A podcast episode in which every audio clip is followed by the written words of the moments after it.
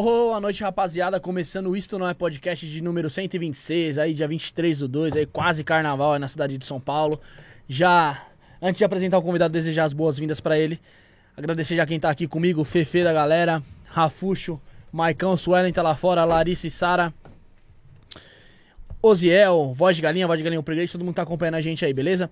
É, vou deixar nossos, falar sobre os nossos colaboradores. Você que tá procurando um espaço pra fazer seu podcast, gravar vinheta, o que for, mano, de audiovisual, tem aqui, procura lá, arroba rede.líder no Instagram, fale com o Josiel, que ele dá maiores detalhes sobre horário, valores que tem disponível aqui pra Baratinho, você. hein? Beleza? Baratinho.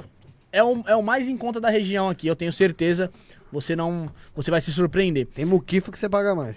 Que isso, pô. Que Ah, isso. É verdade. Temos também a rede trevo de estacionamento. Você quer parar seu carro aí, seu patinete, bicicleta, caminhão, avião, helicóptero, procura sempre uma rede trevo. São mais de 150 pontos na cidade de São Paulo, mais de 10 mil vagas de estacionamento com qualidade e segurança. A rede trevo tem sempre uma pertinho de Você. temos também a Biovida Saúde.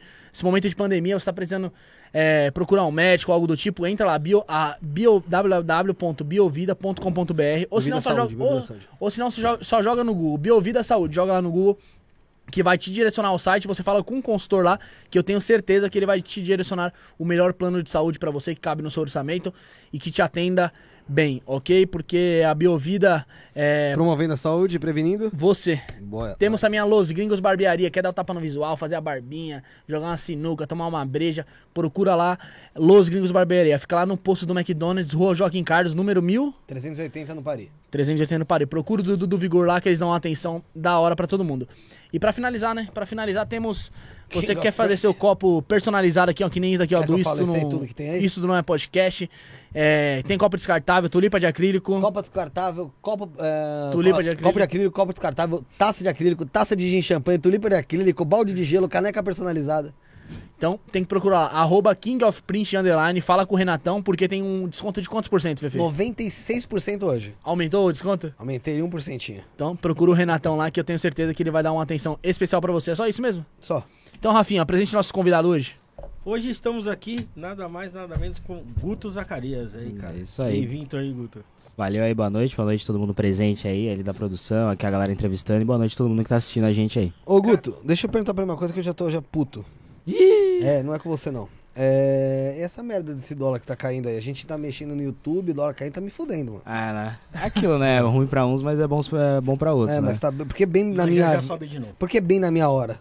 Cara, mas de toda maneira não, não é bom pra vocês o dólar alto, pô. Vocês recebem mais, daí você paga mais caro nas coisas, então acaba ficando ruim pra todo mundo, até pra vocês que recebem em dólar. Mas o que que tá acontecendo, mano? Que você tem noção por que, que o dólar tá caindo tanto aí, mano? Cara, tá caindo tanto que eu acho que o Brasil tá ficando minimamente mais. Tá, tá começando a ficar precificar primeiramente as eleições. Eu acho que o mercado quer bastante, tá? O mercado ele já tá achando que o Lula vai ganhar, que já tem uma certa projeção, que eu acho um absurdo dando tempo da eleição. E mais no cenário externo, né? Acho que o dólar tá caindo não porque o real tá se valorizando, mas porque os Estados Unidos também tá ficando um pouco em crise com essa treta aí de Rússia, essa fraqueza do Biden, principalmente no enfrentamento à, à, à, à Rússia na invasão ali da, da Ucrânia. Então acho que o dólar tá diminuindo, não porque o real tá valorizando, mas porque o dólar mesmo, o americano, tá dando uma pequena caída e o Ele tá Brasil se desvalorizando em relação ao real. Exatamente, Mas, exatamente. mas também tem o lance do, da taxa de juros, né? Que tá muito alta aqui no Brasil, passou de 10%. E a tendência aumenta mais. E a tendência é aumentar mais até. Mas aí isso aí atrai investimento estrangeiro, acaba que a moeda brasileira valoriza um pouco.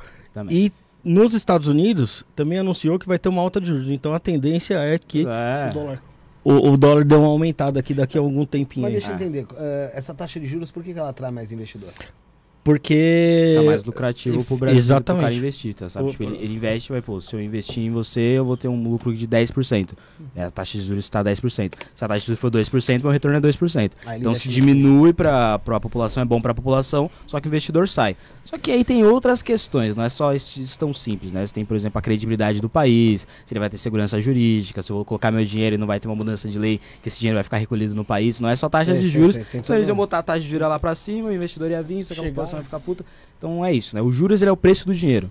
Então tem muito isso, né? O cara, se você faz a me- mexe, mexe nos juros de uma maneira de canetada, fala, não, os juros tem que ser tanto, geralmente dá problema com a economia. Tem toda uma segurança, na verdade, ali, né? Que o, o, o investidor precisa ter pra saber o que tá rolando, né? É investidor, qualquer pessoa, sabe? Por exemplo, você faz uma compra no Mercado Livre. Você acha que a compra vai chegar. É, sim, Imagina, ah, a compra pode não chegar. Ah, então eu não vou comprar na dúvida, sabe? Sim. Ou, Tem uma pô, vou garantia, comprar tal alimento. Pode ser que o alimento não chegue. Ou que ele chegue frio. Não, então eu não vou comprar. Eu tenho que ter a segurança que ele vai chegar do jeito que tá a imagem lá, né? A gente sabe que não é assim, mas do jeito que vai chegar lá assim. E com o investidor também não é diferente. E os caras estão investindo em commodities, né?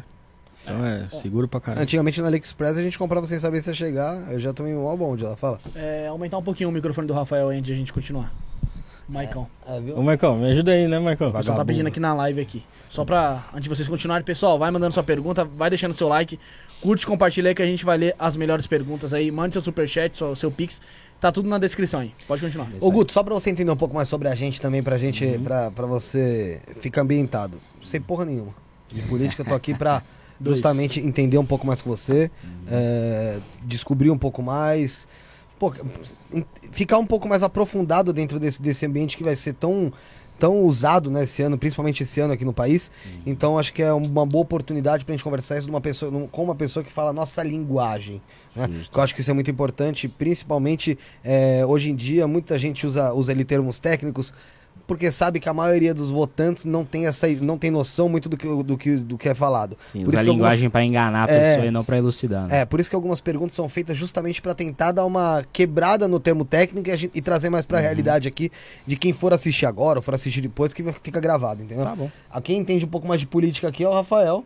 É o Ronaldo. É, Ronaldo. Brilha Ronaldo. muito no Isso Não é Podcast.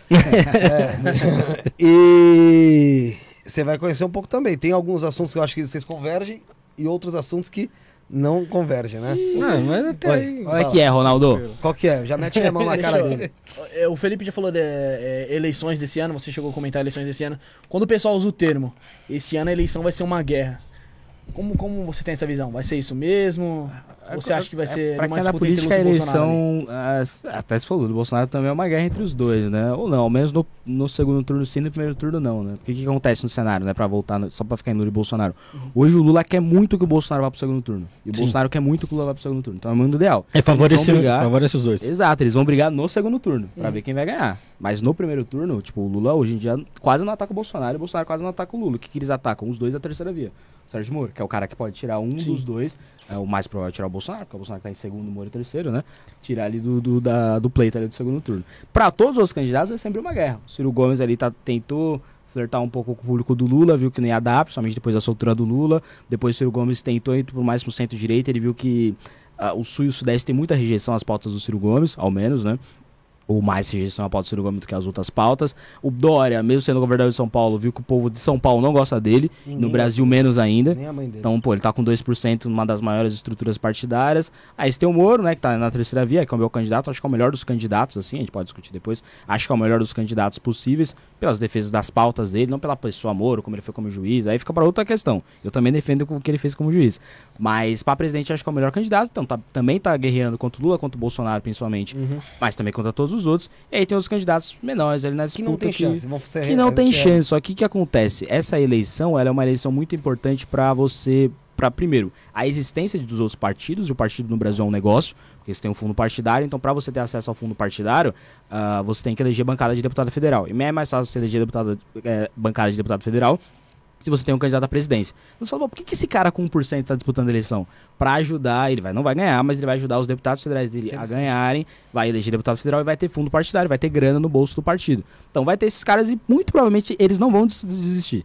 Nesse negócio de, ah, tem que desistir. Não, eu acho muito difícil eles desistirem, porque eles precisam da bancada de deputado federal. Então tem cara que tá indo para ganhar, tem cara que tá indo para aprovar uma pauta, que eu acho que é o Ciro Gomes, acho que ele já percebeu que não vai ganhar, sim, mas ele tá indo para aprovar a pauta, ele tem realmente um projeto de país, que é o Plano Nacional de Desenvolvimento, que é um plano que eu não, que eu não concordo, mas é legítimo ele ter. Então ele tá indo por essa pauta, e aí pra ganhar eu acho que tem Bolsonaro, Lula e Moro, que é os caras que falam, pô, eu tô tentando disputar pra ganhar. E os outros estão pra tentar ali eleger uma bancada, e o Dória que tá ali numa ego trip, né?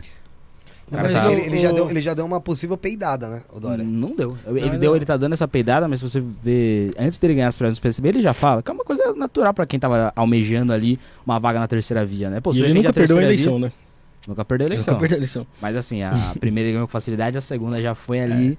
O problema é, eu acho que ele tem mais votos no, no interior de São Paulo do que aqui na capital. Então a gente tem essa percepção aqui de, de, na A capital gente de, de- geralmente visualiza muito o que tá próximo da gente, né? Claro. E próximo da gente eu vejo uma rejeição muito grande ao João Dória, né? É, porém, é, você tinha comentado sobre o Moro, e até tentar jogar isso um pouco mais pra frente, mas vou tentar entrar agora, para depois a gente entrar em pautas que são discutidas aí de uma forma geral. Mas é, eu vejo, eu acho que falta um pouco de pulso pro Moro. O que, o que eu quero dizer com pulso? Eu acho que falta um pouco mais dele aparecer. Tá ali, ó, a figura dele está ali presente em mais ambientes, em mais é, manchetes, vamos dizer assim, tudo bem que manchete é manipulado sim pela mídia, a gente sabe disso, Sim, mas ele precisa estar mais aparente, eu acho, para conseguir conquistar, quem sabe, pelo menos é, o pensar do eleitor. Sabe o que, que eu acho? voto. Sabe o que, que eu acho que falta, tanto no Moro quanto no Ciro Gomes? Eu sou, sou eleitor do Ciro Gomes, eu votaria no, no, no Ciro. Mas eh, eles perdem muito tempo e não conseguindo alianças. E a gente vê que o Bolsonaro tenta isso, se ali o Hotel, o Valdemar Costa Neto, o Lula trazendo o Alckmin, PSD, tá tentando até o PSOL. Então esses caras, eles estão tentando alianças. E o, o Moro e o Ciro, não, o Ciro, o Ciro, pô, eu, eu, eu voto no Ciro, mas eu tenho várias críticas em relação a- a- ao modo que ele tá que ele tá fazendo a campanha dele, que ele quer fazer igual o Bolsonaro, quer ser se expandir nas redes sociais. Eu acho que ele tá perdendo muito tempo Mas- com isso. Então, mas é que tá. Eu também não tô. eu não- é, você foi, foi bem observado por, por, por você, porque eu também não tenho, observ, não tenho achado tanto Ciro ali. Né? E a gente, engraçado, porque nas eleições de 2018, a gente viu uma força muito grande, de fato, do, do Bolsonaro nas, na- nas redes sociais, na mídia social, e isso chegava muito fácil na gente. Hoje em dia eu não vejo isso chegando com tanta facilidade, tanto do lado do Moro como do lado do Ciro. É lógico que o Ciro tentou jogar o quê? Jogou pro, povi, pro povão, tentou jogar um pouco também pro, pro, pro eleitor mais jovem, fez aquele Ciro Games, sabe? Pra tentar conquistar, isso é evidente, né? Esse tipo de eleitor. Mas eu não vejo, eu acho que justamente por conta dessa polarização tão grande que tem entre o Lula e o Bolsonaro, eu só consigo entender o nome dos dois ali. Eu não consigo ver outro nome é, aparecendo como possível realmente candidato forte a estar ali do que Lula ou Bolsonaro. Sim. Acho que a soltura do Lula desidratou muito a candidatura do Ciro, né? Ela diminui de sentido a candidatura do Ciro. Mesmo o Ciro batendo no Lula há um certo tempo, sendo fazendo ação, vários ataques, bem dos mais potentes até do- dos candidatos.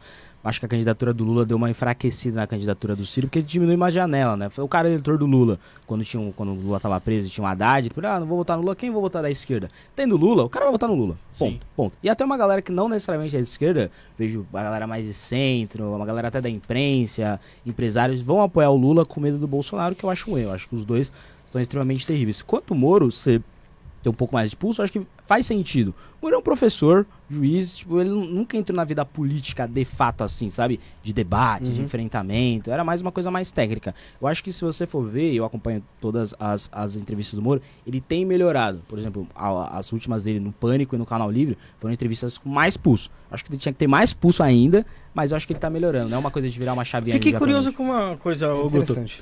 Você falou é, sobre o, o Ciro e o Moro. Você achava que o Ciro não tem condições. E a gente vê que o Ciro tá na frente na- nas últimas pesquisas do Moro. Não tá o. Moro deu uma derretida.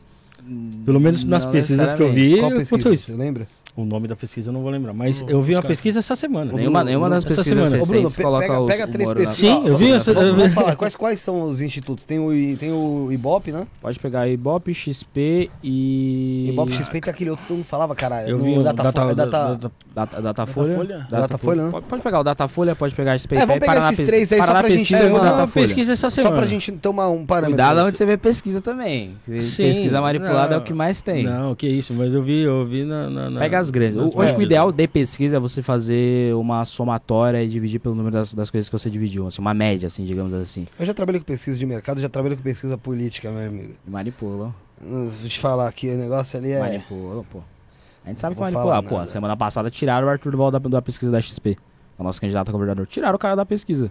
Não colocaram ele na Não pesquisa? colocaram. Aí a gente foi perguntar por que é não errado. colocaram. A gente não é obrigado a colocar ah, todos os nomes. Pô, cara, é sim. uma pesquisa séria, pô. Então Então, não é pesquisa. Eu vou fazer uma pesquisa pra ver quem vai ser o presidente da república. Eu vou tirar o Lula, o Bolsonaro, o Ciro e o Moro. É, Ah, pronto.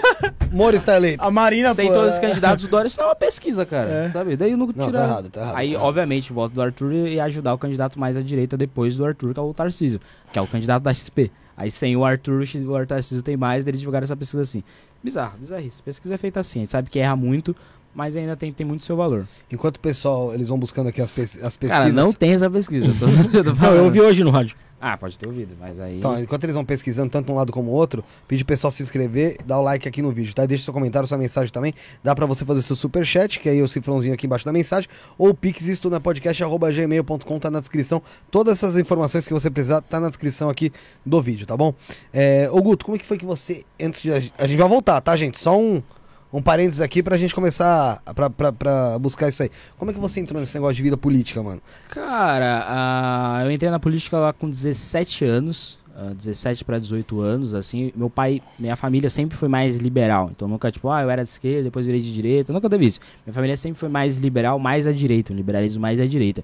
Eu fui acompanhando a rede social, conheci o MBL, mandei um e-mail pro Movimento Brasil Livre, para ser um voluntário, um militante. Acabei entrando na militância, daí comecei a participar de atos.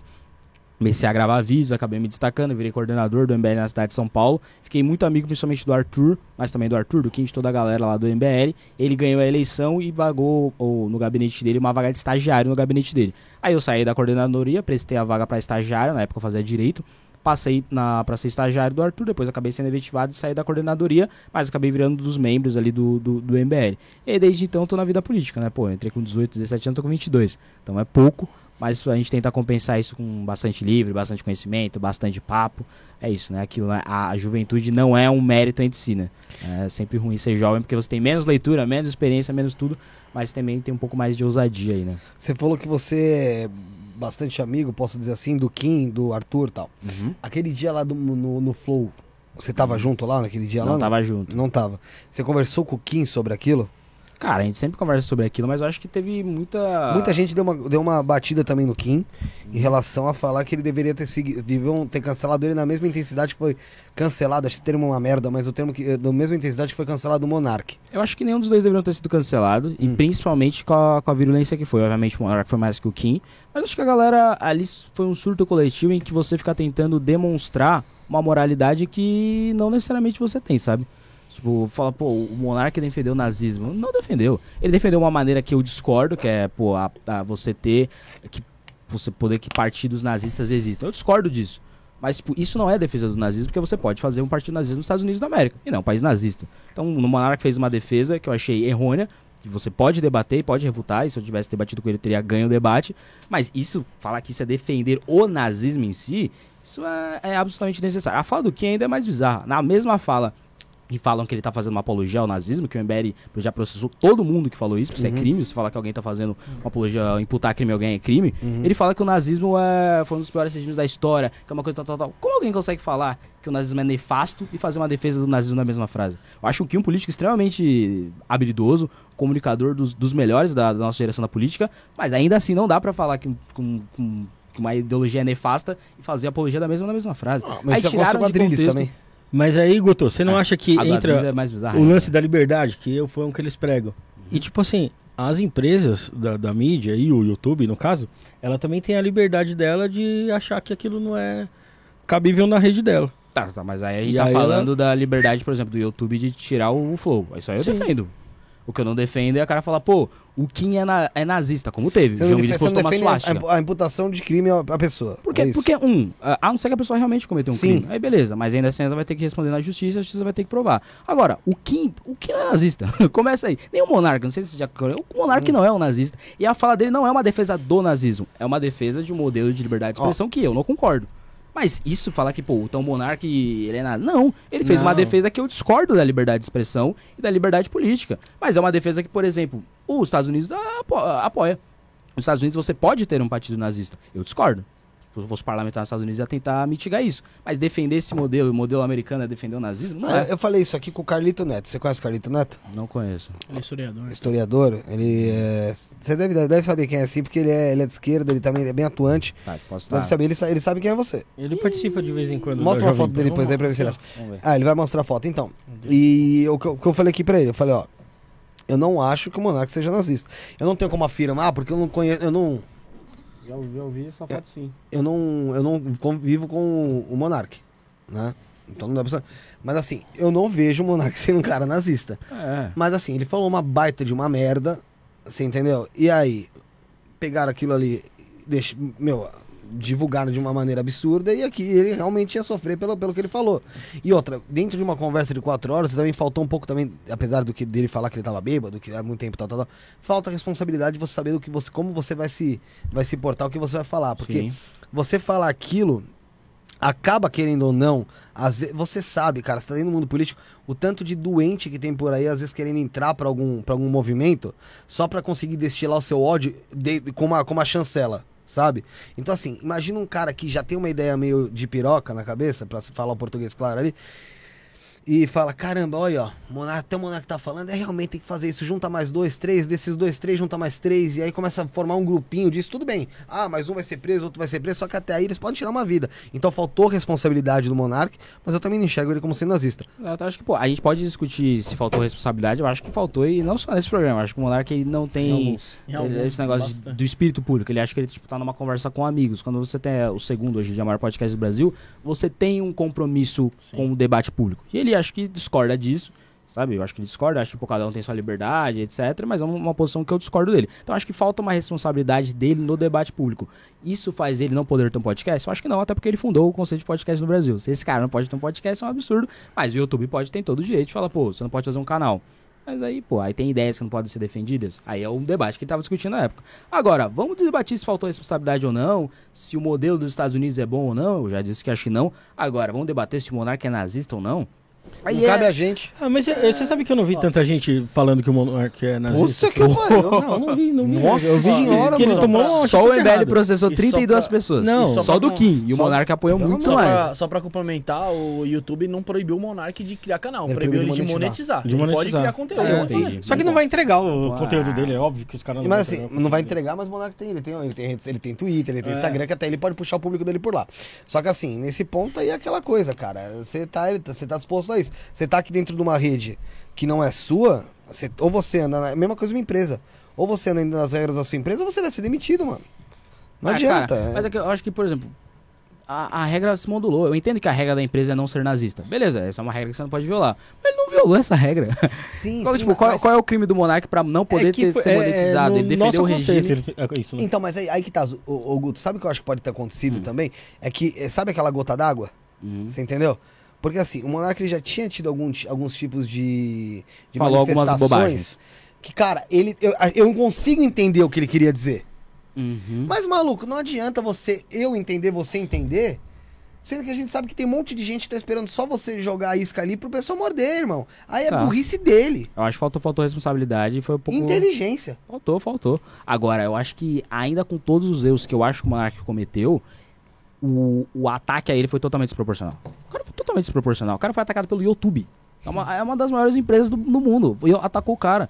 Por todas, toda a elite política, toda a elite empresarial, toda a elite cultural, por defender o regime político dos Estados Unidos. Que acho que é a maior democracia do mundo. Que eu discordo, os Estados Unidos tem todos os erros. Não sou aquele liberal que, ah, os Estados Unidos. Não acho. Acho que tem vários erros nos Estados Unidos. E um deles é esse, poder ter um partido nazista. Agora, você fazer essa defesa, você tem esse tipo de ataque, pelo amor de Deus. Eu não vejo, por exemplo, quem faz esse ataque à esquerda, não comparando nazismo ou comunismo, não tô dizendo que um é melhor que o outro, um é pior. Agora, por exemplo, quem faz essa defesa de regimes tão ruins, é, ou ruins também, para não, não comparar, para não ficar nesse debate que o que é pior nazismo comunismo, mas quem faz esse de regimes ruins na história da humanidade não tem nem 1% do que o Monark fez. Na semana que o Monark, que o Monark estava no Flow, o Jones Manuel foi na Globo News falar que o passar pano pro Stalin.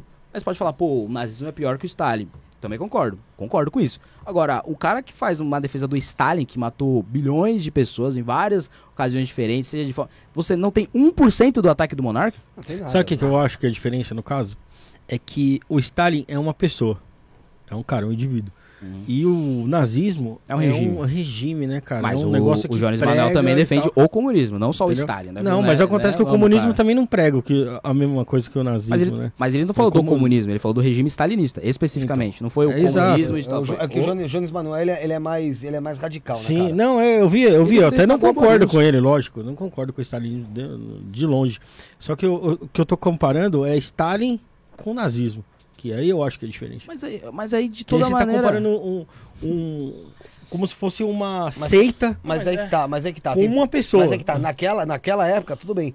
Você poderia falar, nossa, não é desproporcional. Hoje em dia, algumas pessoas criaram até esse termo de stalinismo pra meio que propagar também, né? as atitudes ou a maneira que o cara tinha ali Mas- de, mas de aí, então, então usando o stalinismo não pra. Estão usando o stalinismo pra passar pano pro, pro nazismo, isso sim.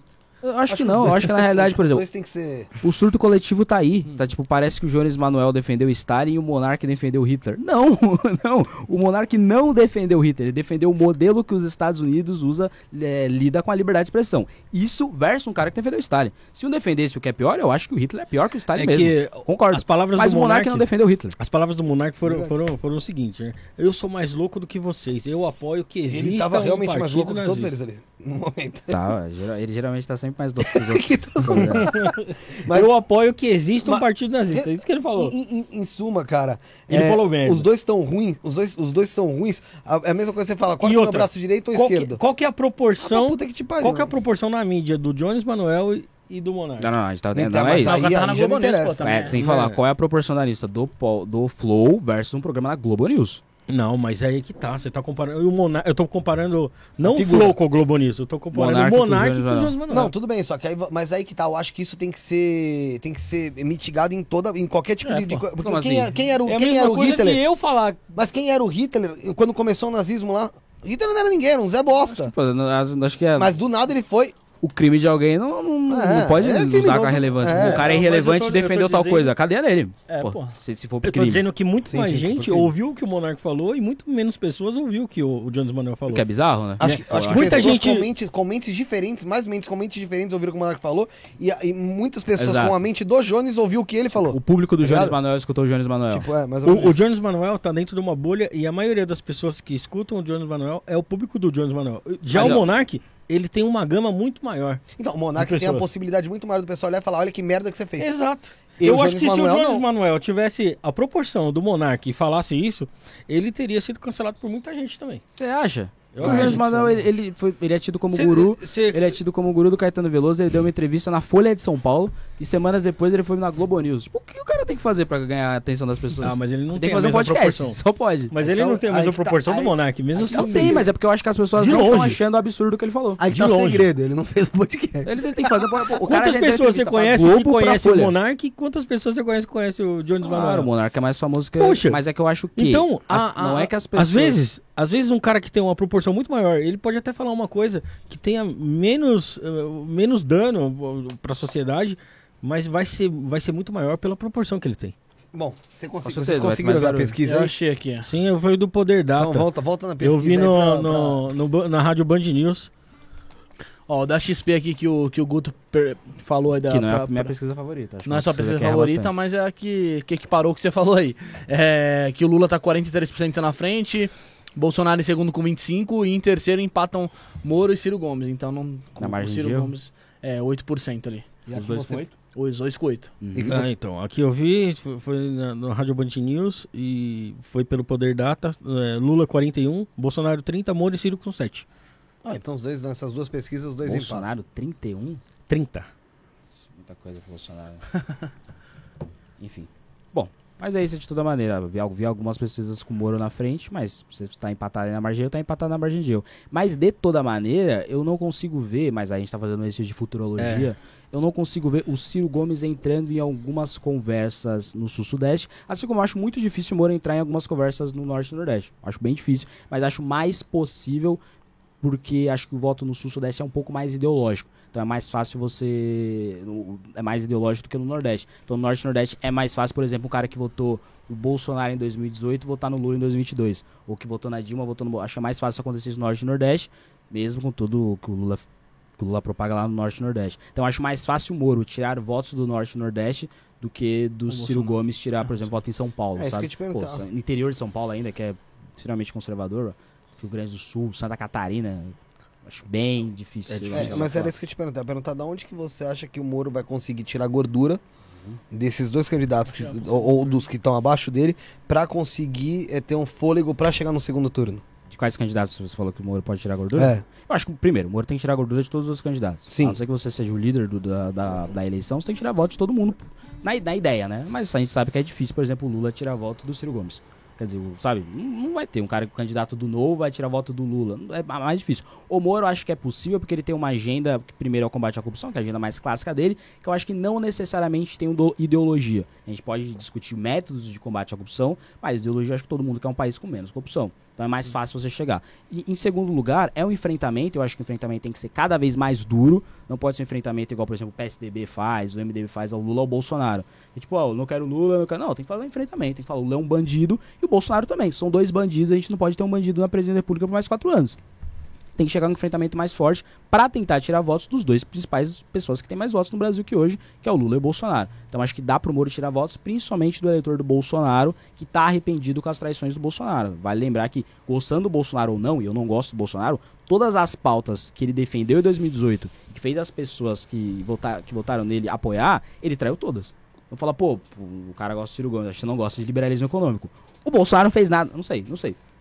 Mas, tipo, ou tem discordância do liberalismo econômico, digamos assim. Agora, o Bolsonaro. equilibrado. Tudo bem, mas daí o, Bol- o Bolsonaro defendia que era liberalismo econômico, Paulo Guedes, é, sabe? O Bolsonaro não fez o liberalismo econômico no governo dele. Não fez. Fala, pô, tinha que ter combate à corrupção. O Bolsonaro falava isso. Colocou o Moro no Ministério da, da, da Justiça e Segurança Pública. Ele acabou se aliando ao Valdemar da Costa Neto, que dividiu o Sela por ser mensaleiro com o José Dirceu. Sabe? Então tem que mostrar que o Bolsonaro, pro eleitor que votou já no Bolsonaro, que defende essas pautas, ele traiu todas as pautas que fizeram ele ele se eleger. E aí, acho que tem um grande gargalo, fora todas as outras pautas pra você tirar votos de todos os outros públicos. Mas acho que o principal é tentar focar no eleitor que foi traído pelo Bolsonaro, que é o que criou o fenômeno da terceira via, eu acho. Eu conheço muita gente que votou no Bolsonaro e hoje em dia quer votar no Moro e acha que o Moro é o candidato. Eu. E O conheço. Bolsonaro e eu, pô, hoje, eu acho pô, os caras vão ver o Bolsonaro nem pintado de ouro. Como eu já não queria ver em 2018, digamos assim. Você votou porque não tinha uma. Você acha que não tinha uma opção? Eu, eu votei só no segundo turno, né? Uhum. No primeiro turno eu não votei no Bolsonaro, no segundo turno eu votei porque eu achava que uma dúvida era melhor do que a certeza de um governo petista. Quebrei a cara. Tipo, hoje, se fosse a eleição de novo 2018, Haddad e Bolsonaro, teria votado nulo ou branco, não teria ido votar. Não teria votado no Haddad porque não acho que é o projeto que eu apoio de país. As pautas que o, PT defendia já em 2018 e 2022 e muito mais. Só que o Bolsonaro, pelas traições dele, vendo de perspectiva foi o governo, é um governo absolutamente nefasto. O governo Bolsonaro fez na pandemia negando vacina, recusando os 53 e-mails da Pfizer, ao invés de fazer uma reunião com o senhor da Pfizer, ele foi hum, fazer uma reunião com o Amado Batista. Tipo, o que, que esse é cara... lamentável. É lamentável, não dá, não dá pra votar mais nesse cara. Então, tipo, hoje eu acho que o Moro, ele é aquele cara que reafirma aquelas pautas que o Bolsonaro fez eleger. Não porque foi do Bolsonaro, porque o Bolsonaro é bonito, porque ele tem porque os olhos verdes do Bolsonaro. Pelas pautas que o Bolsonaro defendia em 2018. Eu acho que o Moro continua defendendo essas pautas e é uma pessoa com mais credibilidade, com mais bagagem pra encabeçar essas pautas aí que Ô, o Guto, Bolsonaro, por e- não querer, não conseguiu fazer. E o Moro, cara, é um cara que fez a Lava Jato, né? E na Lava Jato te- tiveram acordos de leniência que quebraram a construção civil no país, né?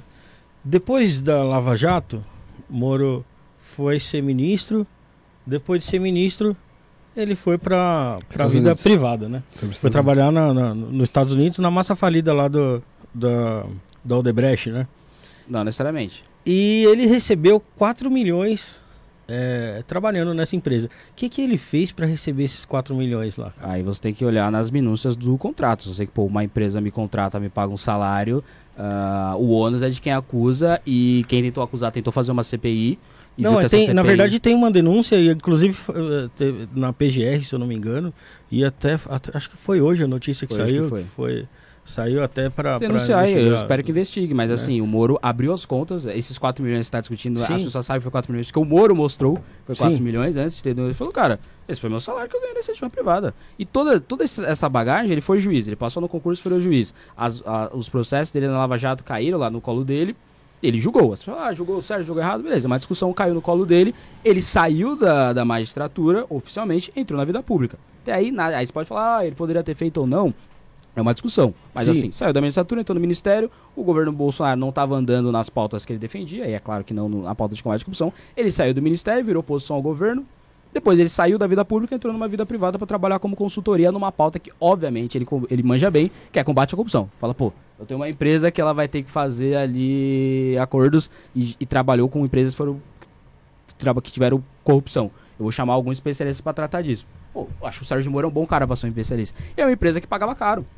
Pagava bem, poxa, um belo salário. Aí o que ele fazia, essa empresa, pô, no mínimo era um salário que a empresa julgou competente, porque é dinheiro privado, ninguém vai pagar mais, sendo que vai perder, ninguém quer perder grana aí. Mas assim, eu tô pra investigação, até porque não tem que topar, né? A justiça que investiga, Sim, tô lógico. pra investigação e acho que não vai ter nada aí. Se tiver, pô. Aí você deixaria de votar no Moro se tiver alguma coisa em Você tá a dizendo, pô, se o Moro for corrupto, eu deixaria de votar nele? Evidentemente que sim. Mas acho que não. Já acho que isso é uma ideia pra tentar jogar na vala, que é uma vala que o PT gosta muito, de tentar jogar que todos os políticos são corruptos. Porque, tipo, se todos os políticos são corruptos, se todo mundo os que tá no game é ser? corrupto, pelo menos teve um político que me deu picanha, sabe? Então tem, fica nessas. Pro PT é bom que todos sejam corruptos.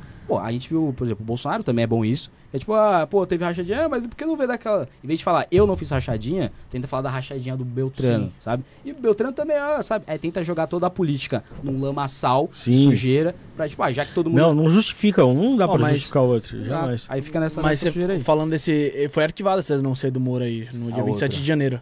Foi a Ah, outra, não, né? hoje, Essa, hoje é tem. a- é, essa teve uma que, tipo, Foi a do deputado Paulo, Paulo Teixeira do PT. Paulo Essa Teixeira aí foi do PT. arquivada. Essa foi arquivada. Mas essa aí teve uma de hoje também, de um advogado todo esquisito. E acho que isso não vai andar, acho que vai ser arquivado. Mas aí é uma fu- futurologia nossa. Já vi vários absurdos. Assim como foi a do Ciro Gomes lá, que teve até uma Absurdo, intervenção na casa absurdo, dele. que não é um absurdo. É, é, é mais uma. Tipo, o Ciro Gomes tem todos os seus defeitos, que eu não sei se você acha também, mas eu tenho várias críticas ao Ciro Gomes. Que ele é um bandido, eu não dá pra falar. Não dá pra falar. Dá pra falar várias coisas do Ciro Gomes, eu falaria várias por horas. Não acho que ele é corrupto. Ou ao menos não vi nada que fala, pô, ele é cara corrupto. Então, Aí tentaram jogar isso. o cara no lamaçal da corrupção pra quê? Ah, já que todo mundo é corrupto, então faz sentido ter Lula versus Bolsonaro no segundo turno. Ah, mas eles são corruptos. É, mas todo mundo é.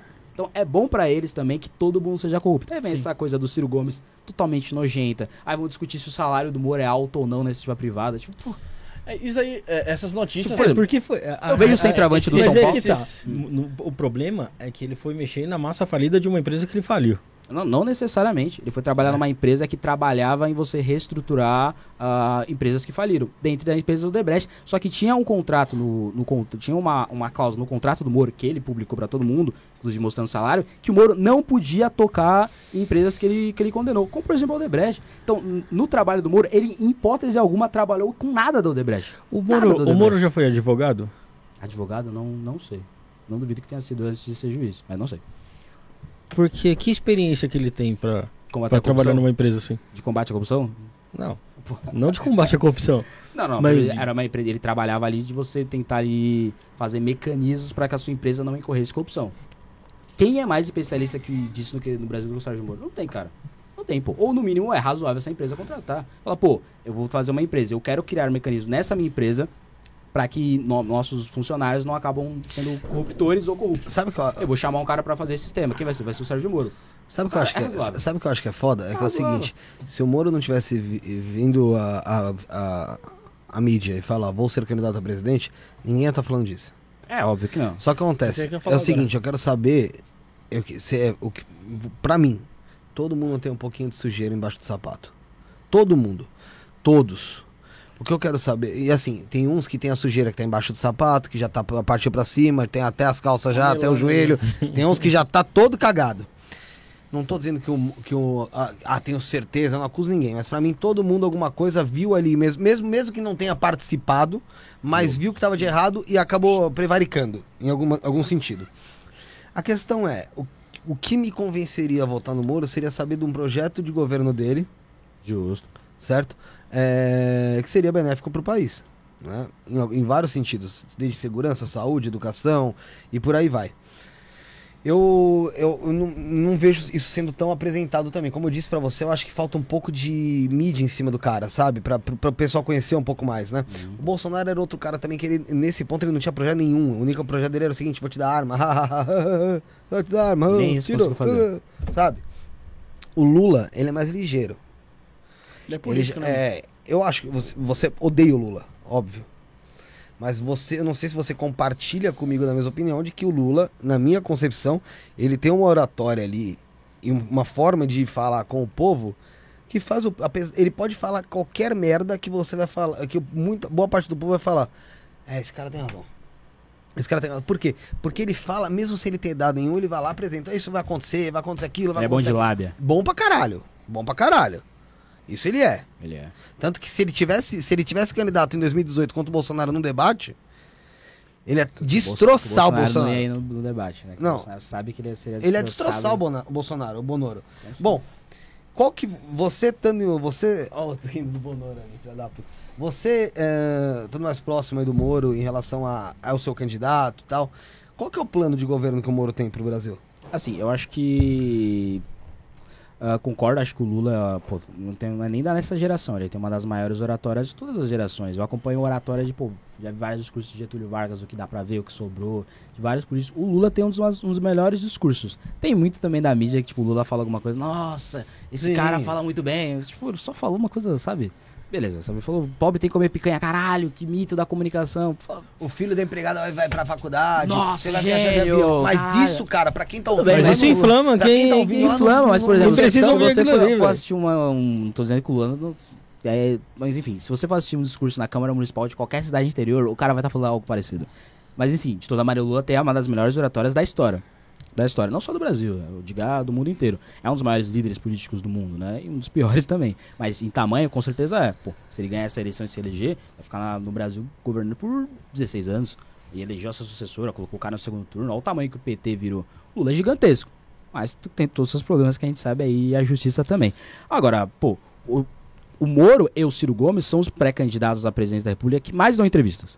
Via de regra, pô, quem tá mais na frente tenta se consolidar e usa vê entrevista como mais uma ameaça do que uma Sim, oportunidade. óbvio. Então, pô, os caras que estão mais defendendo propostas na mídia hoje é o Moro e o Ciro Gomes. Principalmente o Moro, porque ele tá dando mais entrevistas há menos tempo. Então tem mais gente querendo ver ele do que o Ciro dá entrevista, pô, há 30 anos falando de projeto de país, que é esse projeto que ele de- tanto defende, tem até um livro sobre.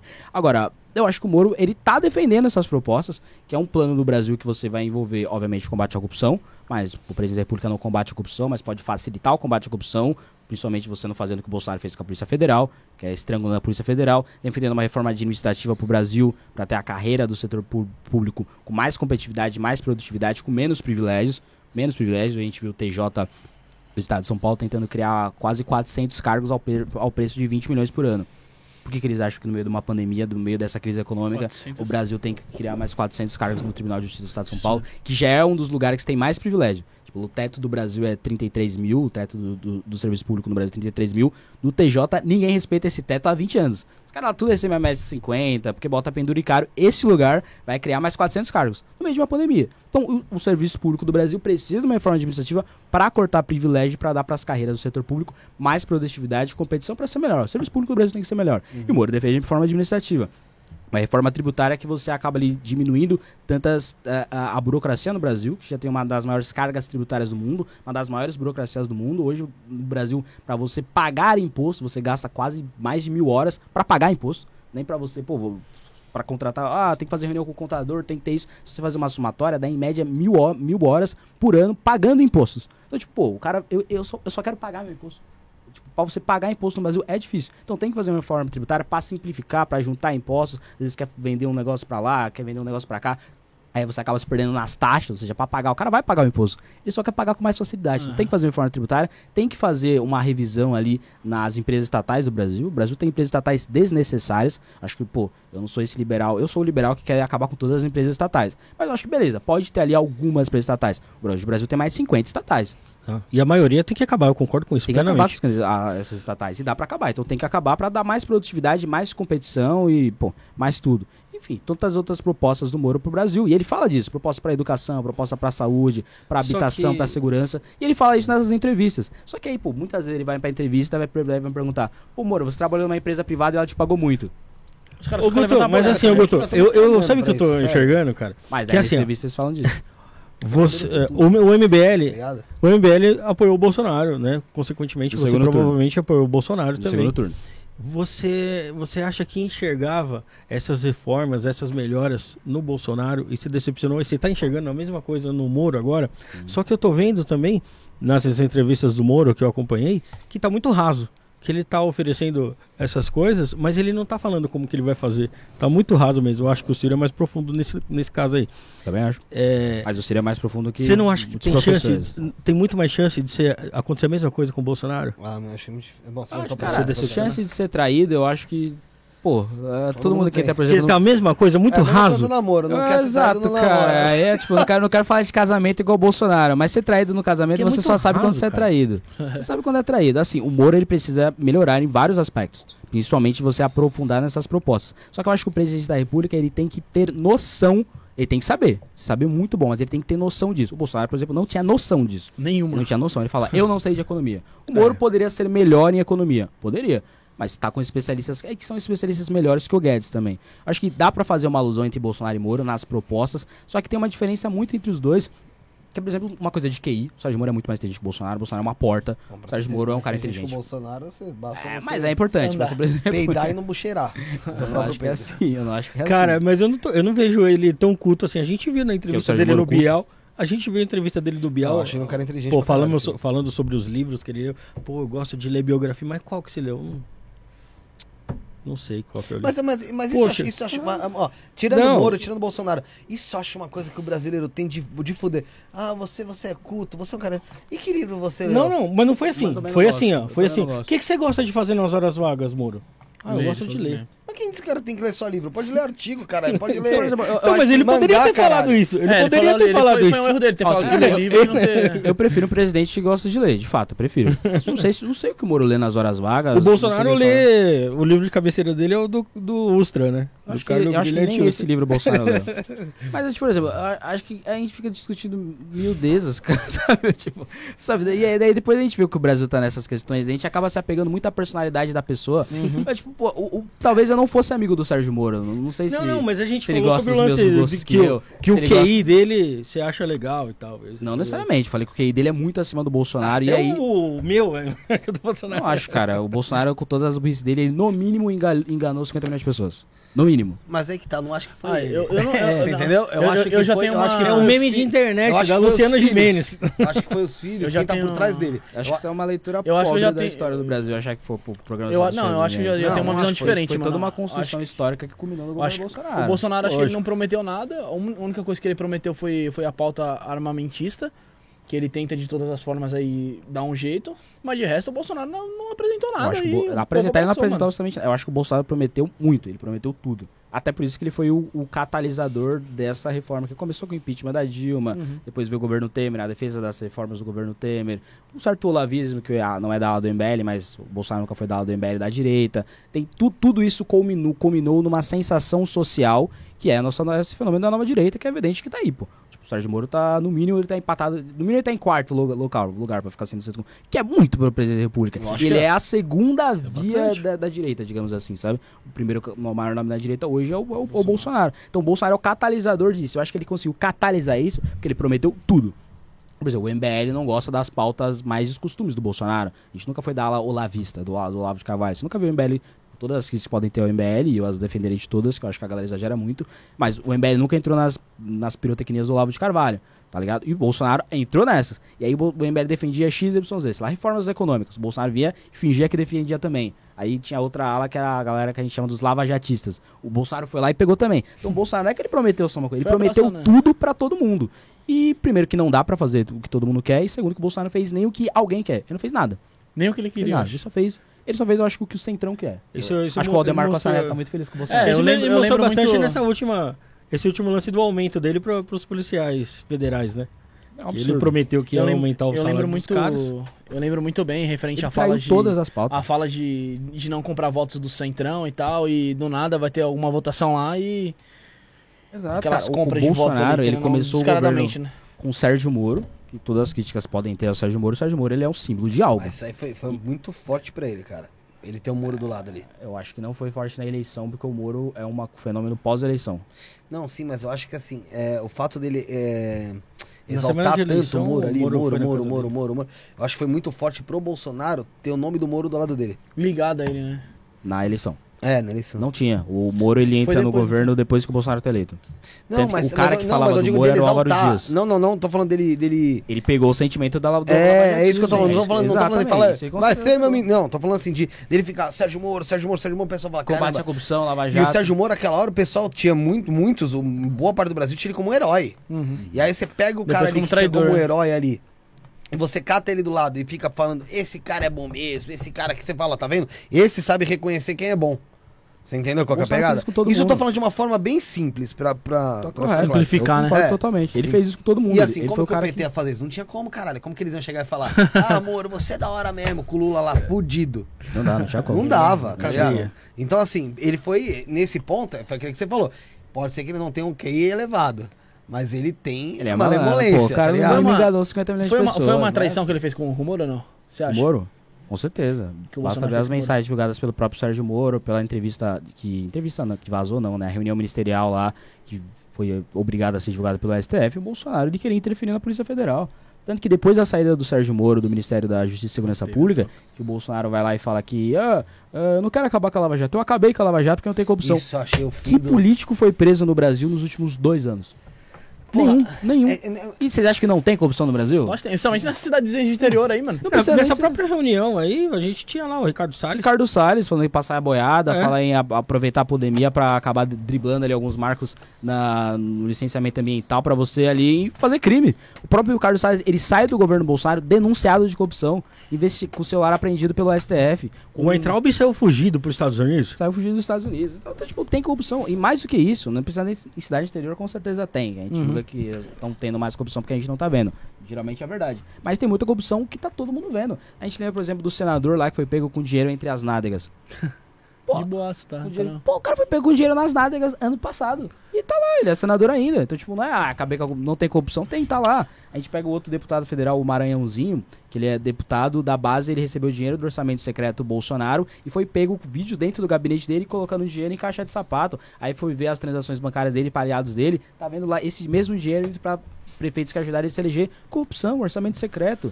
Um pedacinho do mensalão. Por que, que não foi preso? Porque acabou o combate à corrupção. Anos atrás teve aquele cara lá que foi preso lá na Bahia, lá com não sei quantos milhões nas paredes lá e. Foi o Gedel. Gedel e do nada falou: não, não tem, não tem nada a provar contra ele, tá de boa. Como, pô, o cara tá com milhões Bizarro. na parede lá. Não, ele, não, ele não sabe de onde vem. Se Porque você tá, pega. porque tá rolando um desmonte da, da Operação Lava Jato. É Não, evidente. a Lava Jato acabou, né? Essa é a realidade. Não, não, mas ah, obviamente acabou, porque é uma operação. Operação, uma- operações acabam. início, Só que, né? Tem meio e início e fim. Eu não gosto de quem tenta fazer a Operação Lava Jato com uma coisa vitalícia. Eu acho que, pô, teve uma operação, então crie-se uma nova operação. Tem outros. Baseado É, em sim. outra coisa, como a Lava Jato foi baseado na, nos desmandos ali da Petrobras. Se tiver outra coisa, é outra coisa. Uhum. Ah, Mas outra coisa, tipo, se orçamento secreto, um cara foi preso no orçamento secreto, não tem nada a ver com a Lava Jato, é uma outra investigação. Então, pode ter um fim, mas acabar com a Lava Jato é acabar com o sentimento de combate à corrupção que hoje no Brasil não Totalmente. tem. Não tem. Olha o Flávio Bolsonaro. Tipo, o, o, o Queiroz já confessou que ele fazia rachadinha. Só que ele falou, o Flávio não sabia. Eu usava esse dinheiro pra de- comprar carro, depois ele usava esse dinheiro pra, pra ajudar o Bolsonaro. Cheque Ele da. Michele, né, gente? Ele confessou. lavava o dinheiro pro Flávio. Cheque Cheque da que- gente. e o mais bizarro do cheque da Michele, que é, é 89 mil, o Bolsonaro foi lá e falou que era dele o cheque. Ninguém nem tava falando que era o Bolsonaro. A gente tava falando, pô, deu dinheiro pra Michele por quê? Deve ser pro Bolsonaro. Ele, o Bolsonaro foi lá e falou: esse cheque era meu. E não é 89 mil, é 137 mil, é mais ainda. O Brasil é isso. E a, é a isso, Val não do tem- Açaí? A Val do Açaí. É, tem Valdo Açaí. Pô, falta de crime da, da empresa do Bolsonaro é. Ela, pô, virou- ela tentou, poli- eh, tentou entrar pra política, né? Ela, entrou, ela tentou, né? Tentou entrar pra política. Tentou virar vereador essas paradas? É, é. Ô, Guto, as mansões da família Bolsonaro, Poxa, a rodo, né? todo mundo com como mansão que um- com dinheiro como vivo. Que, é, como que um deputado. vendendo um- mais caro, comprando mais barato, vendendo mais caro. Um, um de- um deputado, um vereador. Meu, ele tem todo esse poder aquisitivo pra comprar uma mansão de 2, 3 milhões aí? Se for honesto, Se for honesto. Se for Se, honesto, for, se tem. só com o salário dele ali. se for honesto, não tem. É, É, ainda mais com custou dinheiro 6 vivo. milhões a, a mansão do Flávio. Não tem né? como, é possível, porque Ô, você tem gasto. É Guto, possível. o próprio Carlito Neto pediu pra eu te fazer uma pergunta ontem, quando eu postei a foto e tal. É, e eu vou voltar num tema que a gente já falou, mas só pra você, só pra, pra responder a pergunta dele mesmo, pra você explicar por cima, mesmo que seja, a diferença entre comunismo e nazismo. Comunismo E nazismo. e nazismo. Eu acho que o comunismo, ah, ele tem ali alguns valores que não necessariamente o nazismo tem. Eu acho que o comunismo ele tem uma coisa mais de trabalhador, sabe? Uma coisa de. Que a gente viu, tô dizendo que é, não o que eu acho sobre a coisa. Tem uma coisa mais trabalhador, de você ter uma, uma noção de você atacar as iniciativa privada. E o nazismo ele tem uma coisa mais de raça, de povo, de identidade, não necessariamente nacional, mas identidade de uma raça. Então acho que tem essas diferenças. Eu acho que eles têm métodos entre si que são parecidos, que é o totalitarismo, o repúdio ao liberalismo, nos dois casos tem, até no fascismo, e tem métodos que são diferentes. Por exemplo, o nazismo não gostava de comunista.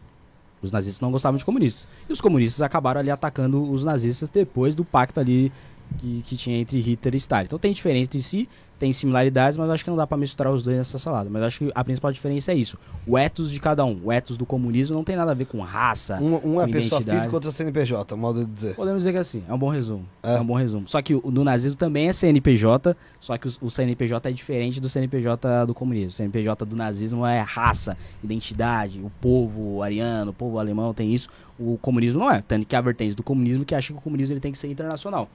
Que é a vertente do Trotsky, que foi morto por uma picaretada do Stalin. Então, tipo, há vertentes no comunismo. Tipo, imagina você, um nazismo internacional. Como que você vai fazer isso? Tipo, Você vai fazer nazismo na África? Impossível. Então tem, tem essas diferenças. Mas tem similaridade sim, tanto que fizeram um pacto dos dois. Foi acabar ali em dados momentos ali, mas tinha pacto entre Stalin e, e o Hitler sim. Que obviamente não dá pra fazer pacto com nenhuma dessas duas pessoas que eles não respeitam absolutamente nada. Sim. É, e o Japão também, né? Se, se aliou.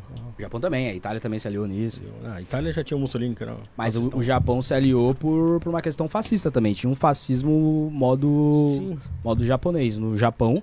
E aí eles meio que se aliaram. Quase o Brasil quase entrou nessa aliança, porque tinha um fascismo brasileiro que era o fascismo do Getúlio Vargas. Ele quase entrou nessa aliança, não se aliou, não se aliou por muito pouco. Por muito pouco. Muito pouco. Muito pouco. Tinha campo de concentração no Brasil. Tinha campo de concentração. Não se aliou, porque o. Pra, até uma jogada inteligente do Getúlio, ele queria criar uma usina. Não era uma usina, era uma, era uma indústria. Facilitar a indústria do Brasil, principalmente com os Estados Unidos. Aí os Estados Unidos ofereceu isso, Getúlio Vargas fechou com os Estados Unidos. Mas assim, se tem uma disputa entre Estados Unidos e nazismo, você vai tomar essa decisão base em quem vai te dar uma indústria? Esquisito. Esquisito. É. Eu já sei que, pô, se tiver essa, essa disputa, eu sei que eu vou apoiar. Sim, porque o cara é, que tem que negociar pra ver qual é que é, é, a ver estranho. com caráter também ali. É. mas assim, o Getúlio Vargas é tudo menos um democrata. Pô, o cara simplesmente fez duas ditaduras. Uma ditadura dando um golpe em si próprio. Ele era o governante não eleito, com base no golpe da Revolução de 30. Em 37 ele se dá um alto golpe. Ele se dá um alto golpe pra ser ditador de fato. Governando dois anos sem Constituição até a Revolução de 32. Então Getúlio Vargas é tudo menos um democrata. Parece um pouco o Bolsonaro, né? Que ganha nas urnas e fala que a urna não É fraudada, pô. Fraudada, fraudada pra ele ganhar é inacreditável. Mas também você Mas já ele vai apresentar na semana que vem. Mas, mas você viu qual que é o... Vai, Você viu qual que é o pessoal lá, o, pô, o vídeo das eleições passadas dava vergonha. Era pra, o cara voltando pra governador 17 e xingava a menina lá mesária. Tá vendo? Eu tô colocando 17 aqui pra governador e não tá aparecendo o nome do Bolsonaro. A menina, mas senhor, você tá colocando pra governador, não vai aparecer mesmo. Ele, não, isso daqui é fraudado, você tá vendo? Isso é sério, E filmando, gente, mano. isso é É, sério. é, é doença mesmo. É, ô, ô, Guto, você acha É, que foi justa a prisão do. Lula? A prisão do Lula? É. Com certeza. Com certeza. Com certeza. Não só eu acho. O, a ju- o Judiciário Brasileiro achou em todas as instâncias Certo. até rolar, acho que um ajuste de forças é, depois da Vaza Jato aí, que acharam que a culpa da eleição do Bolsonaro e dos desmandos do Bolsonaro na pandemia é de um ethos que iniciou-se na Lava Jato. Eu acho que não foi isso. Eles acharam por bem soltar o Lula porque o Bolsonaro pode se reeleger, o que eu também acho que se o Lula tivesse preso o Bolsonaro teria, iria perder a eleição, eu acho. Eu acho muito possível se o candidato. Enfim, mas enfim. Aí tem todo esse Muito achi- aí já é um achismo total, né? Ah, é um achismo total, mas assim, nisso, é um achismo do judiciário, porque o mesmo, os mesmos juízes, tô falando do STF, Tá. que validaram a prisão do Lula, não foi, não foi ah, o Moro, o Dallagnol, beleza, pode discutir se o Moro Dallagnol, pode discutir, mas vai estar discutindo em base de uma- um vazamento absolutamente nebuloso, absolutamente nebuloso, que a justiça já arquivou dizendo que não dá pra ver se esse vazamento é real ou não, mas de toda maneira, as decisões de Sérgio Moro e do Dallagnol, as decisões do, da Lava Jato foram validadas por tribunais superiores. Foram desvirados pelo Tribunal Regional Federal da Quarta Instância lá, do Flores lá, etc. Foram validados pelo, pelo TRF4. TRF, é, TRF4, foram validados pelo STF, foram validados por todas as instâncias. E depois, do nada, e voltam, e não voltam nem com, com a questão da Vaza Jato. Se voltasse com isso, faria sentido, mas estaria errado, que a justiça já provou, inclusive já arquivaram essa questão da Vaza Jato, provando que realmente não dá pra você ver se essas mensagens são reais ou não. Um ponto. Mas ainda há uma discussão, fala, pô, o Moro conversou, beleza, vamos, vamos, vamos acabar com isso? Discordo, mas é um ponto. Mas não, o, a, a pri- primeira soltura do Lula foi a revogação da condenação dele do Triplex do Guarujá, porque eles julgaram que, na realidade, o processo que foi, que foi movido no Paraná deveria ser movido em São Paulo. Porra. É, tipo, eu acho que isso é a primeira coisa que você vê no processo. Onde ele vai ser julgado? Depois de quatro anos do, de início do processo, fala, não, não, não, galera. Foi, foi no Paraná, tinha que ser em São Paulo, tem que voltar isso aí. Aí você fala, Lula, Foi uns quilômetros depois de quatro anos. Eu, tipo, você fala, não, não, não, não é possível que depois de quatro anos eles foram ver onde o Lula vai ser julgado. E aí solta o cara. E aí depois o processo ele acaba ali ficando muito velho e o processo é anulado por tempo. Sabe? Você fala, não, não, tá, tá estranho. É Tá manobra. estranho. É uma manobra, evidentemente uma não manobra. do ser- Lula não foi anulado por tempo, Isso né, aí- na isso aí pode ter né? sido não, não, não, não, não foi por tempo, foi porque É. eles acharam, depois de quatro anos, eles decidiram que o processo não deveria ser no Paraná, deveria ser em São Paulo. E aí o processo ia ter que ser julgado em Brasília, só que aí Brasília demorou, um desses processos acabou ali prescrevendo. Então foi por tempo, mas foi anulado por conta de mover de Paraná para São Paulo. Eu- Que obviamente é uma bizarrice. Tipo, vai começar um processo. Onde esse cara vai ser julgado? Paraná, São Paulo, é, o Irlanda do Norte? Onde Esse- ele vai ser julgado? Esse- esses, esses dias, esses tempos atrás, foi até pós-programa do Major Meco, eu até tive essa, essa discussão com o Rafael. Que ele. Eu não lembro nem por que foi da discussão, mas é em relação a, a- a- é, ter sido válido o Moro ter, ter liberado aqueles áudios da, da Dilma com Lula naquela ocasião e tal. E eu falei, até a gente tava aqui no ar, mas como não era o assunto ali no, no momento, eu até falei pra ele, "Mano, depois dá uma olhada em tal lugar lá que você vê. Porque a gente tá falando com. Foi com o Elias, com não, foi com o Major Meca. Foi com o Elias? Então foi com o Elias, desculpa. É, e o Moro ele diz que ele soltou aqueles áudios porque era válido sim, mas para opinião pública, porque a- a- a o, o povo tinha que, que ficar sabendo o que estava rolando. Então era de interesse público, isso, de interesse público, né? É, e na ocasião, eu lembro que até eu acabei discordando do Rafael em, algum- em alguns pontos, ele discordou de mim, e até falar para ele lembrar para mim os pontos que, que você discordou, porque eu não lembro. E Não, eu na não verdade, tinha, eu, não eu tenho- falei pra você eu não que tenho seria se- isso. eh, se- eu acharia válido esse argumento do, do Moro de interesse público se ele tivesse divulgado o áudio, claro que sem contextos particulares incompleto. É, eu Eles falei pra eram- ele que tiver- não- tinham muito mais coisas e aí ele não divulgou essa, essa parte completa que explicava melhor a situação do, do- da nomeação do Lula ao ministério. E aí eu achei, por isso eu achei que não era interesse público e sim um interesse pessoal e político. Ah, eu Tipo, ele que- não gostava do Lula. Ah, porque ele não gosta do Lula é Ah, evidente. bem, mas, pô, é, né? a, a- o ministério. A, a, Pai em contexto pro público tá vendo, né? A Dilma ia indicar o Lula pra Casa Civil. E a desculpa da Dilma é porque ela tá precisando de articulação com o Congresso. Como todo mundo que conhece o mínimo do PT sabe que a Dilma ficou quase um ano sem falar com o Lula. A, Lula- a Dilma não gostava do Lula. Se- há quem diga que se a Dilma gostasse do Lula, não teria impeachment, porque o Lula tem melhor trânsito no Congresso Nacional do que a Dilma. Que é uma completa besta na articulação política e na articulação econômica. Então ela usou essa desculpa. Só que, nesse exato momento, tava rolando é, várias boatos que o Lula poderia ser preso a qualquer momento. Sim, sim, eu O lembro. Lula poderia ser preso a qualquer momento. Então a ideia da Dilma, obviamente, era dar um cargo com foro privilegiado pro Lula, pro Lula não poder ser preso na primeira instância, que é o caso do Sérgio Moro.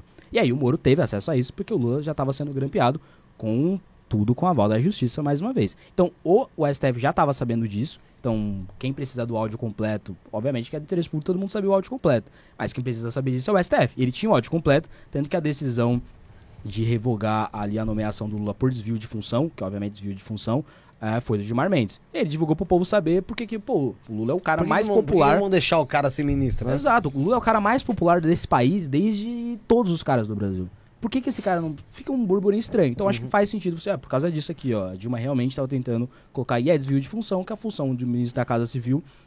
Somos todos dois, a gente pode entrar nessas funções, mas para entrar pro cara achar que não sei, aí fica assim. Aí a, a primeira função é você articular com o Congresso Nacional, então é o ente que, que faz a articulação do Poder Executivo com o Poder Legislativo e também de cuidar de algumas, de algumas tarefas administrativas do Palácio do Planalto, que é a residência oficial da Presidência da República. O, o Lula ia virar ministro da Casa Civil para ter foro privilegiado, então é desvio de função. Então logo ele não pode ser. Era uma manobra para você tentar ali obstruir a justiça, ou seja, tá tendo uma investigação, eu vou dar um foro para esse cara, você tá obstruindo a justiça. Então Lula não poderia ser ministro da Casa Civil. O STF colocou, o Gilmar Mendes de- é, re- revogou a nomeação, e como o Lula é um cara tão popular, o Moro acabou divulgando ali um pedaço do trecho. Absolutamente de boa, eu acho isso. Absolutamente de boa. Mas a galera quer tudo colocar um. Ai, ai. Não, eu também. Eu lembro- O Moro não quer convidar o Lula pro Foi- churrasco. o que Eu lembro que na época Talvez que não, mas- eu, lembro, eu lembro que na época que o Lula foi condenado e foi preso, muita, muita gente se dizia que foi uma manobra pra tirar o Lula das, ele- das eleições de dois- 2018. Você vê, vê, vê isso como uma, como uma tirada ali, como uma atacada ali? Acho que isso é um efeito. Obviamente, um cara que tá preso, ele não vai disputar a eleição da presidência da República. Não, sim. Mas, pô, a, a Lava Jato prendeu, por exemplo, o Eduardo Cunha. É uma manobra para o presidente da Câmara ser o Rodrigo Maia e tirar o Eduardo Cunha do jogo. E aí o Cunha não pode sair pra deputado. Não, ele só foi ladrão mesmo. E aí foi preso. Só. Aí, é, aí quem tá preso não pode disputar a eleição, cara. Não pode. Mas se o Lula tivesse. Se o Lula quisesse disputar a eleição de 2018, era só uma, uma coisa que ele tinha que fazer. Não ter roubado. Era só isso. Aí ele teria disputado. Faltaria Não, eu- eu- eu falei- a delação eu- do Cunha. Eu né? falei isso aí porque é baseado naquilo que você falou, né? Você confia no Eduardo Cunha fazer uma delação do Eduardo Você você realmente Não, acha é. Cunha... Não sei, cara. Eu não confio em ninguém. Cara, eu realmente acho, por exemplo, algumas delações tem que ser rejeitada mesmo. Tem pessoas que são mentirosas. Você confia numa delação do... Qual? O Cabral. Cabral vai fazer uma delação. Você confia Roubou nesse cara? caralho. não, né? não confio em O cara é simplesmente condenado a 400 anos de, ca- de prisão por corrupção. Coisa que se for, Agora, né? ele, agora vai fazer uma delação e... Ele não tem o que perder. Aí uma delação Mas que que pode falar, o acontece? Guto roubou e o Guto vai preso. Quem falou? O Cabral. Não, não. Quando, que quando que você faz uma pode- delação, Eduardo Cunha vai fazer uma a delação? delação tem que valer alguma coisa. Ele tem que apresentar alguma coisa nova e tal. Mas não é que, não, provar não é o que é certo. Sim, claro. Não, não é o que se não faz aqui. é... E nada do que o Cunha mostrou pra merecer a delação valeu que seja. Não, Então, eu não é, sei que ele Se mostrou. falar a levantar- verdade, eu acho que o Cunha deve saber de muita coisa. Só que eu acho que o Cunha vai mentir muita coisa pra tentar... Dizem que o Cunha ali dentro. Dizem que o Cunha é o castelo dos segredos ali das coisas que rolavam. Com certeza. Um dos caçados do É, Senhor. É, Mas um será que dos- se ele fosse, ele já não teria falado tudo aí? Não, mas é que tá. Depende. Meu, você acha que o pessoal que, que, que ele meio que fez acordo, ele já não tá tudo ali, já tava esquematizado? Ó, E se cair tem isso, isso, coisa, isso. Lembrem, a, a- a questão, a, a justiça, ela nunca é uma coisa pessoal. Mesmo que, ah, fulano julgou uma coisa pessoalmente, ok. Isso vai ficar como prerrogativa para os outros casos. Por exemplo, a gente vai acabar com a Lava Jato, tudo que a Lava Jato fez está sendo anulado, ok. Sendo assim, por que, que o Cunha não pode disputar a eleição ano que vem- esse ano? É O cara Deveria. preso pela Lava Jato. O cara preso pela Se Lava não Jato. vale, se ele tem ficha limpa. Exato. Aí, aí fica ne- nesse mar de lama. O mar de lama é que o Roberto Jefferson não só tá solto, como já tava no governo, agora tá preso de novo, mas já tava no governo de novo. Já. E o Brasil fica com todo Esse, esse, esse do Roberto Jefferson é uma coisa que eu tenho uma confusão fodida, porque às vezes eu acho que eu tô no universo paralelo. Porque eu vejo esse cara preso, fudido, uma notícia disso, daqui a pouco eu vejo ele lá do lado do governo ali, ah, dando risada. Eu falo, mano, na boa, será Eu, que eu não, tô eu não consigo imaginar o Roberto Jefferson sem o olho roxo, cara. Vamos falar de você um pouco, O pessoal tá perguntando aqui. A não né? ser que você queira falar alguma O pessoal- coisa sobre, mais uma alguma coisa sobre do- esses assuntos aí que eu falei agora. Ah, eu ia perguntar pra você, cara. Você é um cara que não pergunta. apoia cotas, a gente conhece e tudo. É, O que, que você acha da, da Fundação Palmares lá com o Sérgio, Camargo. o Sérgio Acho que o Sérgio Camargo? Camargo é um dos maiores picaretas. eh, tem que tomar cuidado pra Vou não pegar ser processado, né? Mas esse, esse cara é um, um dos mais. Eu acho que eu, eu tenho muito uma. Público que tá vindo por conta de mim, público do podcast, tem que saber. Eu tenho muito enfrentamento à militância do movimento negro da esquerda. Só Sim. que eu acho que o Sérgio Camargo tem mais, faz mais danos à população negra do que a militância do politicamente correto da esquerda. Acho que esse cara é um dos maiores desserviços à causa do combate ao racismo. É um cara que. Sério, esse cara tem, ele tem que realmente ser, fazer um tratamento. Ele fica dia após dia tentando, primeiro, negar que existe racismo e tentando colocar culpa. Pô, o cara colocou a culpa da morte do Moisés no próprio Moisés. Ah, pô, morreu uma É. pessoa negra. Ah, era vagabundo. Por que, que você tá falando isso, cara? Cara, ele falou hein? Que interesse, que interesse. Falou que o Moisés era um, foi um, é um vagabundo morto por Morto por vagabundos. vagabundos. E por, por que, que, tipo, uma pessoa morreu? Por que, que interesse você tem em chamar essa pessoa de vagabunda? Por quê? Por quê? Por quê, cara? Tipo, eu não faço a menor ideia do que a vida do Moisés não me parece que tenha sido um vagabundo, até porque morreu tentando Por receber trabalho. salário. Né? É. Uhum. Então não me parece vagabundo. Agora, pô, digamos que seja. Não conheço a vida do cara, acho que não é. Por que, que você resolveu falar de alguém vagabundo na morte dessa pessoa? O cara precisa ser tratado. Então o Sérgio Camargo é um desserviço. E primeiro, eu acho que a Fundação Palmares até poderia parar de existir. Acho que tem a menor função. E todas as funções poderiam ser é, aglutinadas, sei lá, no Ministério da Educação, no Ministério da Cultura. Não tem necessidade de ter uma Fundação Palmares. Acho boba, desnecessária, mas se fosse pra ter, tem que ter tudo mesmo o Sérgio Camargo, mas a gente sabe que ninguém é tão perfeito pro, pra esse cargo no governo Bolsonaro quanto o Sérgio Camargo. Ele é perfeito pro cargo. Ele tem a cara do É governo. a cara. né? Você falou, "Pô, o governo Bolsonaro vai ter um cargo que ele cuida da população negra. Quem vai ser? Sérgio Camargo. Com certeza. É esse cara. Assim como era a a Damais no cargo dela, o Ricardo Salles no cargo dele. Tudo. E aí, infelizmente, era isso aí. Mas essa é a minha opinião sobre o Sérgio Camargo. Muita gente acha que eu gosto desse cara. E eu É. tenho muita não Queria até falar, falar, negro de direita. Logo, logo nada, cara. Logo nada. Toda pauta é uma pauta totalmente diferente. Sim. Tem pautas que eu discordo de outros negros de direita. Tem pautas, sabe? Sabe? você E- você e assim- defende a pauta, não, não a pessoa, né? Exato. E, não, e as pautas eu defendo uma por uma. Não é, eu sou um negro de direita. O que o Sérgio Mário falar, eu tenho que defender. Não, Você isso eu discordo. sabe separar ali, né? Tem que separar. As pessoas têm que voltar pra defi- discutir política com um pouco mais de razão e não com emoção. É tipo, eu defendo o Sérgio Moro. Se ele defender ou amanhã a estatização do YouTube, eu falo, tá errado. Tem gente que não é assim. Tem gente que não é assim. Que abraça a ideia e vai Sabe até o Abraça que eu vejo cara muito- vai até final. Não, tem, tem muito disso. Que é, se confunde muito esquerda, direita com conservador e, e progressista. E dá pro cara ser de esquerda e conservador, e ser de direita e ser Acho que progressista? Eu acho que dá, cara. Acho que aí você tá confundindo o Não, negócio. porque eu, eu posso, por exemplo, é, ter uma mentalidade de privatização, de libera- liberalismo econômico e ser conservador nos costumes. É que eu acho que o, o termo que conservador nos é misturado. costumes, eh, primeiro, o que, que é costumes? Quais são os costumes? O cara vai, eu sei, conservador nos costumes significa duas coisas: aborto e droga. É mais ou menos isso. E, cara, o conservadorismo é uma, é uma ideologia. Eu não sou conservador, sou liberal, tá? Mas o conservadorismo é uma ideologia muito mais rica do que discutir se o cara vai fumar uma planta ou não. Tanto que eu acho que dá pra você ser Então, mas aí se conservador e confunde- defensor de drogas. Eu Mas- não sou conservador. Sou Mas aí defensor das confunde. É, você é defensor das drogas? drogas. Defensor Que das droga, que droga? Você é Eu sou a favor da... Rivotril. Liberação da, da maconha? Eu sou a favor da liberação da maconha. Ah, esse? Sou a favor da liberação da maconha e acho que esse é um dos temas cruciais pro Brasil. Você é a favor da descriminalização do crack? Aí é uma disputa, é uma discussão muito longa no liberalismo. Eu particularmente, partic, particular, ah, Particularmente. eu particularmente, eu eu não gosto de usar o Brasil como laboratório. Acho que há poucos, por exemplo, a maconha, há lugares ao redor do mundo que liberaram a maconha e tiveram ganhos. E há lugares ao redor do mundo que liberaram a maconha e tiveram perdas. Por quê? Por conta do método da liberação. Tudo pode ser mal feito ou bem feito. Tudo pode ser mal feito, há boas e ruins. O crack eu não consigo ver nenhum lugar que fez e deu bom. Aí eu não vou testar no Brasil. Mas se algum lugar fizer e for bom, eu não, Você não acompanha vejo o modelo ali, Ô, né? Guto, você... Você já fumou maconha? Não, Nunca fumou maconha? nunca fumei maconha. Ah, você é a favor Putz, da... que susto, cara. Pensei que você ia falar, vai fumar hoje. Não Você é a vou, eu não você é vou. favor... Você vai fumar! É outra coisa Você que, é- se- que acaba se perdendo no debate é a liberação da maconha. Falar, É, ah, eu- maconha. não- Cara, eu nunca Não, fumei sim, maconha, mas não é- tenho a menor vontade. e- Eu também sou a favor da liberação. Eu também por- nunca é por isso que experimentei eu te- nem bebida alcoólica eu É bebo. por isso que eu te fiz a pergunta.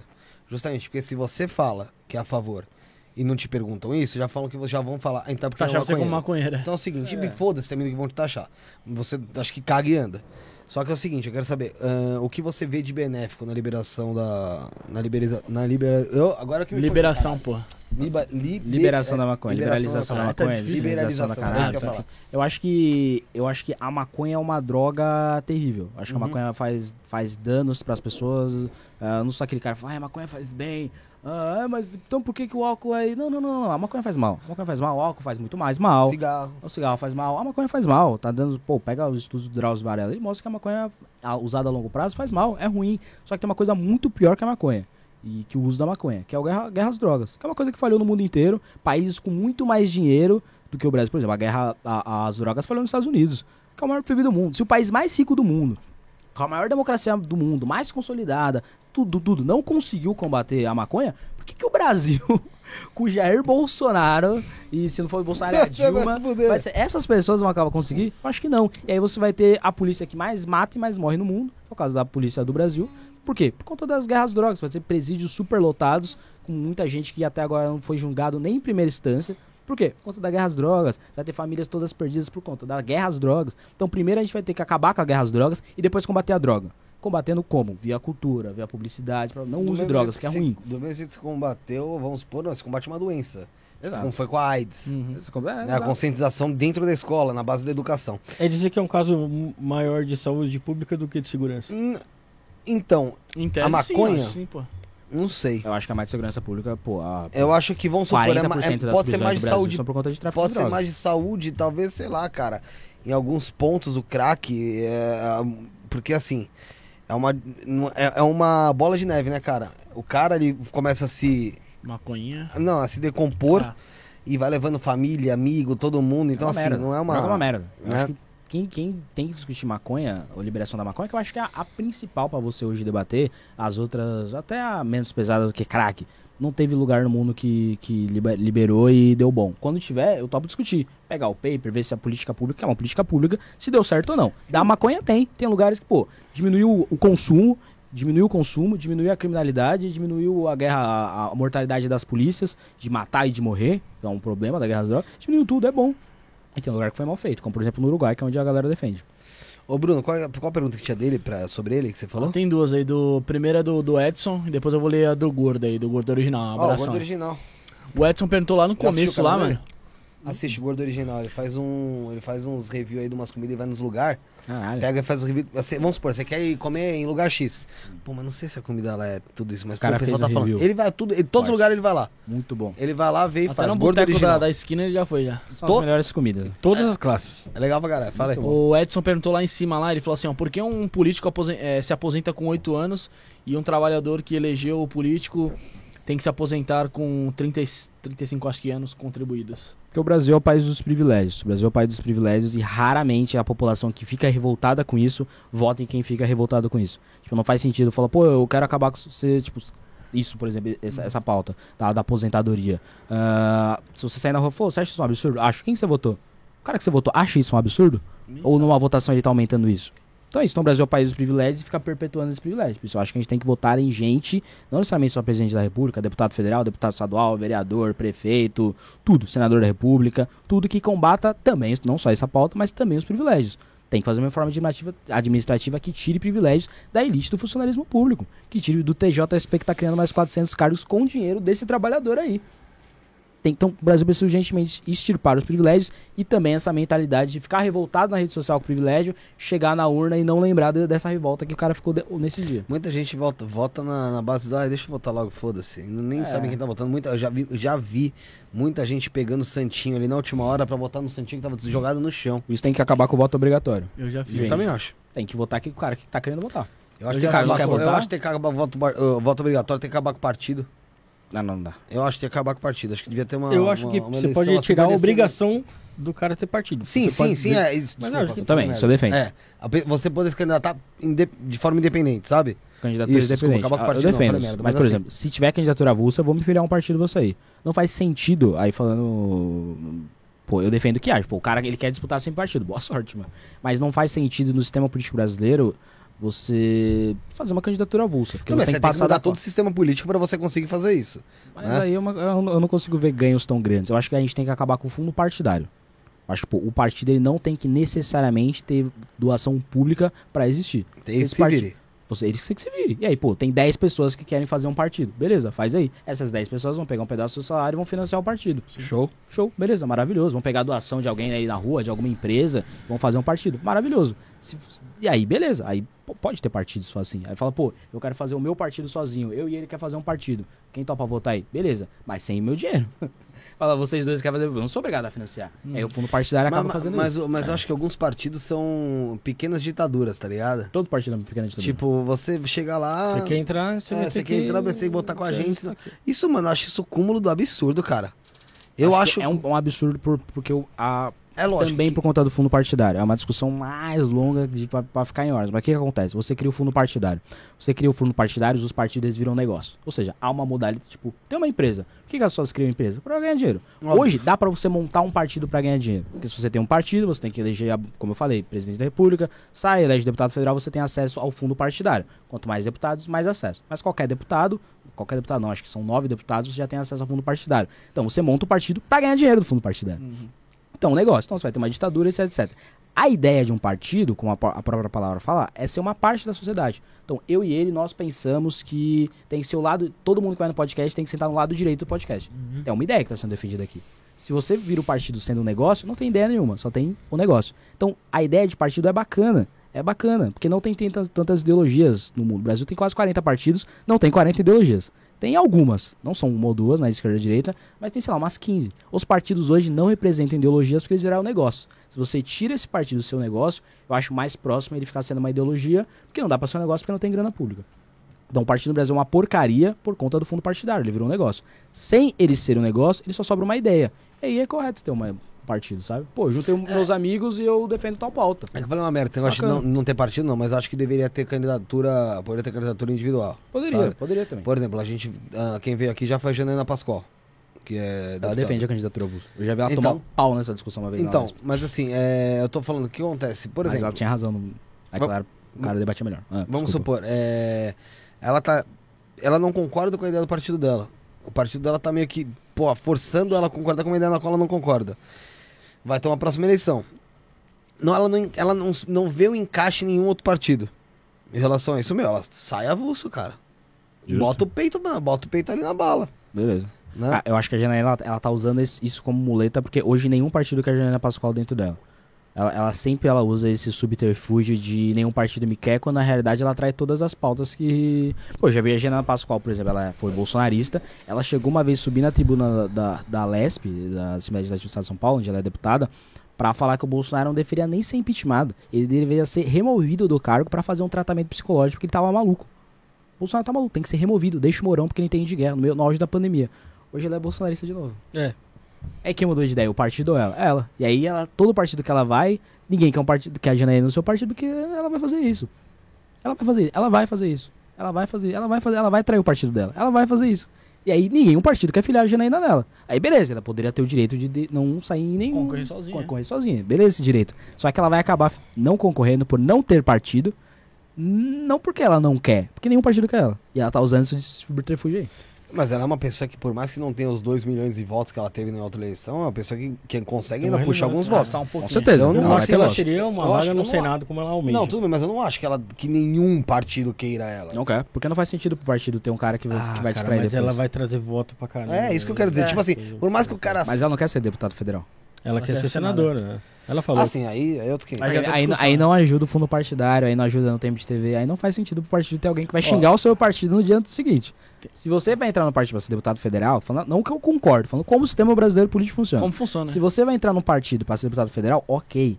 Aí o cara bota o tiriri, que ele faz o que quiser, porque o, e, o, o tiriri que é entrando, ele ajuda a eleger, e aí vai a grana pro fundo partidário, vai tempo de TV. É aquela ideia se lá. esse cara vai sair estadual, senador ou até presidente da república, não adianta você ter esse cara se não for um cara fiel.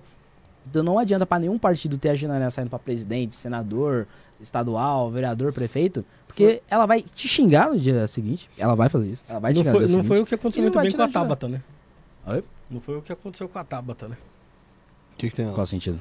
É que a Tabata votou com, com a favor da reforma da, da, Previdência. da Previdência e praticamente foi expulsa do partido. Foi expulsado do Ela partido. foi convidada a sair. Porque né, o PDT é um partido ideológico. Exato. Aí faz sentido. Mas o que fizeram com a Tabata também foi um pouco de covardia. Eles deixaram.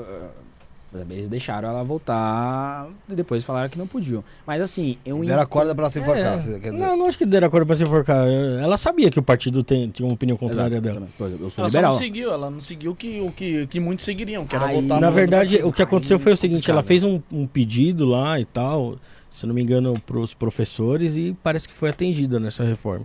E aí ela votou a favor. Sim, ela votou a favor, da reforma e, e nos destaques também. O que eu acho um erro. Por exemplo, a favor da, da reforma e sou contra todos os destaques. Ela, vo- ela votou a favor, acho que todos os destaques. Que acabou criando várias aberrações gigantescas. Tipo, um professor universitário ele pode se aposentar com- antes do cara que é pedreiro. Por quê? Porque ele tem lobby no Congresso Nacional. Assim, eu defendo a categoria dos professores. Mas o que é mais fácil você trabalhar em Também, questão... professora, né? Minha mãe é professora. Tipo, eu defendo, eu- o que é mais fácil? Você é ser professor de uma faculdade ou ser pedreiro? Quem tem mais desgaste físico ao longo? Pedreiro, pedreiro. Evidentemente. Então quem tem que se aposentar primeiro? Pedreiro. Pedreiro. Só que pedreiro tem lobby na Câmara dos Deputados pra pressionar um deputado? Zero. Não tem. É polícia militar, exército. Ela acabou votando esses destaques. Aí eu discordo disso. Mas assim, só de votar a favor já é bom. Pior era ter votado contra na própria reforma. Mas aí, beleza. Mas eu acho complicado o caso da Tabata, porque ela tem uma ideologia e ela entrou num partido que não necessariamente tem a ideologia dela. Aí vai acabar tendo conflitos. É como se eu me filiasse, se eu sou filiado ao PDT. E aí eu sou eleito deputado federal e tem uma votação, uma privatização. Eu vou votar a favor. Só que o partido é historicamente contra. A Tabata fez isso com o partido. Aí é complicado. Eu acho que o partido tem o direito de poder expulsar o parlamentar. Só que o parlamentar continua com o mandato, como é o caso da Tabata, e pode mudar de partido. Isso eu acho correto. Ô, Bruno, fala. Tem a pergunta do- Tem a pergunta do Gordo Original. Primeiramente, ele tá chamando a atenção do Rafael aí, falando pro Rafael parar de chorar espinhas durante a transmissão. E ele pergunta aqui, falando ainda em partido político, ele perguntou aqui, ó, por que o MBL não vira um partido político? Ah, porque é muito difícil. É muito difícil. Pô, se a gente pudesse ter um partido político, a gente já teria, mas é muito difícil. Tem que Já fazer. tentaram, já?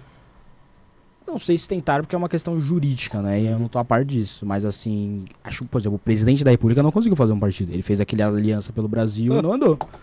38. Ele precisava de assinaturas e não conseguiu as assinaturas. Exato, ele não conseguiu assinaturas. Tipo, e ele teve 57 milhões de votos. E é um cara já elegeu tá no deputado poder, já, né? federal. É o ele- presidente.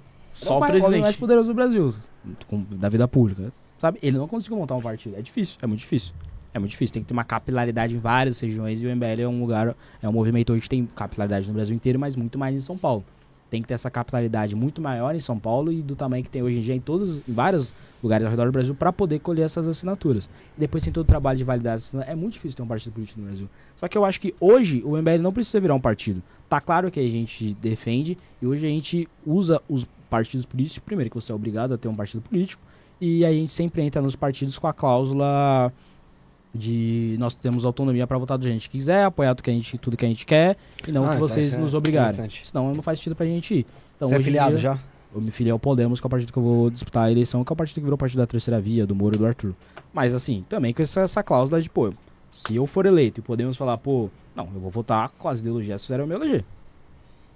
Sabe? Então, tem essa questão. É muito difícil ser um partido no Brasil. Eu não sabia que tinha toda essa, essa caralhada de coisa aí. Pô. Uma burocracia do cacete. Com certeza. Qualquer outra pergunta? Ah, do Gordão não, per... não, era perguntando sobre isso aí, perguntando há quanto tempo você tá no MBL. Eu tô no MBL desde 2017. Tô falando da eleição já.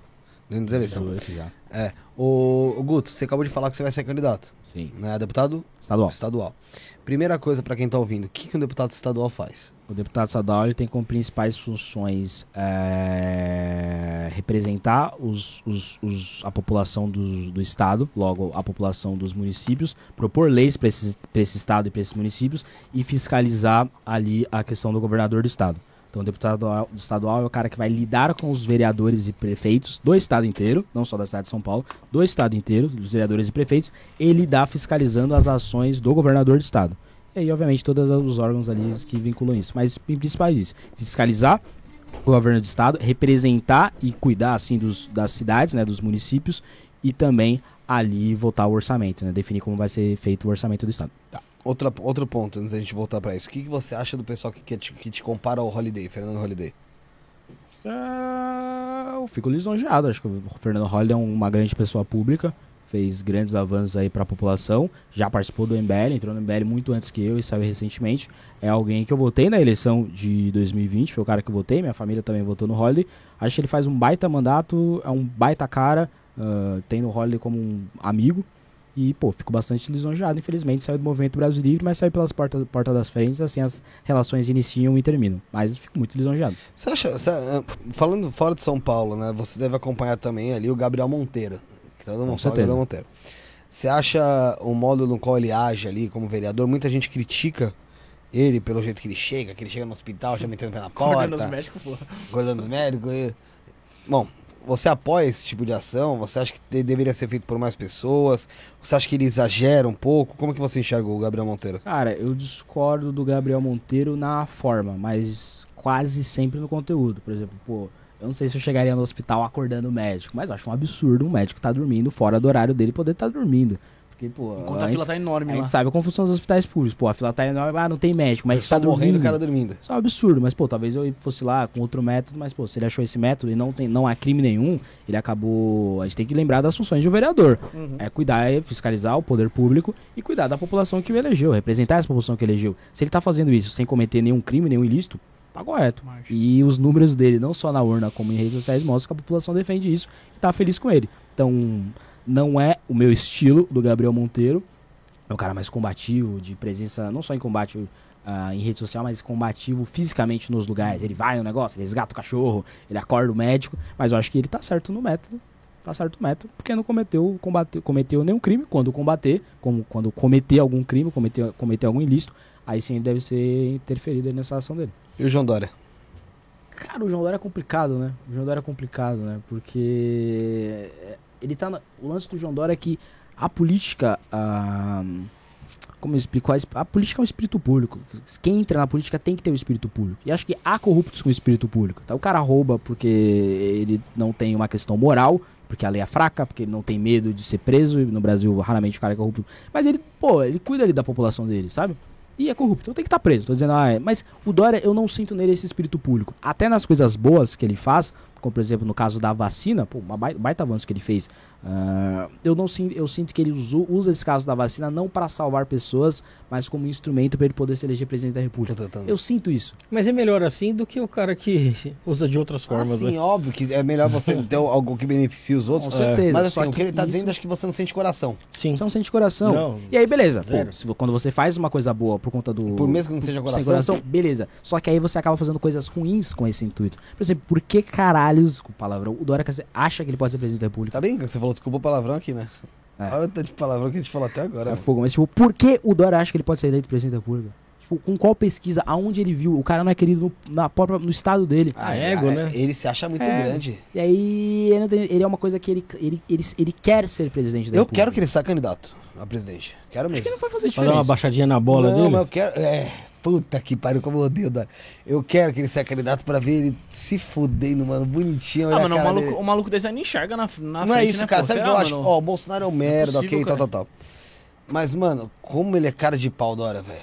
Ah, Vestido É de lixeiro, mostrando a carteira de trabalho, E o Bolsodória, ele dançando junto lá, não sei o que. Agora é comendo Bolsodória. pastel com aquela Acelera, cara de acelera. nojo. Acelera São Paulo. Exato. E um, e um político, ele não, ele não é só em pautas concretas. O político, ele também é um representante da população. Então, ah, o Dória, ele vai bem como governo. Discordo, mas há quem diga isso. Ah, ok, eu não, eu não quero um amigo, eu quero um governador. Óbvio. Sabe? É, Mas eu acho que eu, eu tenho que ser um governador que eu confio, que eu falo, pô, eu gosto desse Tem que cara. sentir uma parada, mano. E além disso, o Dória também não faz um bom governo. Não faz um bom governo. Pô, a gente tá indo, São Paulo tá perdendo o seu marco competitivo em relação a outros estados. Tem empresas que saem de São Paulo pra ir pra Minas Gerais, Até mesmo Paulo- Paraguai. Cê- Aqui de São Paulo, você não viu também que o. Esse microfone tá dando umas brochadas, às vezes. Você viu que Sim. em São Paulo as empresas estão saindo aqui da cidade e estão indo pra Barueri, pra Osasco, porque não tá sendo mais atraente aqui, é, não sei, o recolhimento fiscal, sei lá como que Exato, fala dá aí. uma porcaria. O cara fez aumento de imposto, uh, E é imposto prefeito, no né? meio, no meio de uma pandemia. Você viu, ele Imposto de remédio. Do, do carro usado, que, que deixou um absurdo aí os carros Tabela usados. FIP, Ele é, mano. mu- ele é muito O doido, IPVA. então, cara. Ele é pô, do- Foi o- Tá consequência? rolando uma pandemia. Hum, e se eu aumentasse imposto em remédio no meio dessa pandemia? É, você Ô, viu? cara, não, não faz isso em comida, quando a população tá ficando cada vez mais pobre. Não, ele- Várias E outra questões. coisa, e outra coisa, ele também foi um cara que foi na onda do Bolsonaro ali, Bolsonaro ali, falou que promote- prometeu rios e fundos aí pra Polícia Militar do Estado de São Paulo, foi dar um aumento de 20% aqui pra, pra polícia agora no final, quase do mandato dele. E, velho, a uni- falou que policial na, tava autorizado a prender, em combate matar bandido, e o que você vê é totalmente ao contrário do que ele falou. Então ele é mais É um mais que um falou, cara. falou, falou e não fez Mais um cara que traiu boa parte das pautas que fizeram ele eleger e tá numa ego trip bizarra pra tentar ser presidente da república quando a população já percebeu. E não apoia o cara. Tipo, o cara que vota no Dória fala. Ele sabe que o Dória não vai fazer o que ele tá fazendo. Você olha o Dória e fala, Dória, você não vai fazer. Você já não fez como prefeito, fez como governador. Para. Você quer ser presidente só pra falar que é presidente, sabe? Sai fora, Dória. Como- É, O Gordo falou aqui ó, que as empresas é, vão pra outras cidades por causa do, por causa do ISS. Caiu? É, sobre o serviço. Não tem a ver com Dória, SP tem esse tributo muito alto. Sim, aqui eu quis falar, não, não tem a ver com Dória, mas eu falo assim, tem a ver com o, o- era o Bruno Covas que estava aqui na época aqui. Prefeito. Mas era aliado do Dória, com então tem uma ligação. É isso que eu quis dizer. Hum. Pode falar o que você ia falar. É, como que você enxerga. Porque assim, ultimamente, é lógico, isso aqui é problema de muito tempo.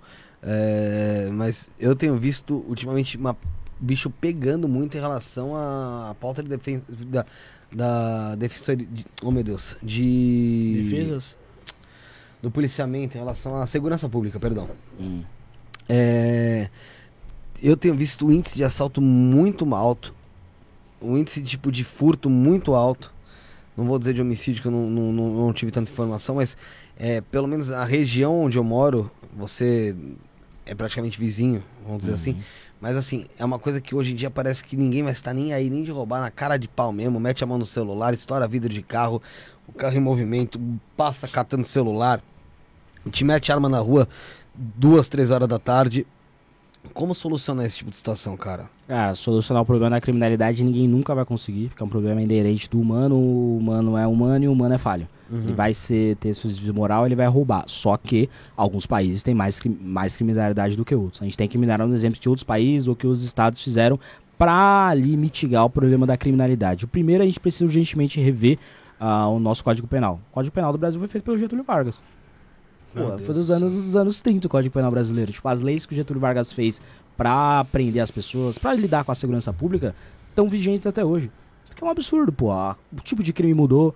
Tipo, como o Código Penal Tudo se veio a questão do. Pix. Daí você tem que enquadrar o negócio. Mas, pô, é uma, é uma coisa nova, tem um crime novo. E a gente tem que rever urgentemente o Código Penal e eu acho que tem que aumentar a pena pra todos os crimes violentos. Todos os crimes violentos têm que ter a pena aumentada. Porque o lance é. ah, você tem que. ah, a gente tem que começar a usar cada vez mais a lei, não pra ou a segurança pública, o código penal, a cadeia, não, não para necessariamente fazer aquela pessoa virar uma pessoa boa, mas para tirar essa pessoa da sociedade, porque ele tem que ter medo de ir pra cadeia. A ca- Não pra porque a cadeia é ruim, vai ter comida ruim, não, nada disso. A cadeia tem que ser um lugar melhor, com menos superlotação. Tem, tem, que- a cadeia tem que ser um lugar. É o famoso ditado, né? Tem que cumprir uma pena. Exato, É, exato. Tem que ter não, humanidade. não ser torturado na cadeia. Não é É. isso, pô. Mas o cara tem que ter medo de, ó, eu não vou fazer isso, senão eu vou pra cadeia. Porque lá é ruim. Porque, não, assim. porque é Vou ruim. cerceado, Não, assim, vou ruim ser assim, é. cerceado Porque- de liberdade. Porque eu vou perder minha liberdade. Sim, vou sim, sair é. da sociedade. E a cadeia ela tem que ser vista como isso. Você está tirando algumas pessoas que acabaram infringindo normas que não dá pra conviver em sociedade por um determinado tempo. Se desse, não teria cometado esse crime, porque ele saberia desse crime pregressamente. Hoje no Brasil, eu duvido que um ladrão tenha medo de ir pra cadeia. Tem porra Não, nenhuma. tem medo nem de não ser tem. pego, porque ele não vai ser pego pela polícia. E quando é pego A assim, polícia, é- hoje em dia a polícia tá com medo de abordar, mano. Tá com- Exatamente. Ó, a eu- polícia tá com medo de Eu não acho abordar. que a polícia tem tanto medo, mas eh, o que eu vejo assim. Você não é na, polícia. na- É, Tem- então, então tem. Então, tem então um- você já sabe que a polícia tem medo. você é polícia? Você é policial e tem medo. Tem um, tem um conhecido. Então, Mas eu converso com é, policiais. é, e eu não. Os policiais Então, falam, que então, falam né? que tem medo de abordar. ah, então. É... Eu já escutei isso também. Tem O um que estudo, na realidade, de, da Tem estudo? Universidade de Cambridge, que fala que essa questão da Câmera cop. da câmera cop, ela ajuda, mas também atrapalha. Ah, sim, com certeza. O que eu vejo é que na, nas cadeias, é, os, caras, os caras têm muita comunicação um com o outro. Exato, a cadeia é uma faculdade do crime. Tem É. isso também. O cara que é bandidão lá, ele continua comandando, e o que não é bandidão, ele vai aprender a ser bandidão. Exato, a gente precisa urgentemente modernizar a polícia, treinar melhor os nossos policiais, Sim, rever o nosso também. código penal e tentar usar na segurança pública menos o discurso da violência, que é o que o povo quer escutar, mas hum, a, a solução para a segurança pública não é ter mais rota na rua. A solução da segurança pública é ter mais inteligência. É, pô, quais são, os, quais são os lugares de São Paulo que Pelo são amor mais Deus, violentos? A, a gente sabe como é que a polícia não sabe. Dizem que a polícia não sabe. Ô, você vê. Ô, ô, Guto, pelo amor de Deus. Não, não, vamos- não é- não é não saber, sim, não é vamos não pegar aqui saber. liberdade. Vamos pegar liberdade. Glicério. Você passa em, em tal rua, eu passo vindo pra cá com o Bruno, vidro no chão, toda porra de vez que a gente tá lá. Você acha que é por quê? Que tem um vidraceiro que, que, tem, que tem Parkinson, caralho, que passa por ele todo deixa cair vidro? Não, porra. bastante crime ali de roubando Você entendeu? E assim, não tem polícia ali. Nunca tem polícia. Exato. Então, a polícia, eu sei, o você lance sabe, de inteligência não é polícia- saber, é saber e agir. É tipo, Sim, pô, a gente tá óbvio. fazendo isso lá, talvez a polícia saiba. Mas o que que fez? Colocou câmera, identificou quais são, fez apreensão, colocou. O que que fez? Então é mais E outra, inteligência. saber agir, e aí você foi o que você falou no Código Penal. Aí você Esbarra cata no o cara, leva pra delegacia, o cara sai, o policial tá lá ainda preenchendo Ó, a Exato. papelada Tem, tem, tem, a, tem a, a- a primeira questão: a polícia raramente pega o cara. Todo mundo que vocês já foram assaltado aqui ah, sabe que Dificilmente. não adianta fazer boletim de ocorrência. Não, você não vai ter celular. Segunda, se a polícia por algum milagre divino pegar o cara, o cara rara nem vai ficar na cadeia. Ele assina Se uma for receptação, nem vai ficar assim, um negócio Se assim, for sai idade, fora. é e se for preso, fica, pô, dois, três Ó, anos. Eu tenho. Às vezes menos. Então, Tem um conhecido meu que ele fala, eu falei, pô, mano, você, tipo assim, mano, vocês prendem, prendem. Ele falou assim, já prendeu o cara lá, uma- um, cara que, onde ele trabalha, uma- mais de cinco vezes. Eu falei assim, mano, mas esse cara, por que, que ele volta pra cadeia? Ele falou, mano, pra ele é prazeroso voltar pra cadeia. Os amigos dele não estão na rua, os amigos dele estão na cadeia. Tá então ele tá no convívio dele. o Brasil é um país que incentiva Outra- a criminalidade. E- faz mais tá. sentido. E outra coisa, essa questão do- da receptação, tá ligado? O crime de receptação é muito. hum, Assim, a Leve. pessoa. não- leve. Tinha que ser mais firme. Porque o cara que compra um receptação celular é roubado. a- se ele pegar um fudido ali, mano, você vai ficar dois, três anos aí preso, cinco anos, sei lá como for. É, sei lá. ou pagar uma fiança alta, o cara não vai mais comprar um celular roubado. Então não vai ter por que mais um moleque roubar o celular, tá ligado? Exatamente. Exato. As Exatamente. pessoas têm que voltar a ter medo de ir pra cadeia. Não porque a cadeia é ruim, mas porque elas vão perder a liberdade. Hoje a gente sabe que o cara que cometeu um crime no Brasil, ele raramente ele vai ser preso. Mano. Não vai nem ser pego. E se ele for pego, raramente vai ser preso. Isso tem que mudar. E tem que ter mais segurança pública e tem que rever Ah, o Código Penal para todas e as penas. E fora Cê- que a cê fala cadeia assim- hoje é um. Hoje a cadeia é um, um, um intensivão pra você sair pior. É uma faculdade, você vai Não, sair pior. Vai sair pior. Tem que, tem que ter res- ressocialização sim na cadeia, tem que ter, o cara tem que sair da cadeia, voltar apto a viver na sociedade, sim, com, com trabalho, com curso, o que Isso for. é. É, mas você fala assim, você fala assim, ah, a cadeia não tem que ser ruim. Mas você tirar a liberdade do cara já é ruim pra caralho, entendeu, a mano? punição Então, do cara é- é essa, tem que ser essa. Não pode chegar na Exato. cadeia, ai, aí não tem colchão. Não é isso que eu tô defendendo. Manda o mas o cara- cara tem que ter medo e falar, puta, se eu for preso, eu vou ficar 40 É, anos na cadeia. que deixar mano. Lá o cara lá, Manda o cara costurar a bola, tem tapete, o porra, é. Fala o cara, você Ah, vai tem costurar. Você vai fazer uma cela separada pra Não, não, tem como. Não, Não, mas, o lance é, a gente tá discutindo cadeia. O cara fazendo festa, a- falou assim, aqui o é Brasil ninguém é preso. O cara, ele sequer Mas ele é, chega na é cadeia. corrupção dentro da cadeia. É, Corrupção não, mas, mas, mas, tem, mas- mas tem que dar uma tem. funcionalidade cara- ali pro. Não é simplesmente jogar o cara lá, largar o cara lá com 60 nego numa cela, não. Tem que dar funcionalidade. Ó, você vai acordar 8 horas da Tem, manhã, pô. das 8 às 5. Você vai costurar a bola, você vai cortar cabelo, você vai fazer a comida pros caras. É dar serviço. É, é, É que- o cara, é mano. que é, aí você pode entrar como trabalho forçado. Que A, a gente, nossa Acho é- Constituição não acho que tem que permite. ser opcional. tem que botar ser ninguém, opcional. é. Eu acho que, pô, você deve permitir que presos Então, trabalhem, tem mas, que, acho que tem que ser tem, que- tem que opcional. permitido, cara. Se ele não quer fazer nada, não vai fazer nada. Mas também não vai ficar lá. Aí já não tem que nem voltar. Porque né? a, vai punição, fazer a punição de um preso... É, Se o cara já não quer trabalhar lá dentro, isso que eu acho que a, a principal função Ele já tá cadeia... preso porque não quer trabalhar, né, Bruno? Então, mas não tem que ter voltar. Exato. Então, mas Acho que essa é a discussão. É, é dar a oportunidade do cara querer alguma coisa e mudar de vida. Se Claro, o cara quiser que- voltar. É, não, sim, eu também Não acho. Ele princi- tem que sair melhor de alguma forma. Acho que a principal função da cadeia é tirar a pessoa da sociedade. É, é, a ressocialização. Né? Porque há poucos métodos eficientes de ressocialização, mas mesmo que tivessem, ok, você vai ser preso, você tem a oportunidade de fazer. Só que o cara tem que ter medo de ser preso. Exato. Tem que ter medo de ser preso Concordo. urgentemente. Hoje o Brasil não tem o menor medo de ser preso e a polícia age como tipo, pô, eu vou prender esse cara e vai estar solto. Eu não vou prender, então eu não vou abordar, esse cara roubou um. é Posso te falar, mano? A, própria polícia desacredita do trampo dela, mano. Com Não, certeza, desacreditei. com E, e a, esse negócio da câmera, dessa negócio da câmera, eu acho que de fato diminuiu, parece que a abordagem. Antigamente eu sempre via um outro sendo abordado. Hoje em dia, às vezes a polícia passa, acho que ela vê um cara ali, mano, que pode cometer. Ela até vira o quarteirão. Ah, tomar no cu, faz Ó, teu mano, crime lá que eu não te- quero estar perto. Se estiver Exato. perto, eu vou, eu vou responder pra, você, junto. pra você ver, você falou assim, pô, você já. da- Das pessoas que precisam fazer boletim, uma, alguma coisa do tipo, mano, eu tive uma bike furtada, eu cheguei na base e falei, mano, o cara tá ali, ó. Ele não tá com a minha bike, mas ele que furtou, tem um prova. O cara tá um quarteirão daqui, mano. Tem como Com a você ir lá. empinando. Aí ele catou e falou assim: Puta, mano, pior que não tem como eu ir lá porque ele não tá com o seu produto, né? Mas se quiser, eles estão fumando uma maconhazinha? Se quiser, eu vou lá dar uma geralzinha neles. Eu falei: Não, pode deixar que eu resolvo, mano. E eles esperaram às 3 horas da tarde. 7 horas da noite eu tava com a minha bike lá passeando na praça. O policial recuperou, foi? Falei: Então, né, mano? Recuperei. Ele falou: Pô, você fez o boletim? Eu falei: Não, nem precisou, mano. Ô, só pra você ter noção como é esse negócio das vezes a polícia não querer trabalhar, e aí eu já, esse pedaço já é vagabundagem. Eu tava fazendo caminhada numa praça, Era essa mesma praça. é, nessa mesma praça. E aí, porra, pum! Eu ouvi de fone assim, eu falei, caralho, meu Deus, meteoro, porra, não sei o que aconteceu. Era uma pancada na frente de um carro na frente, o boliviano bêbado entrando na contramão, batendo um caminhão parado. Mas ele arregaçou. Nossa. Cara, tô falando sério, é uma praça. Imagina que é isso aqui. Ele bateu aqui, a base é aqui. Essa é a praça. Uma ponta. Eu fui até a base, tipo, que é coisa de sem brincadeira nenhuma, 30 segundos andando. E falei, ó, rolou uma batida ali, eu não sei se vocês ouviram. Aí ele falou, a gente ouviu. Batida, bateu mesmo. Vi ali, bateu forte, hein? Parado. Eu falei, ah, então, acho que teria que, não sei. Eu falei, eu não sei se eu tô errado. Talvez deveria ir lá. É, então, mas ali já não é nosso batalhão, não. ali já é outro que Do outro lado da Ali já é outro que cuida. É, fica o Rio de Janeiro Pô, jogando corpo Aí eu falei, ah, bop lá. entendi. O que, que o boliviano fez? Ele saiu ele, mas duas mulheres chapadas, trançando as pernas, pediu Uber, meteu o pé, foi embora, sumiu. O carro já não era dele mesmo? É, É. bizarro, é bizarro. Hoje o Brasil é isso, ele virou um incentivo à criminalidade e, sim, vamos fazer uma adenda. A maioria dos policiais são heróis. O cara que Sim, fala, sim, sim. pô, sabe que pô, vai prender o cara, vai ser solto ainda assim, ele prende, vai fazer abordagem. A maioria das abordagens são abordagens bem feitas, tem uma parte podre, como tem em todas as funções, Todo lugar. abordagem ruim, que não quer trabalhar, que fala, ah, eu vou ter medo de abordar. Tem Tem, essa corrupto. parte. Tem corrupto, tem uma parcela de todas as profissões que são assim, e na polícia também não é diferente. Mas até o policial bom, a gente não consegue privilegiar esse cara. A gente precisa urgentemente privilegiar esse cara. Dá mais, dá, pô, tem que dar mais tratamento pra esse cara. Equipamento, tem que dar mais treinamento. equipamento. Tem que rever o código penal pra ele saber que ele vai prender Sim, bandido. Exatamente. A maioria das pessoas entram na É. polícia pra prender bandido, pra ter uma sociedade melhor. tesão de prender alguém, de fazer um negócio de, bom, de fazer um Justiça, da hora. então. Fazer justiça você chega lá, pode. prende o cara, passa uma semana, o cara tá ali, "É, seu polícia, tomando uma no bar. Pô, Fora a burocracia. "Caralho, esse cara que eu prendi, Esse filho da pô." puta. Você já- fugiu?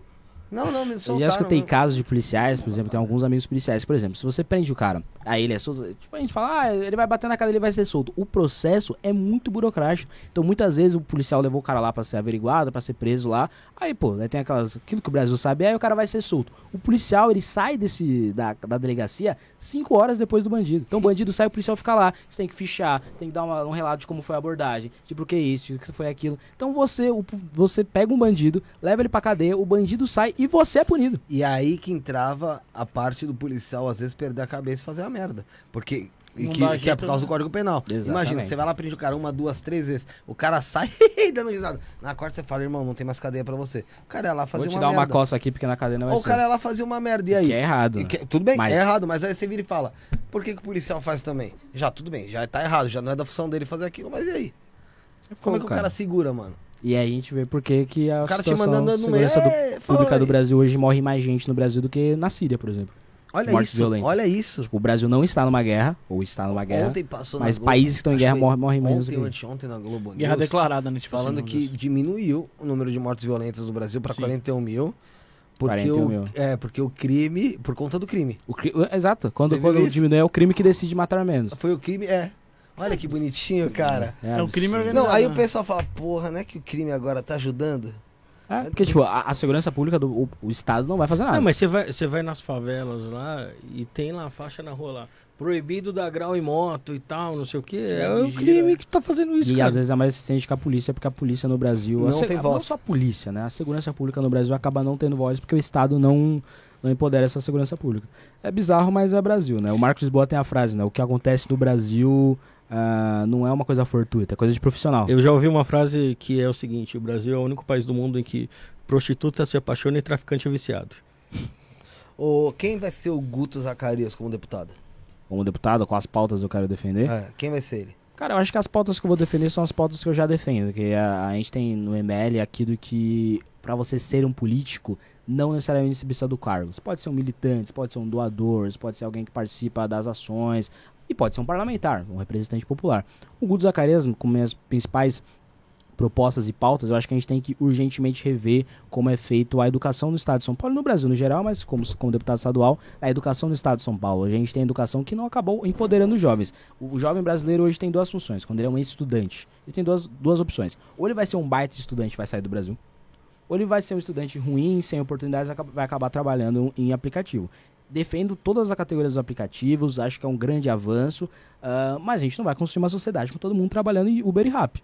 A gente não vai construir a sociedade com, com isso. A gente precisa ter melhores cargos. As pessoas não conseguem chegar nesses melhores cargos não porque querem. Porque muitas vezes não tem oportunidade. Muitas vezes o cargo que era o, o- a, a educação que ele deveria ter tido, tá outra pessoa que não deveria ter tido lá, como no caso das universidades públicas. Então tem várias questões que a gente precisa urgentemente ah, melhorar a situação dos jovens e dar mais oportunidades para as pessoas que vieram da onde eu vim, mano. Vim da periferia do estado de São Paulo, da cidade de São Paulo. Eu quero dar mais oportunidade para aquelas pessoas que são pessoas extremamente talentosas e não alcançam o estrelato, a fama, ou um bom emprego, não precisa nem ser milionário, não consegue nem um cargo de, sei lá, pra virar classe média baixa, não consegue, tem que acabar trabalhando isso por conta de falta de oportunidades. Então a gente precisa a gente mel- melhorar a educação com propósito, né? Ah, eu quero mais educação. Ah, a gente-. É, não é, não é só isso, a gente precisa fazer, acho que dois principais propostas, três principais propostas. A gente tem que acabar com a progressão automática da escola, tipo, se o cara não tem nota pra passar de ano, ele não tem que passar de ano. Porque daí ele só vai passar de ano quando ele tiver nota, ou seja, quando ele provar que ah, aprendeu.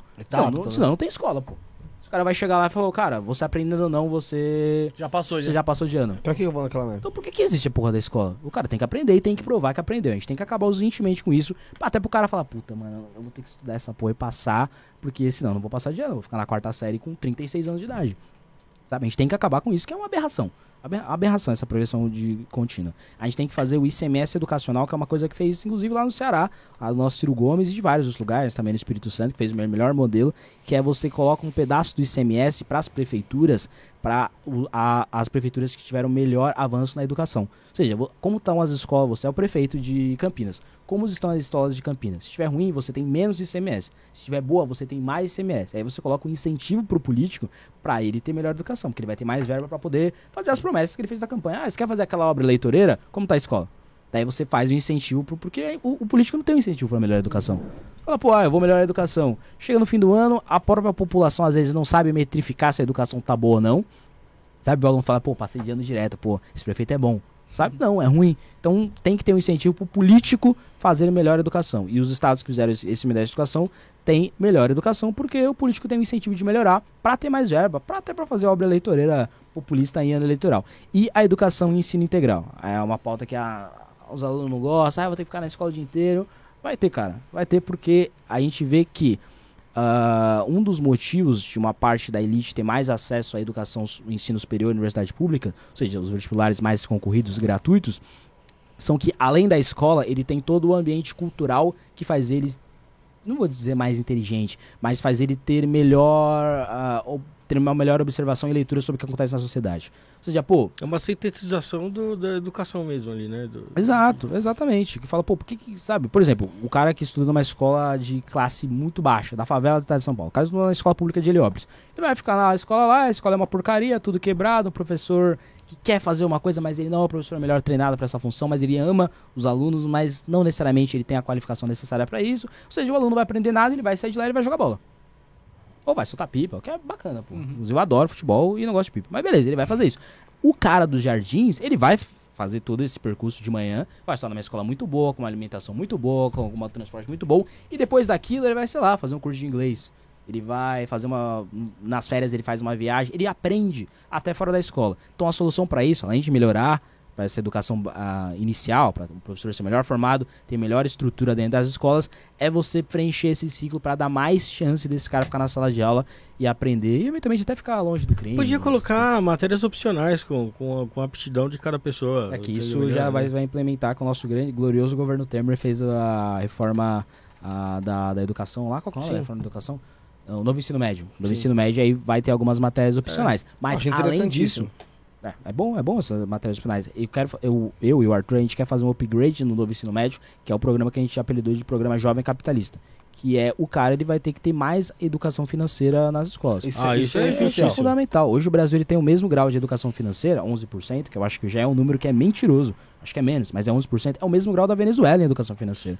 Ou seja, o país que tem 1.500% de inflação ao ano sabe menos de, do próprio dinheiro do que o brasileiro. Ou seja, em algum momento esse país vai começar a ficar estranho nesse, nesse sentido. Né? E educação financeira, ou jovem capitalista, não é o cara virar trader.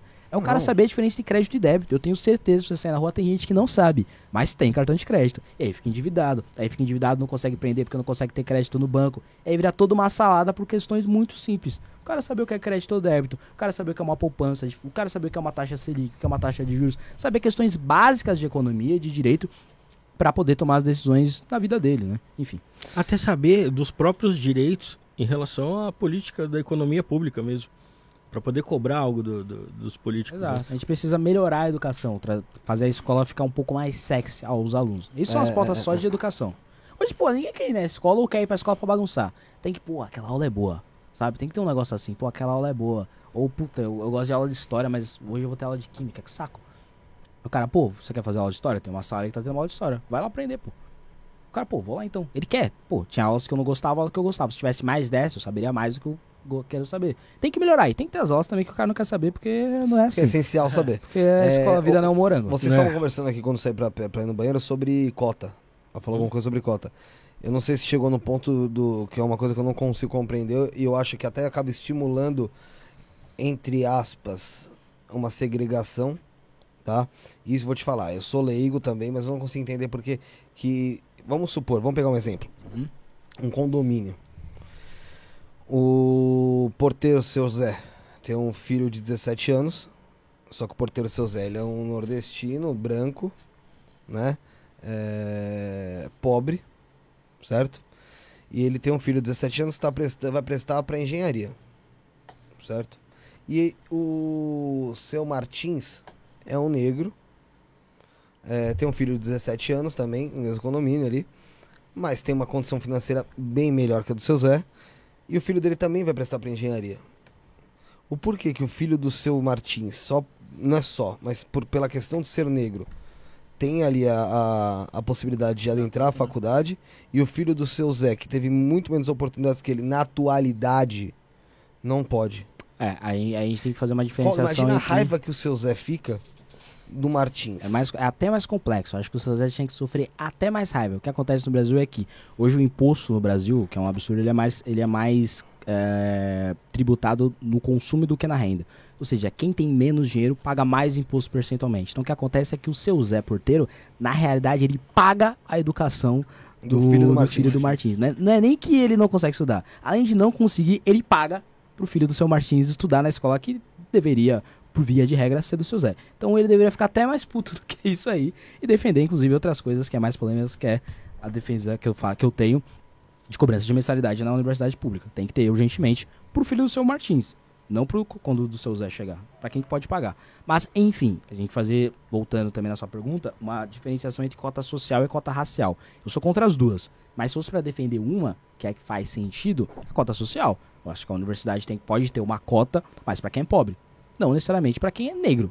Porque vai acabar abordando os dois. No Brasil, por uma questão histórica da escravidão, os, a maioria dos pobres são negros. Então, se você está abarcando os pobres, você está abarcando os negros. Via de regra, via de regra. Se você- quando você coloca para negros, você acaba fazendo essa divisão aí óbvia, que é o filho do Pelé poder estudar numa universidade pública e a porteira branca não consegue colocar a filha dela lá. Só que meu ponto é, se a cota fosse só para brancos, a inversão, digamos que os dois são brancos. Se a cota fosse mais para brancos, ainda assim o filho do seu Zé não conseguiria entrar na universidade. Porque o problema não tá na cota, tá na educação. Sim. O Thomas Sowell ele fez Sim, um lá estudo, né? o Ação Afirmativas ao Redor do Mundo, onde ele vai pesquisar em quase uma dezena de países como é o sistema de cotas lá. Então ele vai pegar Estados Unidos, vai pegar Nigéria, vai pegar o Sri Lanka, vai pegar a Índia. Se o Brasil tem um problema social, que é brancos e negros, a escravidão no Brasil, que é um problema gigantesco social, imagina na Índia, que é um sistema de castas com várias não sei o quê, e os brahmanes, é mais difícil ainda. E fizeram ação afirmativa lá.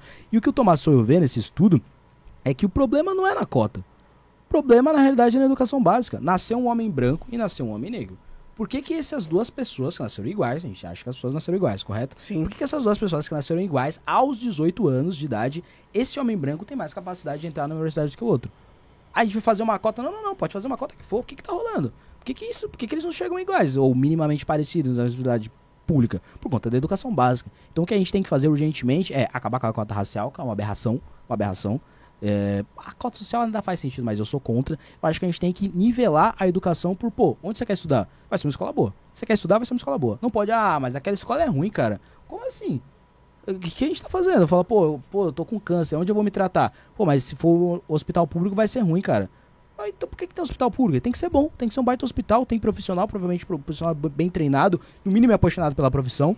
Tem o local, já tem um Tem terreno, local, tem por que, tudo, por que, que o um cara não consegue, a gente não consegue cuidar desse cara? Ah, beleza, o Einstein, pô, vai ser melhor, tem, pô, o cara pega Sim, então 100 pessoas fora da curva. Israel, beleza. Mas você tem que ter uma educação básica de qualidade boa.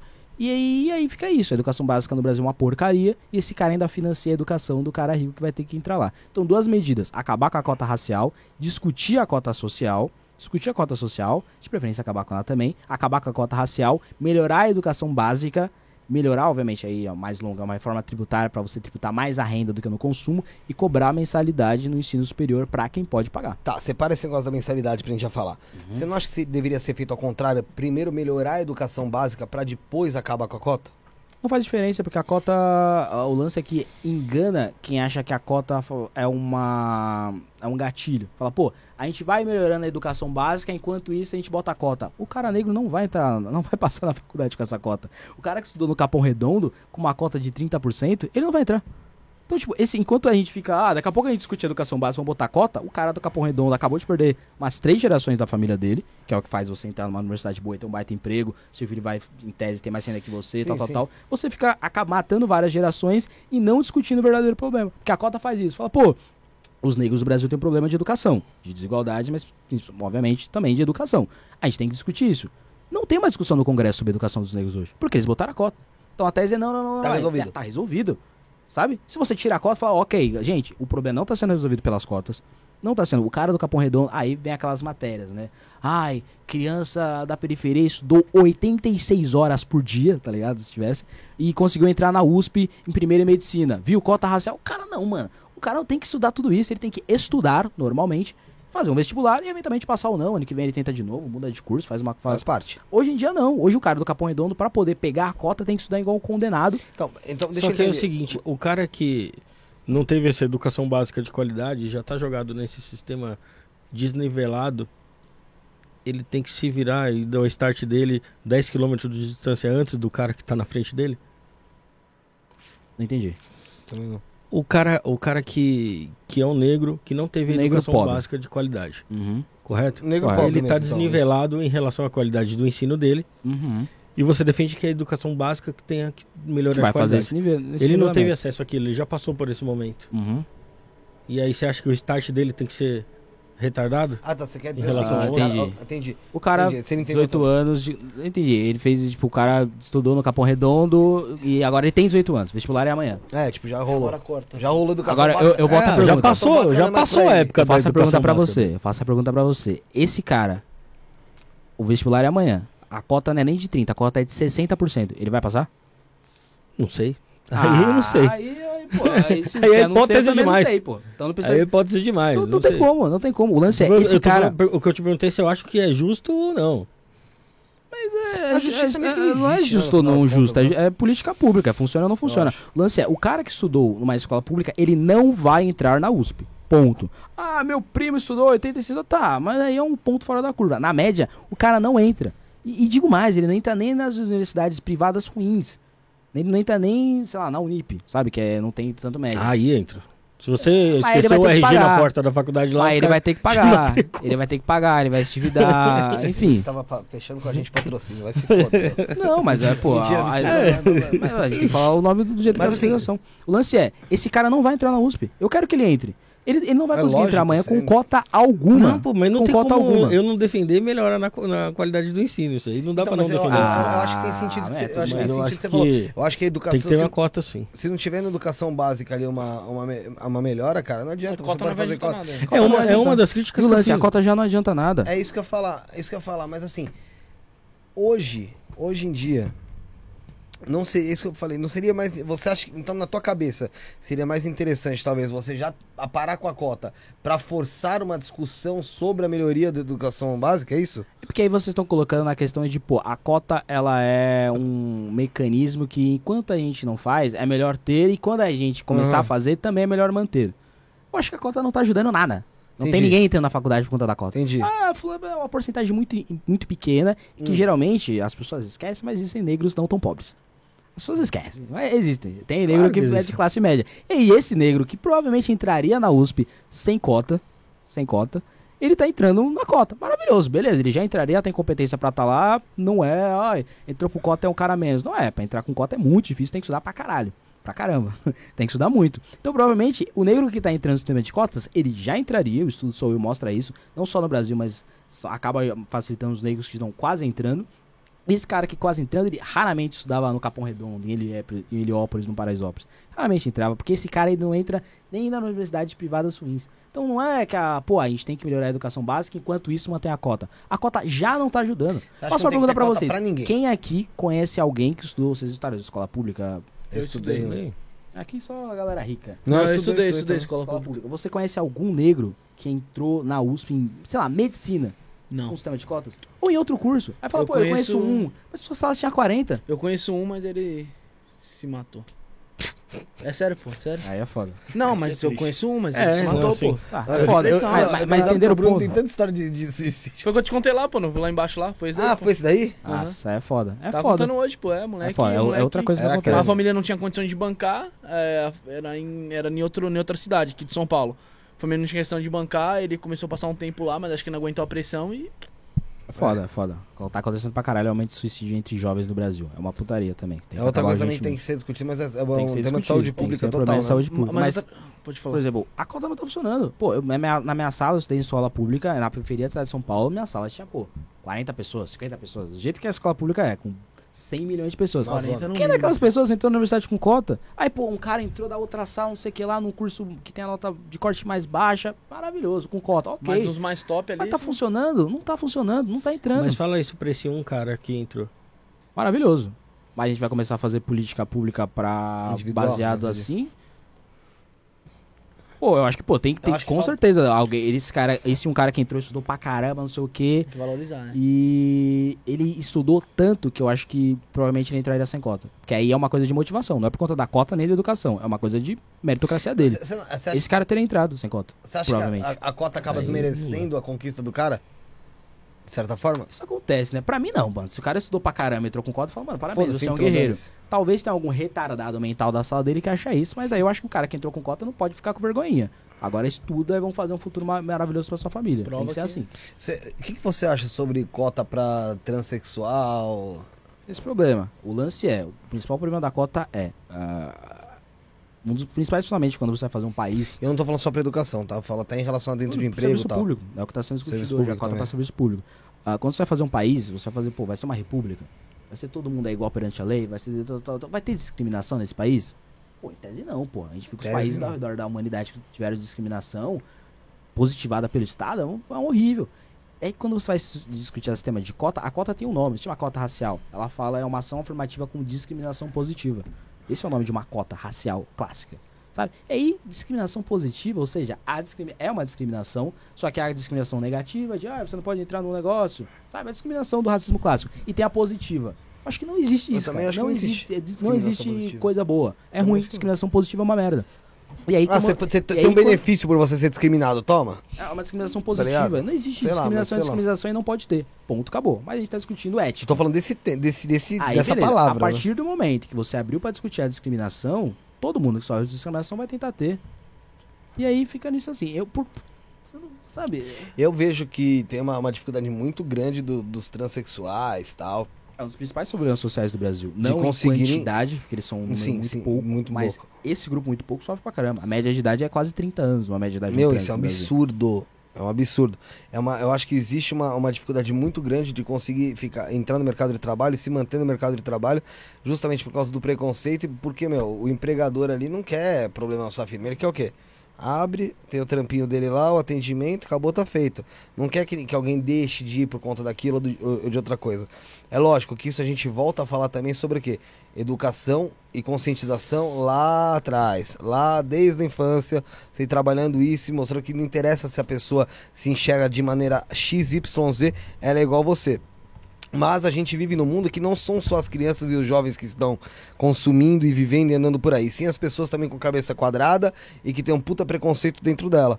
É, E, meu, eu já vi, eu contei isso em outro programa, não lembro em qual. No Burger King tinha uma trans atendendo e eu vi o cara indo comprar lá e, cara, ele voltando porque era uma trans. Tava lá. É uma retardada. né? Você entendeu? Pelo amor de Deus.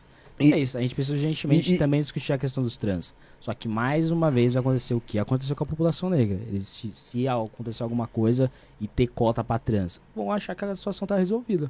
Tá resolvido, pô. Tá Não, não. resolvendo a questão do, do emprego dos trans. Tem cota agora pra serviço público pra trans. Depois a gente, ah, não, depois a gente vê isso, já tem a cota. Ou vamos aumentar a cota. Mas existe cota para deficiente, por exemplo.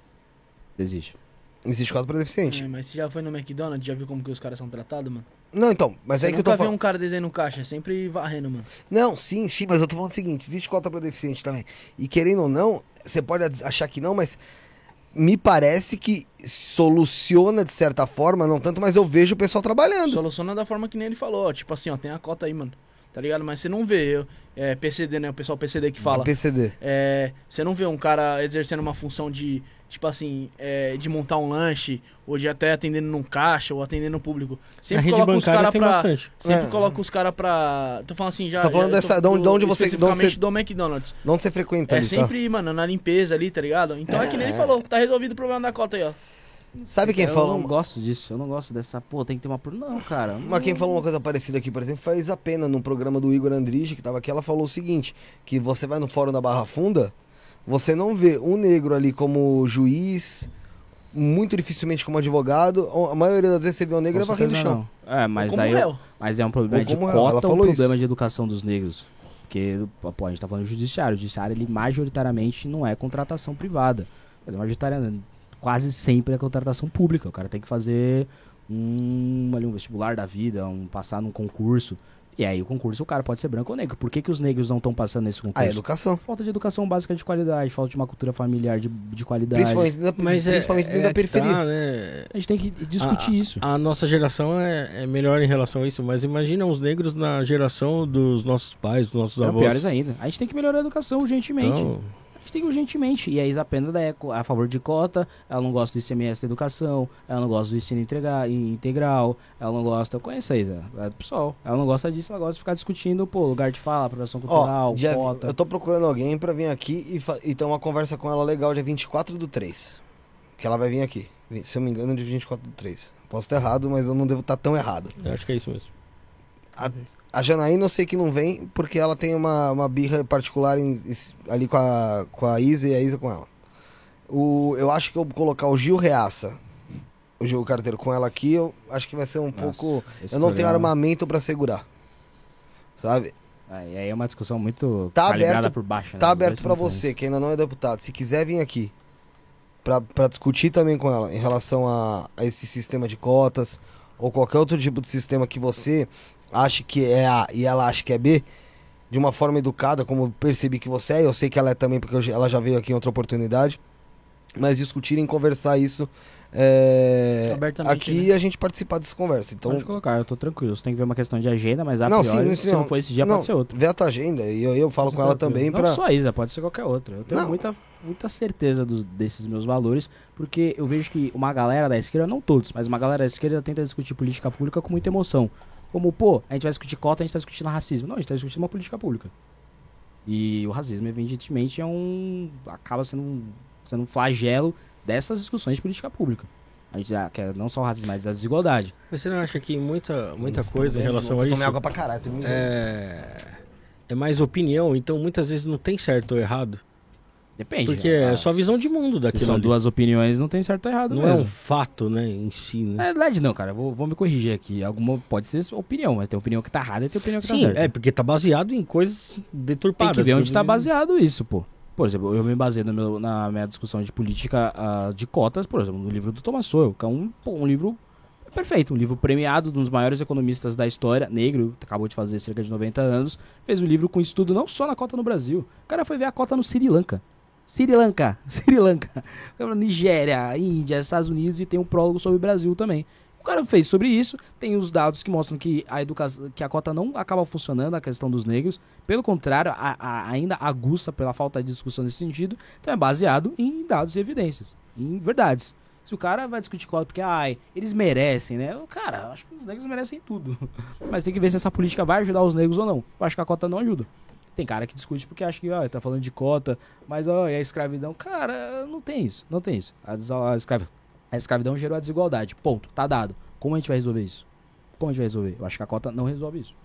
Em relação à desigualdade. O que fala, Bruno? Não, tem muita gente também que se aproveita dessa questão da cota aí. E co- é, o cara é branco e coloca lá que o cara é negro e não tem uma, Esse é um dos principais problemas. fiscalização, algo Aí do é tipo problema. ali que. Esse é um dos problemas da, de quando você é um país que você topou a discriminação. Julgou que pode ser negativo ou positivo. Se você topou a discriminação, vai ter fraude, porque o humano, já, a política pública é feita por humanos e tem falhas e toda falha todo mundo faz. Olha o que os caras estão fazendo com o Pix. Acharam falhas no Pix, pô. Toma golpe até resolver. Mas vai ter fraude, tudo vai ter fraude, vai ter fraude. Na cota não é diferente. E aí a fraude, quando o tema é discriminação, como você vai combater a fraude? A USP ontem ou anteontem falou que vai ser a, é, foi uma das últimas a fazerem isso, né? Mas quase todas as outras universidades fazem, que é um tribunal para você medir se a pessoa é negra ou não. Como você vai fazer isso? Caraca. Como você vai fazer isso? De um jeito estranho, como pô, a Unesp já faz assim, a Unicamp já faz assim, você vai medir o tamanho do lábio, a espessura do cabelo, Sério? Se o nariz é grosso ou não. A genética, sei lá. A gené- tinha, tinha um regime ao longo da humanidade que gostava muito de, de ver coisa de genética, esse Aham. tipo. Esse regime não era muito bom, não. Eu não gosto de gente de Né? países que fazem esse tipo de coisa. Ah, vamos, é, lá, mas cê- é- vamos ver o tamanho do seu beiço. Daí vem com um aparelhinho. Se for do beijo, tá bom, pô. É. em relação à des- desigualdade, Guto, como é que você vê esse problema aí, cara? Você acha justo que, tipo, cinco caras são donos da mesma grana dos 100 milhões mais pobres do país? Depende. Depende de quem são esses cinco caras. Por exemplo, ah, no Brasil, ele é um país extremamente patrimonialista. Então, geralmente, o privado é um semi-privado. É tipo, pô, o Joesley Batista, ele é privado ou ele é público? Privado?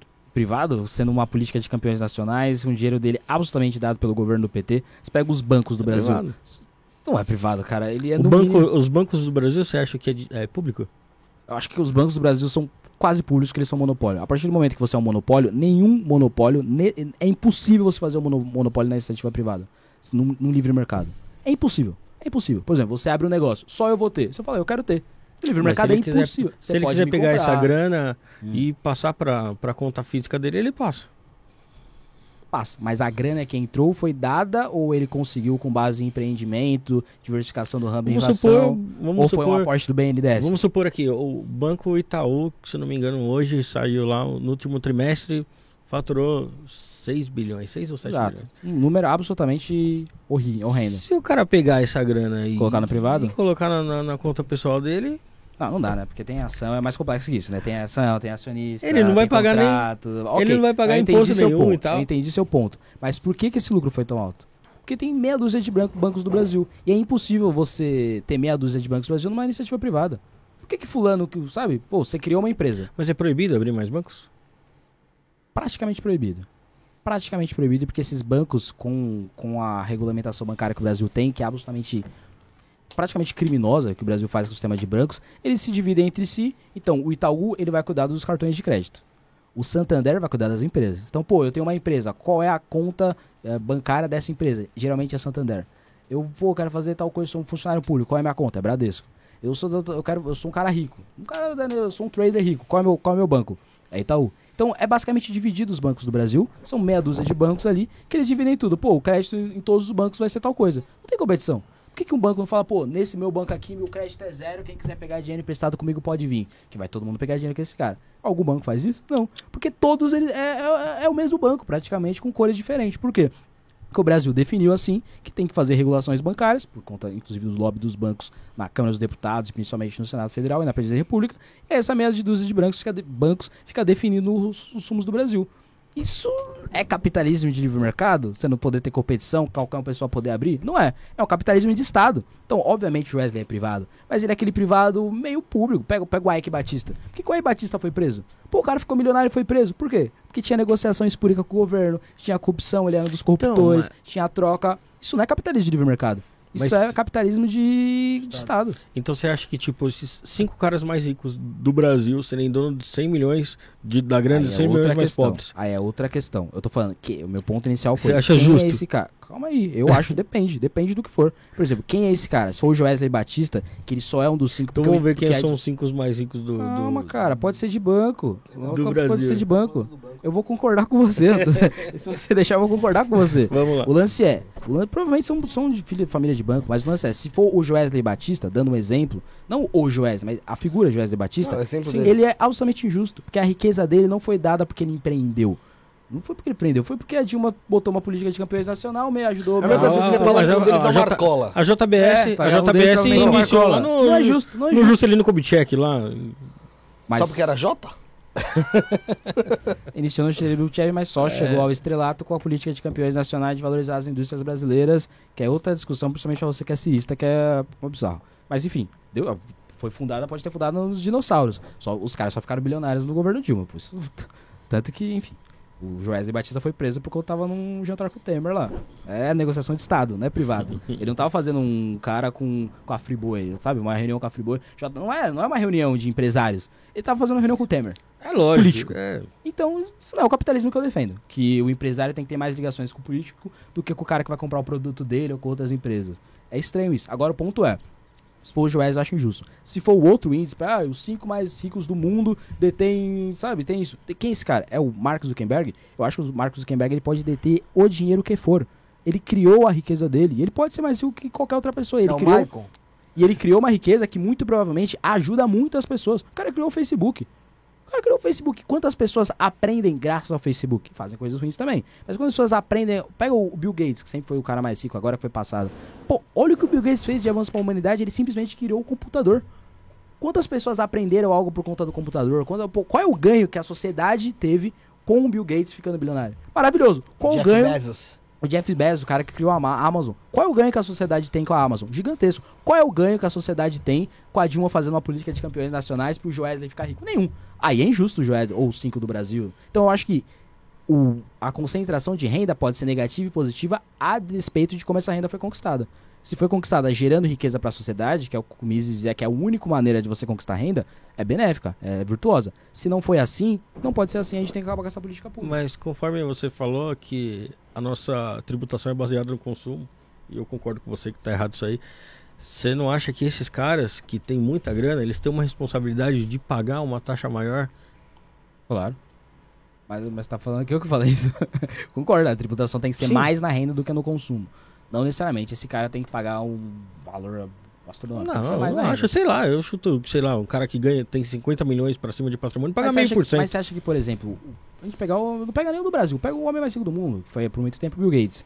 Acho, acho que qual é o maior ganho que a gente pode ter? Tem o Bill Gates lá, existe o homem Bill Gates e a figura Microsoft. Acho que o ganho que a sociedade vai ter com o Bill Gates é pegando 1% da renda dele ou falando Bill Gates, trabalha mais, faz mais computador, que vai ter mais gente de computador. Você acha qual é o ganho? Mais, é. Agora, se esse cara for o Wesley Batista, vamos pegar o Batista, pode Ah, ser eu, o acho Ike que ter- Batista. eu acho que ele tem que ter responsabilidade social. É, o Tem cara que que, mais. O Bill Não, Gates tem o- o- simplesmente Não, o homem todos que fez mais doação ricos. na história da humanidade. Não, Ele é lógico, o maior doador. todos da- eles. Ninguém doou Não, mais todos do que o Bill eles, Gates. todos eles, filantrópico to- da história. Todos eles, todos, todos eles. Eu acho que ele tem, é, tem, tem que ter uma responsabilidade social de retornar um pouco aquilo para a sociedade. Mas ele tem, ele paga imposto.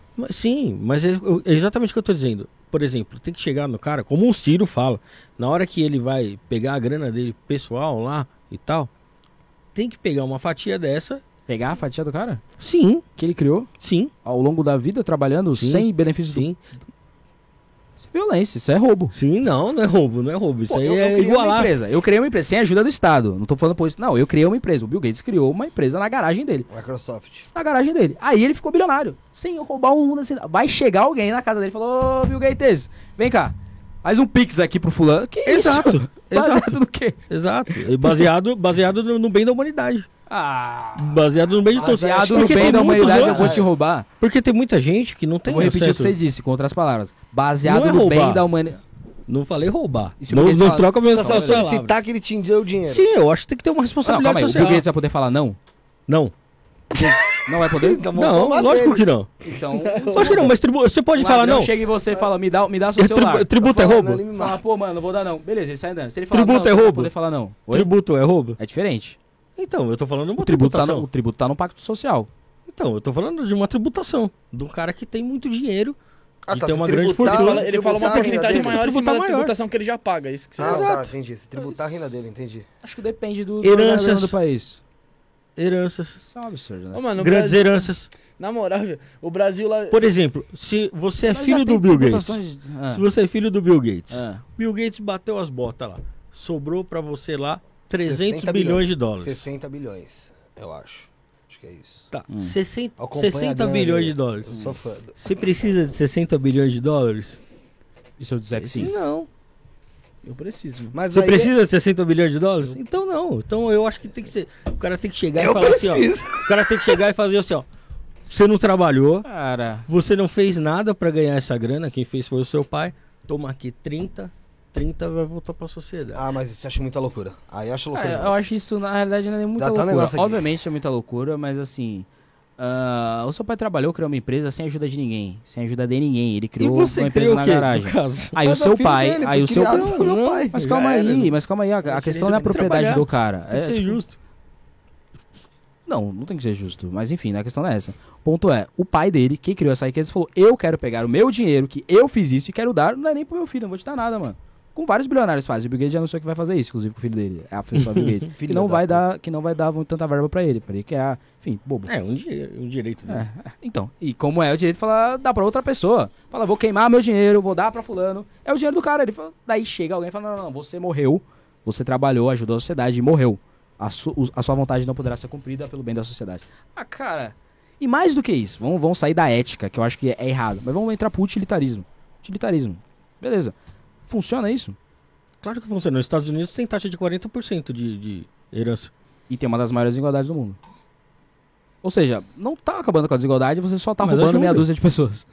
Mas O lance é, tem o famoso estudo que se você pegar as 100 pessoas mais ricas e dividir, não é nem uma porcentagem, pega 100%, quanto eles têm? Me dá 100%. Bill Gates, abre sua conta e faz um pix, não é nem uma, por- tudo. Dividir pra humanidade inteira vai dar cerca de mil reais pra cada um, uma vez só. Ah, mas aí eu não tô falando. E você não vai ter a Microsoft fazendo- um- Acabou, acabou os E dividir computadores pra da todos nem, nem a Microsoft. Acabou o vai- Xbox. Nada, nada. Você vai pegar a renda desse cara e vai dar... O Gil Reaça Pouco também mais. chegou aqui e falou que ia dividir o salário dele pra todos os brasileiros. né? É. Sabe quanto que vai dar? Então. Mas basicamente, não é, nem, não é nem uma porcentagem. Pega 30%. Não, não, não, bota 100. Bota 100 e redivide, não é nem pros Estados Unidos, redivide pra todo mundo. Quanto vai dar? Então, o maior ganho do Bill Gates é a porra do computador que ele faz e não a renda dele. Porque aí a gente vai ficar discutindo, pô, caramba, realmente, Gates, É, você poderia dar 30 centavos de dólares pra um cara do Haiti, né? Então, que A, a fome ia acabar. Ah, Mas Não, calma, não, calma aí, não, calma aí, Jeff deixa, Be- deixa eu falar aqui, ó. Que nem um cara comentou aqui, ó. O politicamente incorreto que ele falou, mas quem vai levar esse dinheiro pra sociedade? O governo? Você tem. Você, deixa, eu- deixa eu terminar de falar aqui. Você tem um exemplo aqui do, do- da África lá. A África é um do- dos continentes lá que mais recebe doações aí. E continua na mesma pobreza, pobreza que tá. Corrupção Por quê? é gigantesca. Exato, a gente tem que parar que, pô, a, a, a, a solução da riqueza da, da humanidade é pegar a riqueza existente e distribuir, e não novas pessoas gerarem riqueza. O, o- o Elon Musk tem um famoso tweet, que é um dos tweets até com mais like da história do, do Twitter, que ele fala, tem uma matéria que, dessas matérias, toda vez sai, quatro pessoas detêm tantas por cento. Ai, que, mano, cansa a inteligência de qualquer pessoa razoável. E o Elon Musk falou, se vocês provarem que se pegar a minha riqueza, vai acabar, toda a minha riqueza, vai acabar com a pobreza do mundo, eu, eu, eu, dou- eu faço essa transferência na hora. Ninguém vai provar. Porque a riqueza do Elon Musk não vai acabar com a pobreza da humanidade. E se, pô, distribuir toda, não só do Elon Musk, mas de todos os bilionários, de todos os países, pra dividir igualitariamente ao redor do mundo, e quem a gente vai fazer depois que acabar? Então o dinheiro é finito.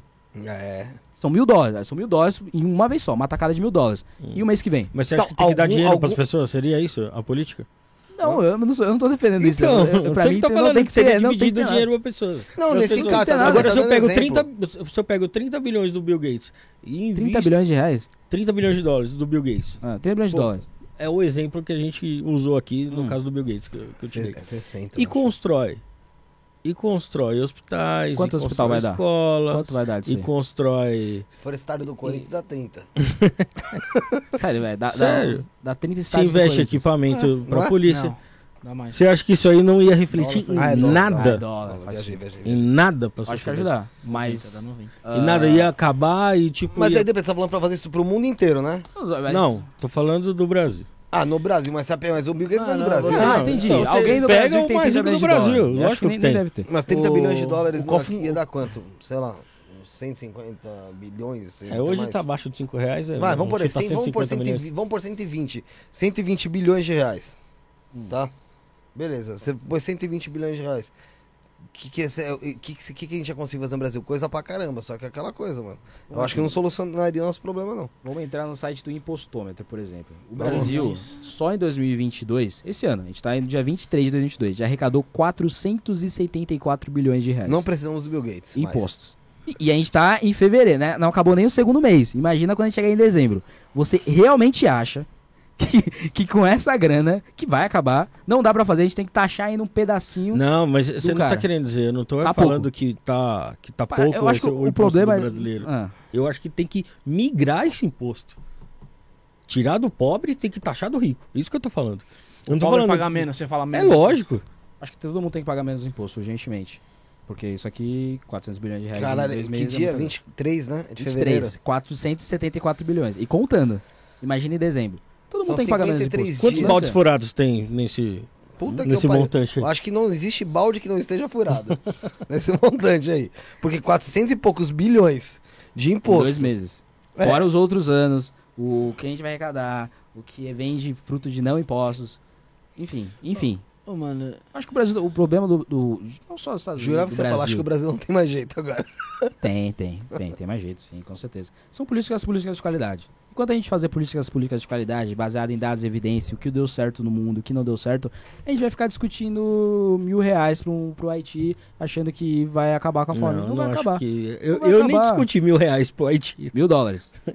Eu nem discuti É, é isso. não, é o que um haitiano ganharia se a gente pegasse todos os mais ricos do mundo e distribuísse pra população do mundo inteiro. Cerca de mil dólares. Uma vez só.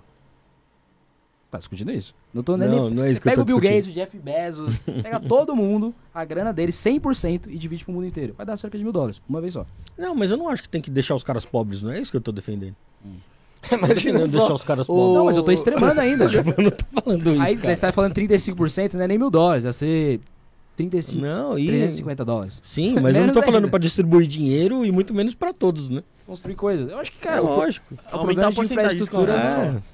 Eu, eu- sei lá, talvez É devesse que pagar. mais. Taxar, ta- taxar as fortunas, é isso queria Taxar acho fortuna que- e taxa eu acho que- herança. Eu acho que na grande realidade a gente tá Não discutindo. Eu acho que é mu- muito interessante ficar aqui observando a maior parte do tempo nesse ponto. A gente tá discutindo assunto de 5, 10, 15 pessoas ao redor do mundo com 7 bilhões de pessoas que realmente pagam. E, e vamos falar agora, fechando em Brasil, 220 milhões de pessoas, a gente tá falando de 5 mais ricos aqui, a gente tá discutindo a vida de mais de 5, enquanto 220 continuam pagando uma, uma caralhada de imposto.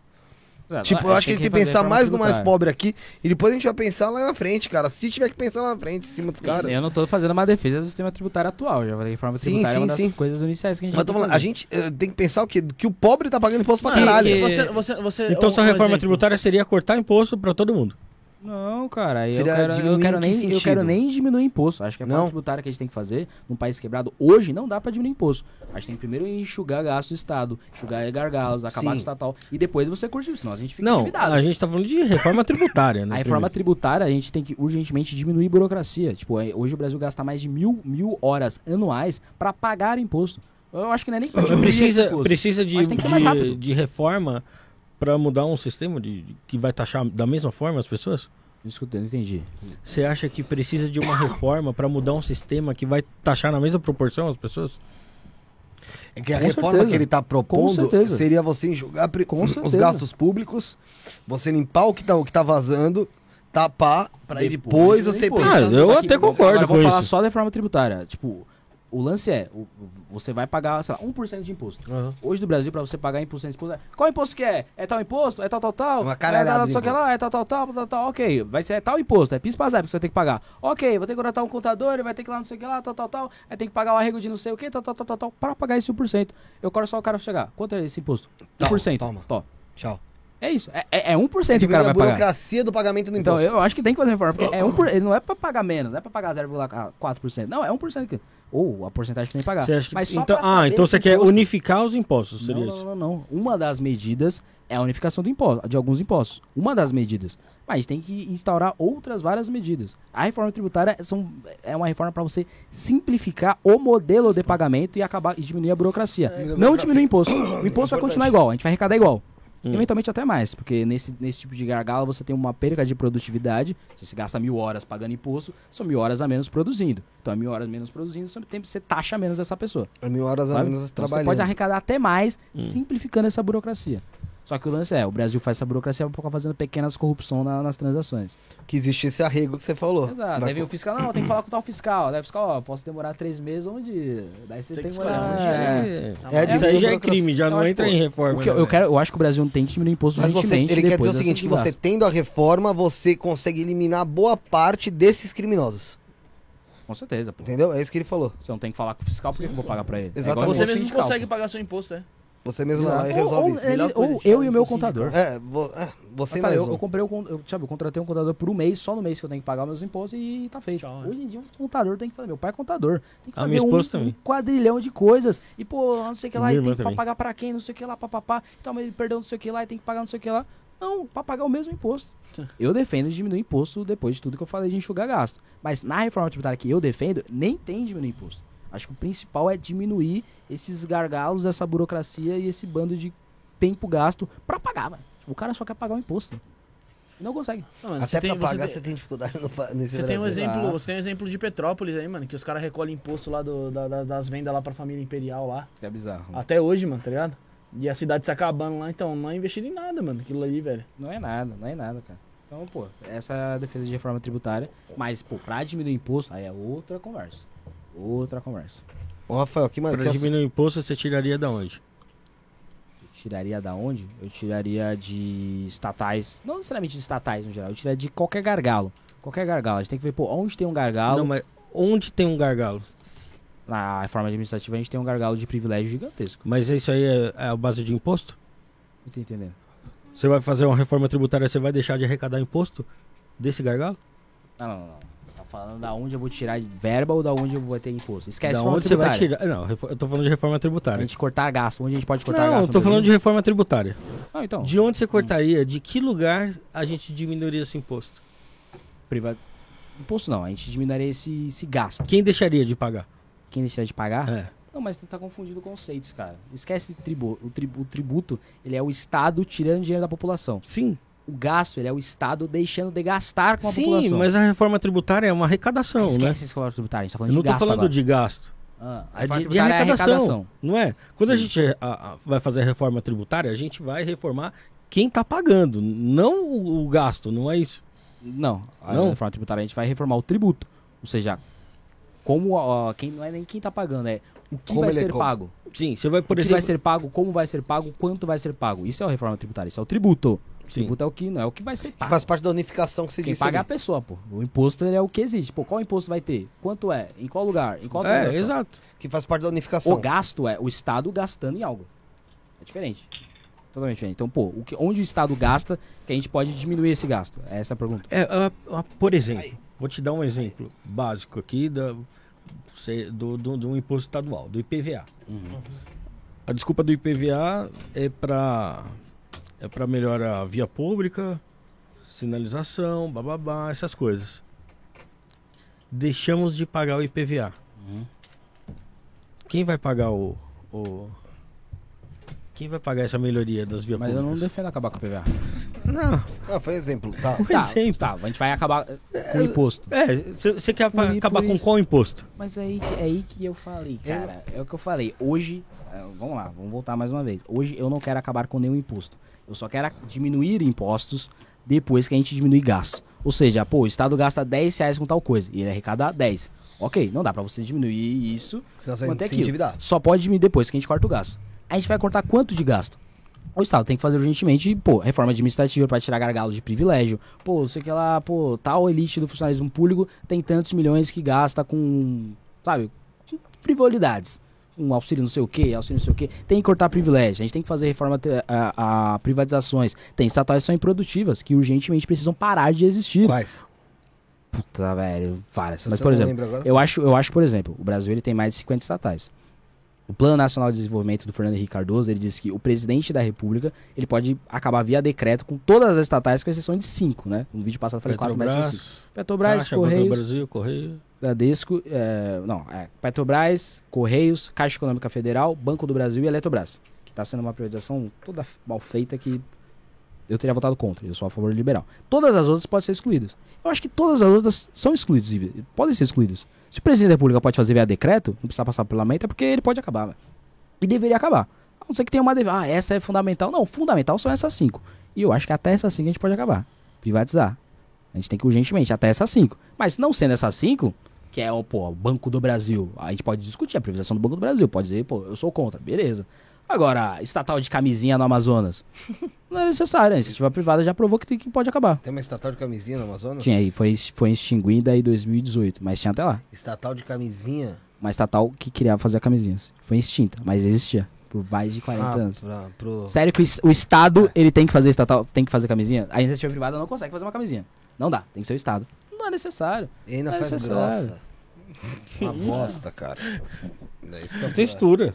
É, pode, é, a iniciativa privada pode fazer com O textura. Bolsonaro, ele criou uma estatal, além de não privatizar nenhuma, ele ainda criou uma estatal. Qual? Que era uma estatal que ela via como tava o vento pra ajudar nos serviços ali do- dos Como é ela aeroportos. o quê? Ela dava uma olhada de como tava os ventos, como tava o clima do momento dos aeroportos. Dos aeroportos. A iniciativa privada não conseguia fazer uma coisa dessa? Claro que consegue. Então, tipo, essa tem que ser privatizada. As outras cinco, a gente, eu topo a discussão e defendo a privatização das cinco. Mas eu topo a discussão. Todas as outras, cara, todas as outras, pode ser privatizada. Pode ser privatizada. O pessoal Então, fala muito privatiza- dos Correios, né? É uma boa discussão. Eu defendo a privatização. Mas é uma boa discussão. São estatais Aí que, que tá- pô, Porque Por exemplo, você privatiza o Correio. E você mora lá no, numa cidade que... É, que, que. que você mora lá longe pra caramba. É. Como é que, como é que chega lá? Não, pode. Termina que você sabe melhor sobre isso aí. Não, Como é que é. chega lá? E aí, aí o, o privado simplesmente ele fala: Eu não entrego Não nessa região. quero, não, entre- não entrego aí. mas Mas aí. aí tem um uma, toda uma forma contratual na hora da, da, da Mas é, é que fazer tem, isso tem um estilo de privatização tucana, que é social-democrata, e tem um estilo de privatização liberal. Tipo, as privatizações do Fernando Henrique, eu, não- eu acho que a- é melhor do que ser estatal, mas não é a privatização que os Ideal, grandes economistas liberais defendem. Não é, isso. não é você, pô, tem uma. Tem a Petrobras. Aí agora na privatização vai ser a Privadobras. Não é isso. Ou a Petropriv. Não é isso. É, acabou, não tem a Petrobras. Ou a Petrobras existe, só que, ah, pô, você quer fazer petróleo no Brasil? Monta uma empresa aí, faz aí. Ou traz uma empresa, vem de fora, faz a exploração de petróleo aqui. E a Petrobras existe. Ou é extinto, mas tem a competição. Nesse sim, estão Mas lá. é, você vê, por exemplo, nos Estados Unidos, a, a in- a indústria petrolífera ela é totalmente privada, né? Uhum. Mas tem regras, cara. Tipo, uma empresa de Regra fora, tem. Regra uma empresa tem. de fora não pode ir lá e montar uma empresa petrolífera. Também, também o chefe também O não pode cara um não tapa tem- na cara do patrão. o tudo cara também regra. não pode chegar e tirar o petróleo de lá e mandar para outro lugar. Pelo contrário, Nem eles pegam de outros lugares e levam para lá.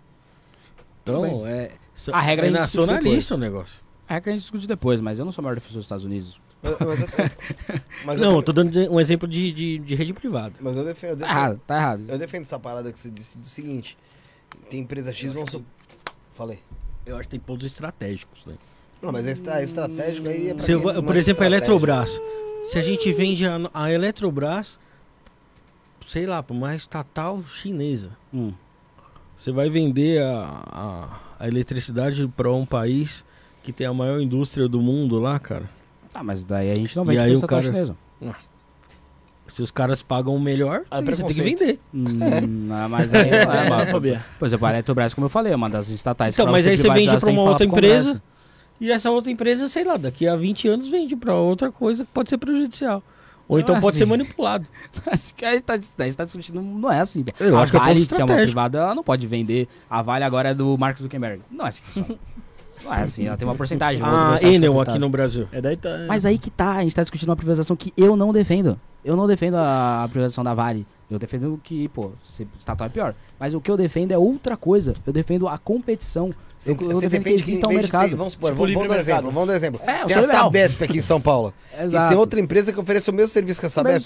tipo. Não só Aí outra. você escolha. Quem você quiser escolha. fazer. Quem quiser fazer. E aí você escolhe e fala, pô, essa, é- essa é mais 2.0. caro, só que é melhor. Eu também, eu Ah, também sou, eu também Ah, eu sou a favor é disso. pior, mas é, é, eu escolho. Pô, é É tipo, tipo- tipo, é como tipo é linha linha telefônica. telefônica. É. Exatamente. me não é copiando, tipo, pô, tinha estatal de linha Eu, telefônica. eu fiz agora- assim porque hoje em dia, eh, praticamente, pouca, algumas ali só que estão dominando, né? Exato. Até hoje já foi engolida Mas também. é, o- é, o monopólio é uma coisa, então o oligopólio é outra coisa, que é o que a gente falou nos Uhum. bancos. Aí é tão ruim quanto. Tão ruim quanto, eventualmente até pior, que mascara o monopólio. Então, meu ponto é, eu não defendo que seja o Eletrobras é pública, agora é privada, não. Eu defendo que seja uma competição de outras empresas. Eu defendo mesmo. Eu, acho que deveria ter isso. Como é, não é, competição. como é em tudo na vida. Por exemplo, o- a ele- a eletricidade do Brasil é uma coisa estratégica. Óbvio. Sabe uma coisa mais estratégica que ele- que eletricidade? Comida. Pô. Comida. É muito mais estratégica que eletricidade. Imagina Você se faz tivesse comida sem eletricidade? Pô, a humanidade fez comida sem eletricidade por uns Não, hoje você faz comida séculos. sem Hoje não, eletricidade? hoje não. Mas Hoje dá- você ainda faz, cara. Depende do que você quer comer, né? dá, pô, mas pô, Mas tá falando do país, se acaba Sim, a eletricidade mas- amanhã, as pessoas ainda comem. Elas comem. Ela faz seu Uhum. fogo. mas o lance é, imagina se, se tem uma estatal de comida. Só, só pode vender na, na comida ou Eu braço. é não, mais mercado, mercado. que um isso, né? supermercado estatal.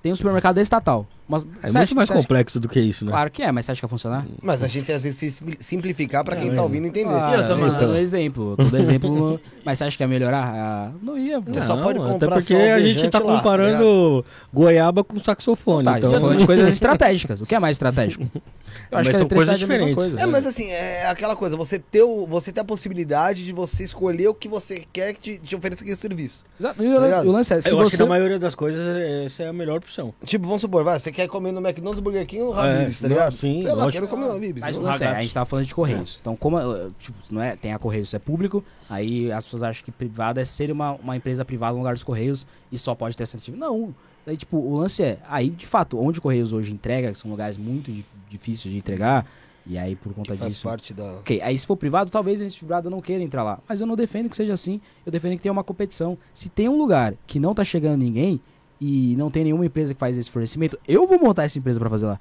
Imagina se tem um lugar que, pô, nesse lugar nenhum, nem, ninguém vende marmita nesse lugar. Caralho, que foda. Pô, eu vou fazer uma empresa de marmita e vender pra aquela população que tá querendo Só, vender. só que, comprar. Guto, só se que, tem Guto, demanda, Guto, vamos dar um exemplo sobre esse negócio aí do correio mesmo.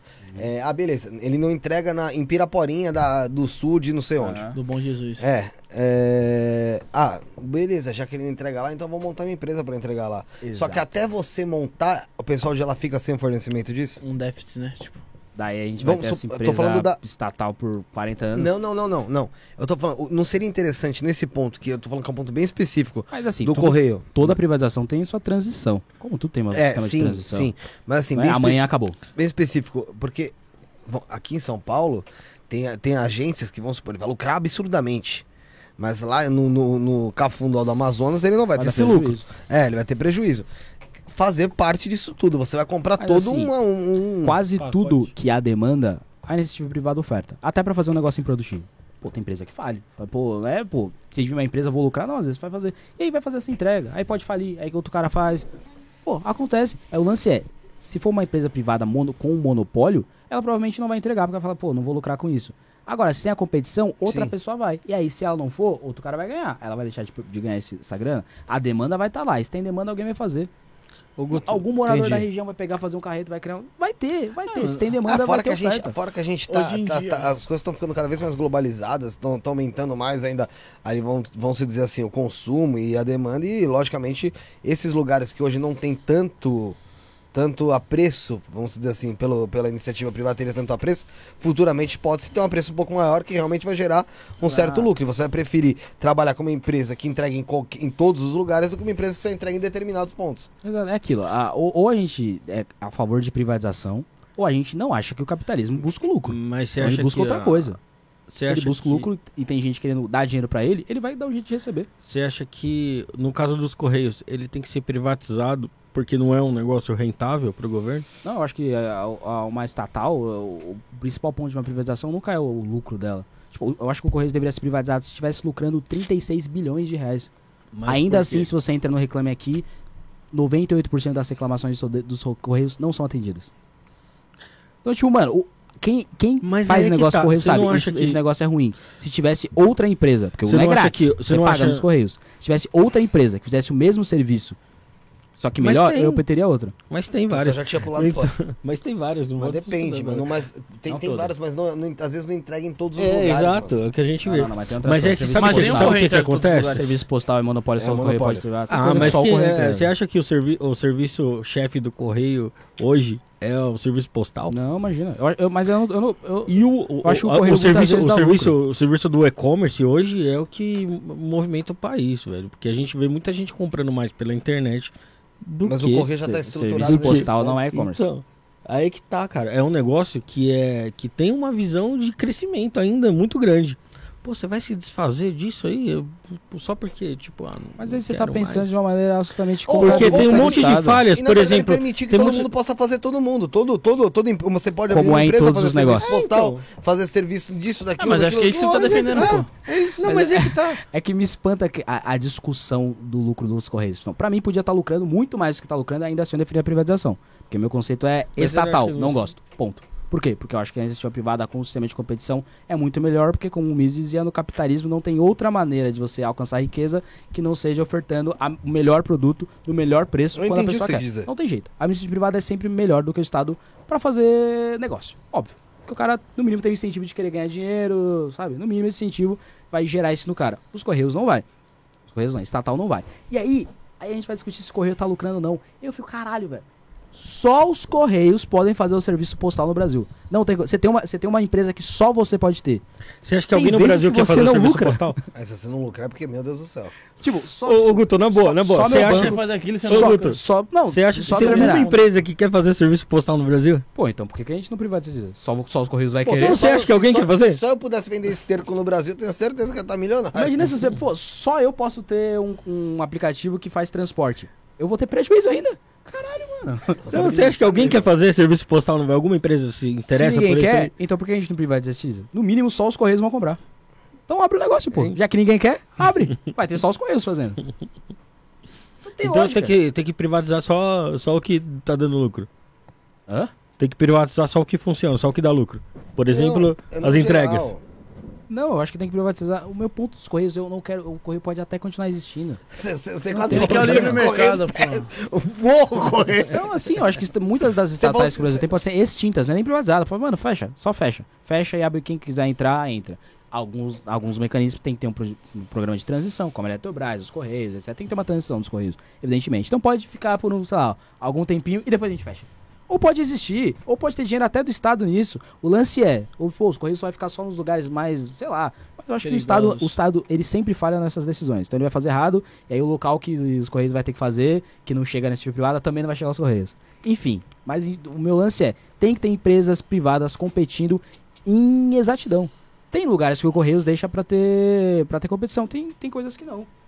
Serviço postal não deixa, outros serviços não deixam. Então tem que ter iniciativa privada competindo lá. Porque se os Correios é bom, é, por que, que não pode ter outra competição? Já que é melhor. Já que é bom, já que é melhor, já que chega no- nos locais lá, então por que que não pode ter outro pior? Deixa rolar, deixa, Deixa, rolar. coloca o pior lá, pô. Se a correia é pior, a melhor, as pessoas vão escolher o correio, pô. Não tem lógica. Bo- Não, não, tem porque. não. É, é defesa de monopólio. Facebook e monopólio Orkut. necessariamente é ruim. Porque ele não tem um iniciativo pra ser bom. É uma coisa Facebook e Orkut, cara, quase. MSN imagina, é, mas imagina o Facebook falar, no Orkut vai ter que fechar porque o Facebook é melhor. Deixa rolar, caralho. Quem você quiser escolher, E as pessoas escolheram o Facebook, acharam o Orkut melhor. E agora Pior. é fechar o Orkut. vacilão, perdeu ele, mano.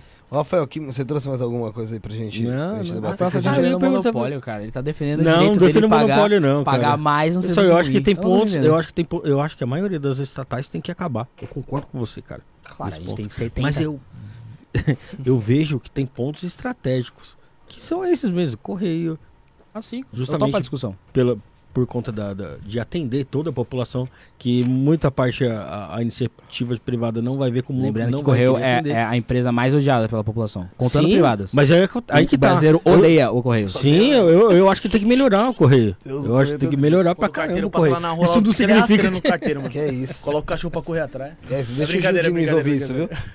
Isso não significa que o correio não tenha que melhorar, que é uma, a perfeita, que é o melhor O lugar Correio, do o Correio simplesmente não responde reclamações é, do Reclame Aqui. Eletrobras. É, tá cagando, só É. tem ele? Pô, Ele. É, pô, é. Qual o incentivo? É, é, Eu é que que eu falo. É, monopólio é ruim porque não tem incentivo então você acha que não tem que não, não se pode cobrar uma melhora do correio? A única solução é. Cara, pode cobrar, mas acho que a gente vai ficar cobrando, E o sabe? SUS, É, então se você, a gente não pode cobrar Mas, nada. por exemplo, a sua mulher te traiu. Sua mulher te traiu. É, Pô, você vai parar de me trair? Vai, cara, mas você pode só terminar também, né? Vamos terminando? Termina, Ah, acha é outra. pra- É, é, Ou você pode falar, para de me trair, sabe? Ok, a gente pode conversar. Eu prefiro já terminar, velho. Não- A pessoa pode trair de novo. É. E o lance é, o Correios ele é no mínimo uma empresa estatal. O cara continuou com a esposa aí. É fogo. Tô brincando. É fogo. Mas, por é, exemplo, matava ela. uma empresa estatal. É isso, pô. Eu topo a melhoria. Tipo, pô, quem vai ser o presidente do Brasil? Vai ser você? Aí vai, o Correios vai ser bem gerido. Você já viu os, os últimos presidentes do Brasil? Você já viu os políticos do Brasil? Você acha que o Bolsonaro vai fazer a melhoria dos Correios? É, Ou você a acha que o? Moro vai fazer a melhoria dos correios? Eu acho que não. Sabe por quê? Porque eu acho que ele vai extinguir os Correios. Extinguir. extinguir os Correios. E o SUS? O SUS. Puta, o SUS é complicado, hein? O SUS é complicado. O SUS eu acho que ele é a funcionalidade do Estado. Sou liberal, não sou capitalista. Eu acho que há funcionalidades que o Estado tem que ter. Segurança pública, a segurança internacional, tá ligado? Pô, os Estados Unidos quer invadir o Brasil, vão fazer umas empresas, não, tem que ser o exército brasileiro, Sim. tem que ser o Estado. Ah, as instituições, Poder Judiciário, Poder Executivo e a saúde pública tem sua, sua função. Eu acho que o SUS precisa de muita melhoria, muita melhoria, muita melhoria. Essa galera, pô, a pandemia, o SUS mandou bem na pandemia, só que criou um culto ao SUS, como, sabe, você fala, puta, o SUS tá uma porcaria. Não, gente, o SUS é maravilhoso. Não, o SUS é uma porcaria. Isso tá uma bosta. O SUS é uma bosta. Viva o SUS, minha... Viva o Mas SUS, viva, viva, viva o SUS em alguns casos, né? Ah, cara, o SUS ele tem, Mas, tipo. no geral, tá uma bosta. você vai no hospital público, SUS, você tá uma bosta. é tá Viva merda. Jesus. Boa. Tem que melhorar, tem que melhorar, tem que, tem que ter mais fomento da iniciativa privada até no SUS. Raramente o SUS deixa ter dinheiro, até de doação. Não dá pra. É difícil doar pro SUS. Ajudar. Muito difícil. Dinheiro privado. Tem que ter, tem que ter tudo. Mas o SUS tem que existir. É um avanço É, do Brasil. eu acho que é um negócio que poderia ter um sistema híbrido, sei lá, de patrocínio mesmo no SUS. Pode Sei lá, você cria uma ala, Acho que não ia, Bradesco não ia no ficar hospital. Ah, entendi. né? Isso é bacana. É, sei lá, eu acho que poder, poderia fazer uma parceria assim, que melhorar Sim, o isso sistema. bacana. interessante, porque Mas vai... tem que ter melhoria. Mas tem que ter. O Tem SUS é um ter avanço. Tem que melhorar muita coisa. O SUS é um avanço. E tem que ter. Assim como as escolas públicas. Defende que tem escola pública. Mas acho que elas têm que melhorar pra caralho. E regulação de mídia. Todo mundo tá criticando o PT, o Lula, porque o Lula falou em regulação de mídia. Como é que você vê esse lance aí? A gente pode regular a mídia no Brasil? Eu acho que a regulação da mídia, ela, ela sempre tem grau, tá ligado? Por exemplo, pô, o Estado vai interferir na economia. Pra cobrar imposto? Correto. O Estado vai interferir na economia pra privatizar, pra estatizar todas as empresas? Não. Então, como tudo, tudo tem discussão. A gente teve qual a regulação de mídia é. Uma regulação de mídia que o governo federal ou as instituições de Estado vai rediscutir a questão da mídia do Brasil, eu acho estranho, principalmente no plano do governo da Haddad, que foi o último plano de governo que o PT fez, tinha vários pontos que falava, ih, cara, por exemplo, a você criar ah, órgãos, institutos que, que eram movimentos sociais liderando quais, redes- quais grandes mídias poderiam ser, sabe? Tipo, o MST vai discutir a regulação da mídia? Não. Não, pô. Agora, por exemplo, há lugares no Brasil, principalmente interior do Nordeste, onde a mídia tem monopólios. Agora, quebrar monopólio é diferente de regulação de mídia. Ah, Tipo, mas quando eu vejo o Lula, né? também é uma regulação, claro, mas é diferente. Quando eu vejo o Lula falando em regulação de mídia 10 vezes, depois de culpar a Folha pela previsão dele, depois de tudo isso, fala, hum, isso aí tá estranho. Quando ele fala, pô, eu quero criar, fazer que as redes sociais virem redes sociais do bem. Mano, por que, que tem um político tentando interferir no que eu vou postar na minha, na minha rede social? Que, que, por que, que o Lula acha que ele é o bem? Quem é o mal, então? Não sei, ele já falou que o Geraldo Alckmin era fascista, agora é o vice dele. E se ele mudar de ideia depois, sabe? Eu não sei, não confio. Eu não confio no político pra defi- definir o que eu posso falar ou não. Agora, que a, que a mídia no Brasil tem que acabar com alguns oligopólios e monopólios, isso é verdadeiro. Só que eu acho que é uma discussão tão complexa, mas tão complexa, que eu prefiro deixar do jeito que tá. Eu prefiro deixar do jeito que tá. Eu acho que, pô, pode melhorar a, educação, a mídia no Brasil, pô, a gente tem, sei lá, três grandes famílias tocando. Acho que, pô, pode melhorar, urgentemente. Ainda mais se, pô, o Collor, ele tem 36 empresas de rádio lá na cidade dele. Tá, Pô. isso aí tem que, tem que mudar. Só que aí, a- aí o Collor já vai direto pra família Marinho. E aí quem tá tocando isso não é nem o Lula, é o Renan Calheiros que tá tocando isso. Será que ele vai fazer melhor do que tá? Eu acho que vai piorar. E aí, eu acho que tem que melhorar. Como você que eu acho faria que é uma tão- regulação de mídia? Eu faria, eu tentaria eh, ver quais são os grandes monopólios em pequenas cidades. E aí, E aí eu que mora- veria como mora ficar. Exato. Eu também E aí ver o que eles estão fazendo pra se manter no monopólio e quebrar esse mecanismo. Eu, tipo, minha empresa é tal. Eu não quero saber o que você posta. Não quero saber. Você pode ser. Pode falar o que você quiser. Eu quero saber por que só tem essa empresa nessa cidade. Ah, porque todo mundo que entra, eles fazem tal coisa. Para de fazer essa coisa. O que você vai postar, foda-se. Foda-se. Liberdade de imprensa. Regulação de mídia, mas com liberdade de imprensa. Sim. Eu acho que no plano de governo de Haddad, então, que tinha movimentos sociais fazendo isso. O MST vai. Ih, aí não dá. Ou outro, pode ser não necessariamente MST, mas outros movimentos sociais não quero. Imagina que é o MBL, ele vai. Não, pô. Não, não tem que ser isso. O lance é. é, tem que fazer essa regulação de mídia preservando a liberdade de imprensa urgentemente. Urgentemente. Urgentemente. Mas aí, cara, é, como eu disse, é tão complexo e é tão nos meandros, e eu confio tão pouco nos políticos, da direita ou da esquerda, que eu prefiro deixar do jeito que tá. Prefiro deixar do jeito que tá. Eu, eu duvido tanto do, do Renan Calheiros vendo essas 36 estatais do Collor, que eu prefiro que ele fique com essas estatais. Porque eu acho que conservadorismo fala disso. Às vezes algumas mudanças acabam piorando.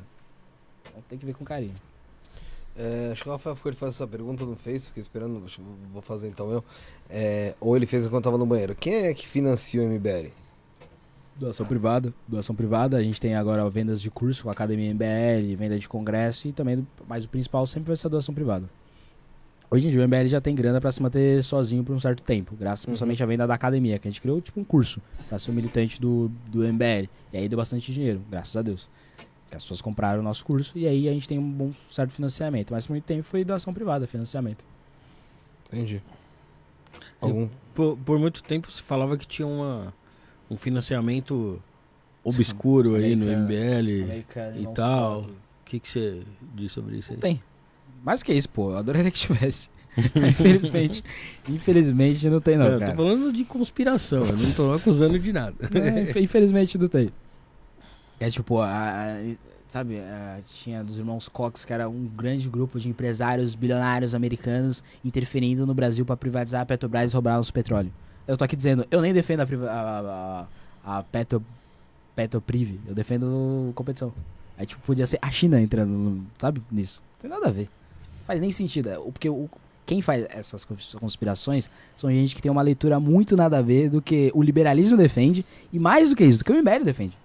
Aí não sabe, fala, pô, ele é liberal, ele quer pegar o nosso petróleo e dar pros americanos. Logo ele, não, cara, a gente nem defende isso vocês estão falando. O Pra MBL, poder fazer isso que o, vocês M- estão falando. o MBL entra em guerra com a esquerda no ponto de sensacionalizar algumas coisas que são faladas pela esquerda ou até criar, entre aspas, uma fake news sobre alguma coisa que algum deputado ou alguém da esquerda fala. Vocês entram nessa, nessa guerra? Não. Acho que não. Acho que, por exemplo, o MBL, ele. Fake news, eu, pô. fake Você news aponta algum erro da MBL? Acho que a gente fez, a gente fez um meia-culpa em 2020, quando a gente alguns meses depois, bem longo, depois de romper com o Bolsonaro, que a gente poderia ter ajudado para a criação de um clima do debate público muito mais beligerante do que o necessário. Eu acho que o clima do debate, debate público sempre vai ser beligerante. Sempre vai ter fake. Isso que a galera inventa agora, ah, as eleições estão polarizadas. Meu irmão do céu, a eleição, pô, você pega a eleição de 30, era um falando na cara do outro, não sei o que lá, tal, tal, tal. É Bem sempre assim. Política sempre foi assim. Eu tenho uma ideia, você tem a outra, tem que convencer uma multidão. A galera vai pro pau. Só que, pô, com as redes sociais, o MBL pode ter ajudado isso em alguns momentos, acabou ficando mais beligerante do que o necessário. Quando a população não queria uma beligerância, a gente criava, a- não só a gente, né? Muitas pessoas fez isso. Então a gente fez isso, minha culpa pública, uma entrevista na Folha de São Paulo, onde a gente assumiu uma parte da responsabilidade por esse debate público ficar um pouco é, turvo, sabe? Uma coisa mais meia beligerante. Mas assim, é o único grupo político que fez essa minha culpa. Obviamente, esse, esse debate público, ele é inflamado, ou era mais, agora fica um pouco menos, pode ser, ano de eleição fica mais, por outros grupos, e nenhum desses grupos fez minha culpa. Agora, tirando isso, qual fake news o MBL fez? A Isa Pena diz que o MBL fez uma fake news con- contra ela quando ela ela fez um post no perfil dela, não lembro nem quem foi que fez que deu cutucão nela, tá? Foi alguém da MBL, não, eu acho, não lembro quem deu cutucão nela. E aí ela respondeu que tinha que fazer que faziam tal coisa com dinheiro público babaca. Eu deve você lembra disso aí? Eu lembro desse post. Ah, então você já sabe o que, que é. Ela simplesmente fez um post, ela, ela, Ela vírgula. ela virou... Aí... Bom, eu tô falando, eu tô falando o que ela, o que o que ela di- disse. É, eu tô falando o que ela disse, tá? ok, mas o lance é, ela, ela foi, ela ficou suplente de vereadora em 2016 e aí um dos vereadores abriu pra ela ficar um mês como vereadora. E ela simplesmente gastou nesse um mês um, mais do que tipo o vereador tinha ficado por um tempão, sabe? Aqueles gastos de parlamentar que a gente é contra, pô, privilégio, parlamentar. Tipo, ah, impressora, tantos mil. Fala, pô, só vai ficar um mês, tá gastando mais que o cara ficou o mandato inteiro praticamente. Tá estranho isso aí, foi, fomos cobrar. Aí ela fez a seguinte, numa das respostas foi: dinheiro público tá aí pra ser gasto com o povo babaca. Aí, pô, uma galera depois falou, pô, foi essa vírgula. Pô, não sei. Não sei. O post tava lá, é uma verdade, isso é uma fake news. Ela falou, ah, errei a vírgula. Ok. A gente pode até falar, pô, beleza, ela errou a vírgula. Dito isso, e esse gasto aí, Zapena? Vamos diminuir ou não? Que é o cerne do negócio, tá gastando muito. Não, Tá tudo bem, o, o gasto aí é outra parte que também acho que você gastar mil reais com impressora no mês Não sei é. se foi impressora, não sei se foi reais, mas foi, foram dando vários. É um gastos exemplo, muito né? tem- acima é, do é- necessário. É legal até pra eu falar com ela quando ela vier aqui. Só que assim, é. Dá pra pegar os gastos dela como deputada estadual também. Só que a- Extremamente gastona. Então, maravilha. Só que a parada. Maravilha de- não, né? que eu- não, maravilha eu falo Ah, tá. em relação. Tô brincando, pô. É maravilha, devia gastar mais com o povo, Mas babaca. daí ela falou que É, pô, foi uma vírgula. Pô, isso eu achar que não foi. Então, Não é mas aí que tá. Até hoje eu não sei se Aí que tá. foi Não, mas aí vírgula, que tá. Ô, ô, Pode ter ô, pegado Guto. mal ela, não, foi uma Ô vírgula. Guto, você, você sei, não não nasceu desse tamanho, porra. Você sabe disso, meu. Você não nasceu ontem. Nenhum, nenhum imbecil ia responder numa rede social Ah, ah, ah. com esse povo babaca. Não tem nada, nada. Por exemplo, o Bolsonaro, o Bolsonaro, por exemplo, ele fala isso. É, abertamente. pra todo abertamente, amor abertamente. Você pega, por exemplo, Pelo amor de Deus, Guto, você tá falando um cara de um ponto fora da curva, que é um cara que come bosta. Mas o cara é o presidente, mano, né? Mas Mas presidente tudo bem, mas- O que eu tô dizendo é, há vários políticos que falam isso. O cara fala, ó, eu já vi político, o cara fala, ô, eu pago o seu salário. O cara fala, pô, divide aí quanto vai ver pra gente ver quanto é que ficou. É, o Gil Reaça fala isso. Já são dois políticos aqui. Outro, outro cara que trabalha na Mas é Leste. tá, lance mas é é, quando ela fala povo babaca, não é o povo. Ela tá dizendo, por exemplo, um cara do MBL foi questionar a pena no na rede social dela. Uhum. É, tô gastando seu dinheiro. Não sei se foi isso. Mas nesse tom. Pode ser. Não sei.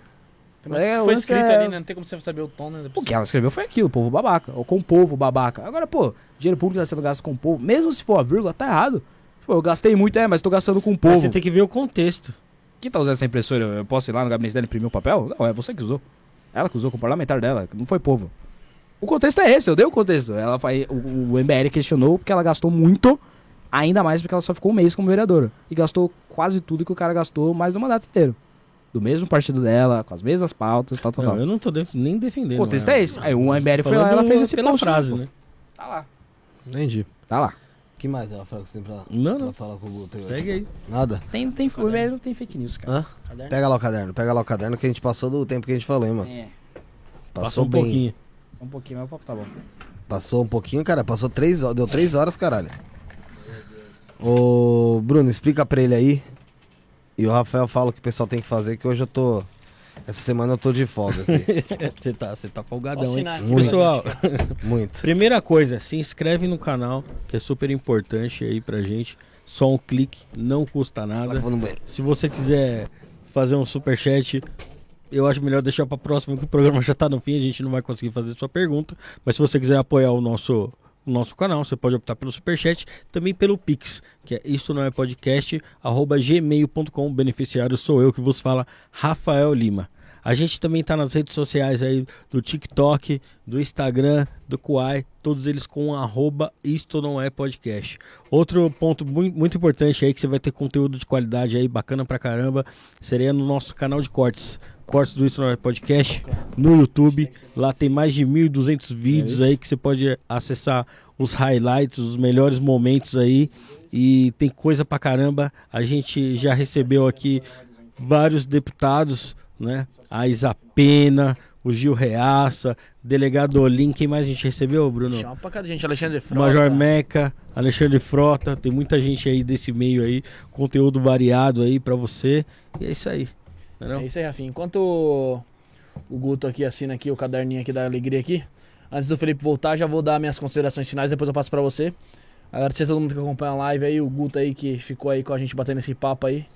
Maluco, gente boa aí, educada, né? Sabe, sabe se portar. Rafinha também que veio aqui hoje. Maicão, Felipe, Suelen, todo mundo que tá em casa. Suas considerações finais antes do Felipe voltar. Pô, quero agradecer a todo mundo que acompanhou, todo mundo que interagiu. Sempre o pessoal firme e forte aí acompanhando a gente. Todo mundo que vai acompanhar depois, deixa o like aí. Agradecer ao Guto. Bate-papo aqui elevadíssimo. É cara que tem conteúdo, gente boa. Valeu aí, Guto. Obrigado. Valeu aí por vocês aí ter, ter disponibilizado aí espaço aí pra gente falar das nossas ideias malucas aí. Agradecer a todo mundo aí, quem participou e quem não participou aí do programa. E a toda a audiência que teve aí, quem já saiu, quem tá entrando agora. E é isso aí, inscreva-se no canal da galera que tem um dos melhores papos aí dos podcasts que eu participei. Mó bacana o papo aí. E é isso aí, me siga aí nas redes sociais. Sou pré-candidato a deputado estadual aqui em São Paulo. Espero fazer um bom trabalho se acabar minha legenda aí por todo o povo do estado de São Paulo. Então é isso aí, abraço aí a todos vocês. Muito obrigado ao cara que voltou aí agora também. É isso aí, abração e boa quarta-feira, né? Boa quarta-feira aí a todos. Suas considerações finais todo mundo já. Já todo mundo já falou? Já. Pô, cara, que legal, cara. Adiantamos. O carro do Rafael tá no estacionamento. É fingir que foi sem querer, tá ligado? Não, meu, da hora pra caramba, Guto. Acho que foi interessante. É legal a gente ter esse, esse debate. A gente também tirar algumas dúvidas. Como eu disse, somos leigos aqui. Né? Uh, quem entende um pouco mais é o Rafael, busca um Nada. pouco mais saber sobre o assunto. Rafael eu, manja. É, eu não, eu não. Eu prefiro me aprofundar em, em nada. É, ultimamente, eu só consigo me aprofundar aqui. Então, não, se você falar sobre a minha vida, eu não sei. É, agradecer a tua presença, irmão. A gente tá sempre de portas abertas aqui para te receber. É, obrigado pela disponibilidade, por, por estar aqui e bater esse papo com a gente, cara. E tá feito o convite. Se der para você vir, Aí você fala, pergunta pra Isa aí, por que que ela gastou mil reais com impressão. Pô, se pra Isa tem muita mais pergunta pra fazer também. Mas é isso aí. Abração aí e até a próxima. Valeu. Galera, voltaremos então amanhã com Vitor Leles, tá? Estaremos aqui com o Vitor Leles. Ele é fisiculturista e vai estar aqui conosco batendo um papo legal pra caramba. Esperamos você. Fomos.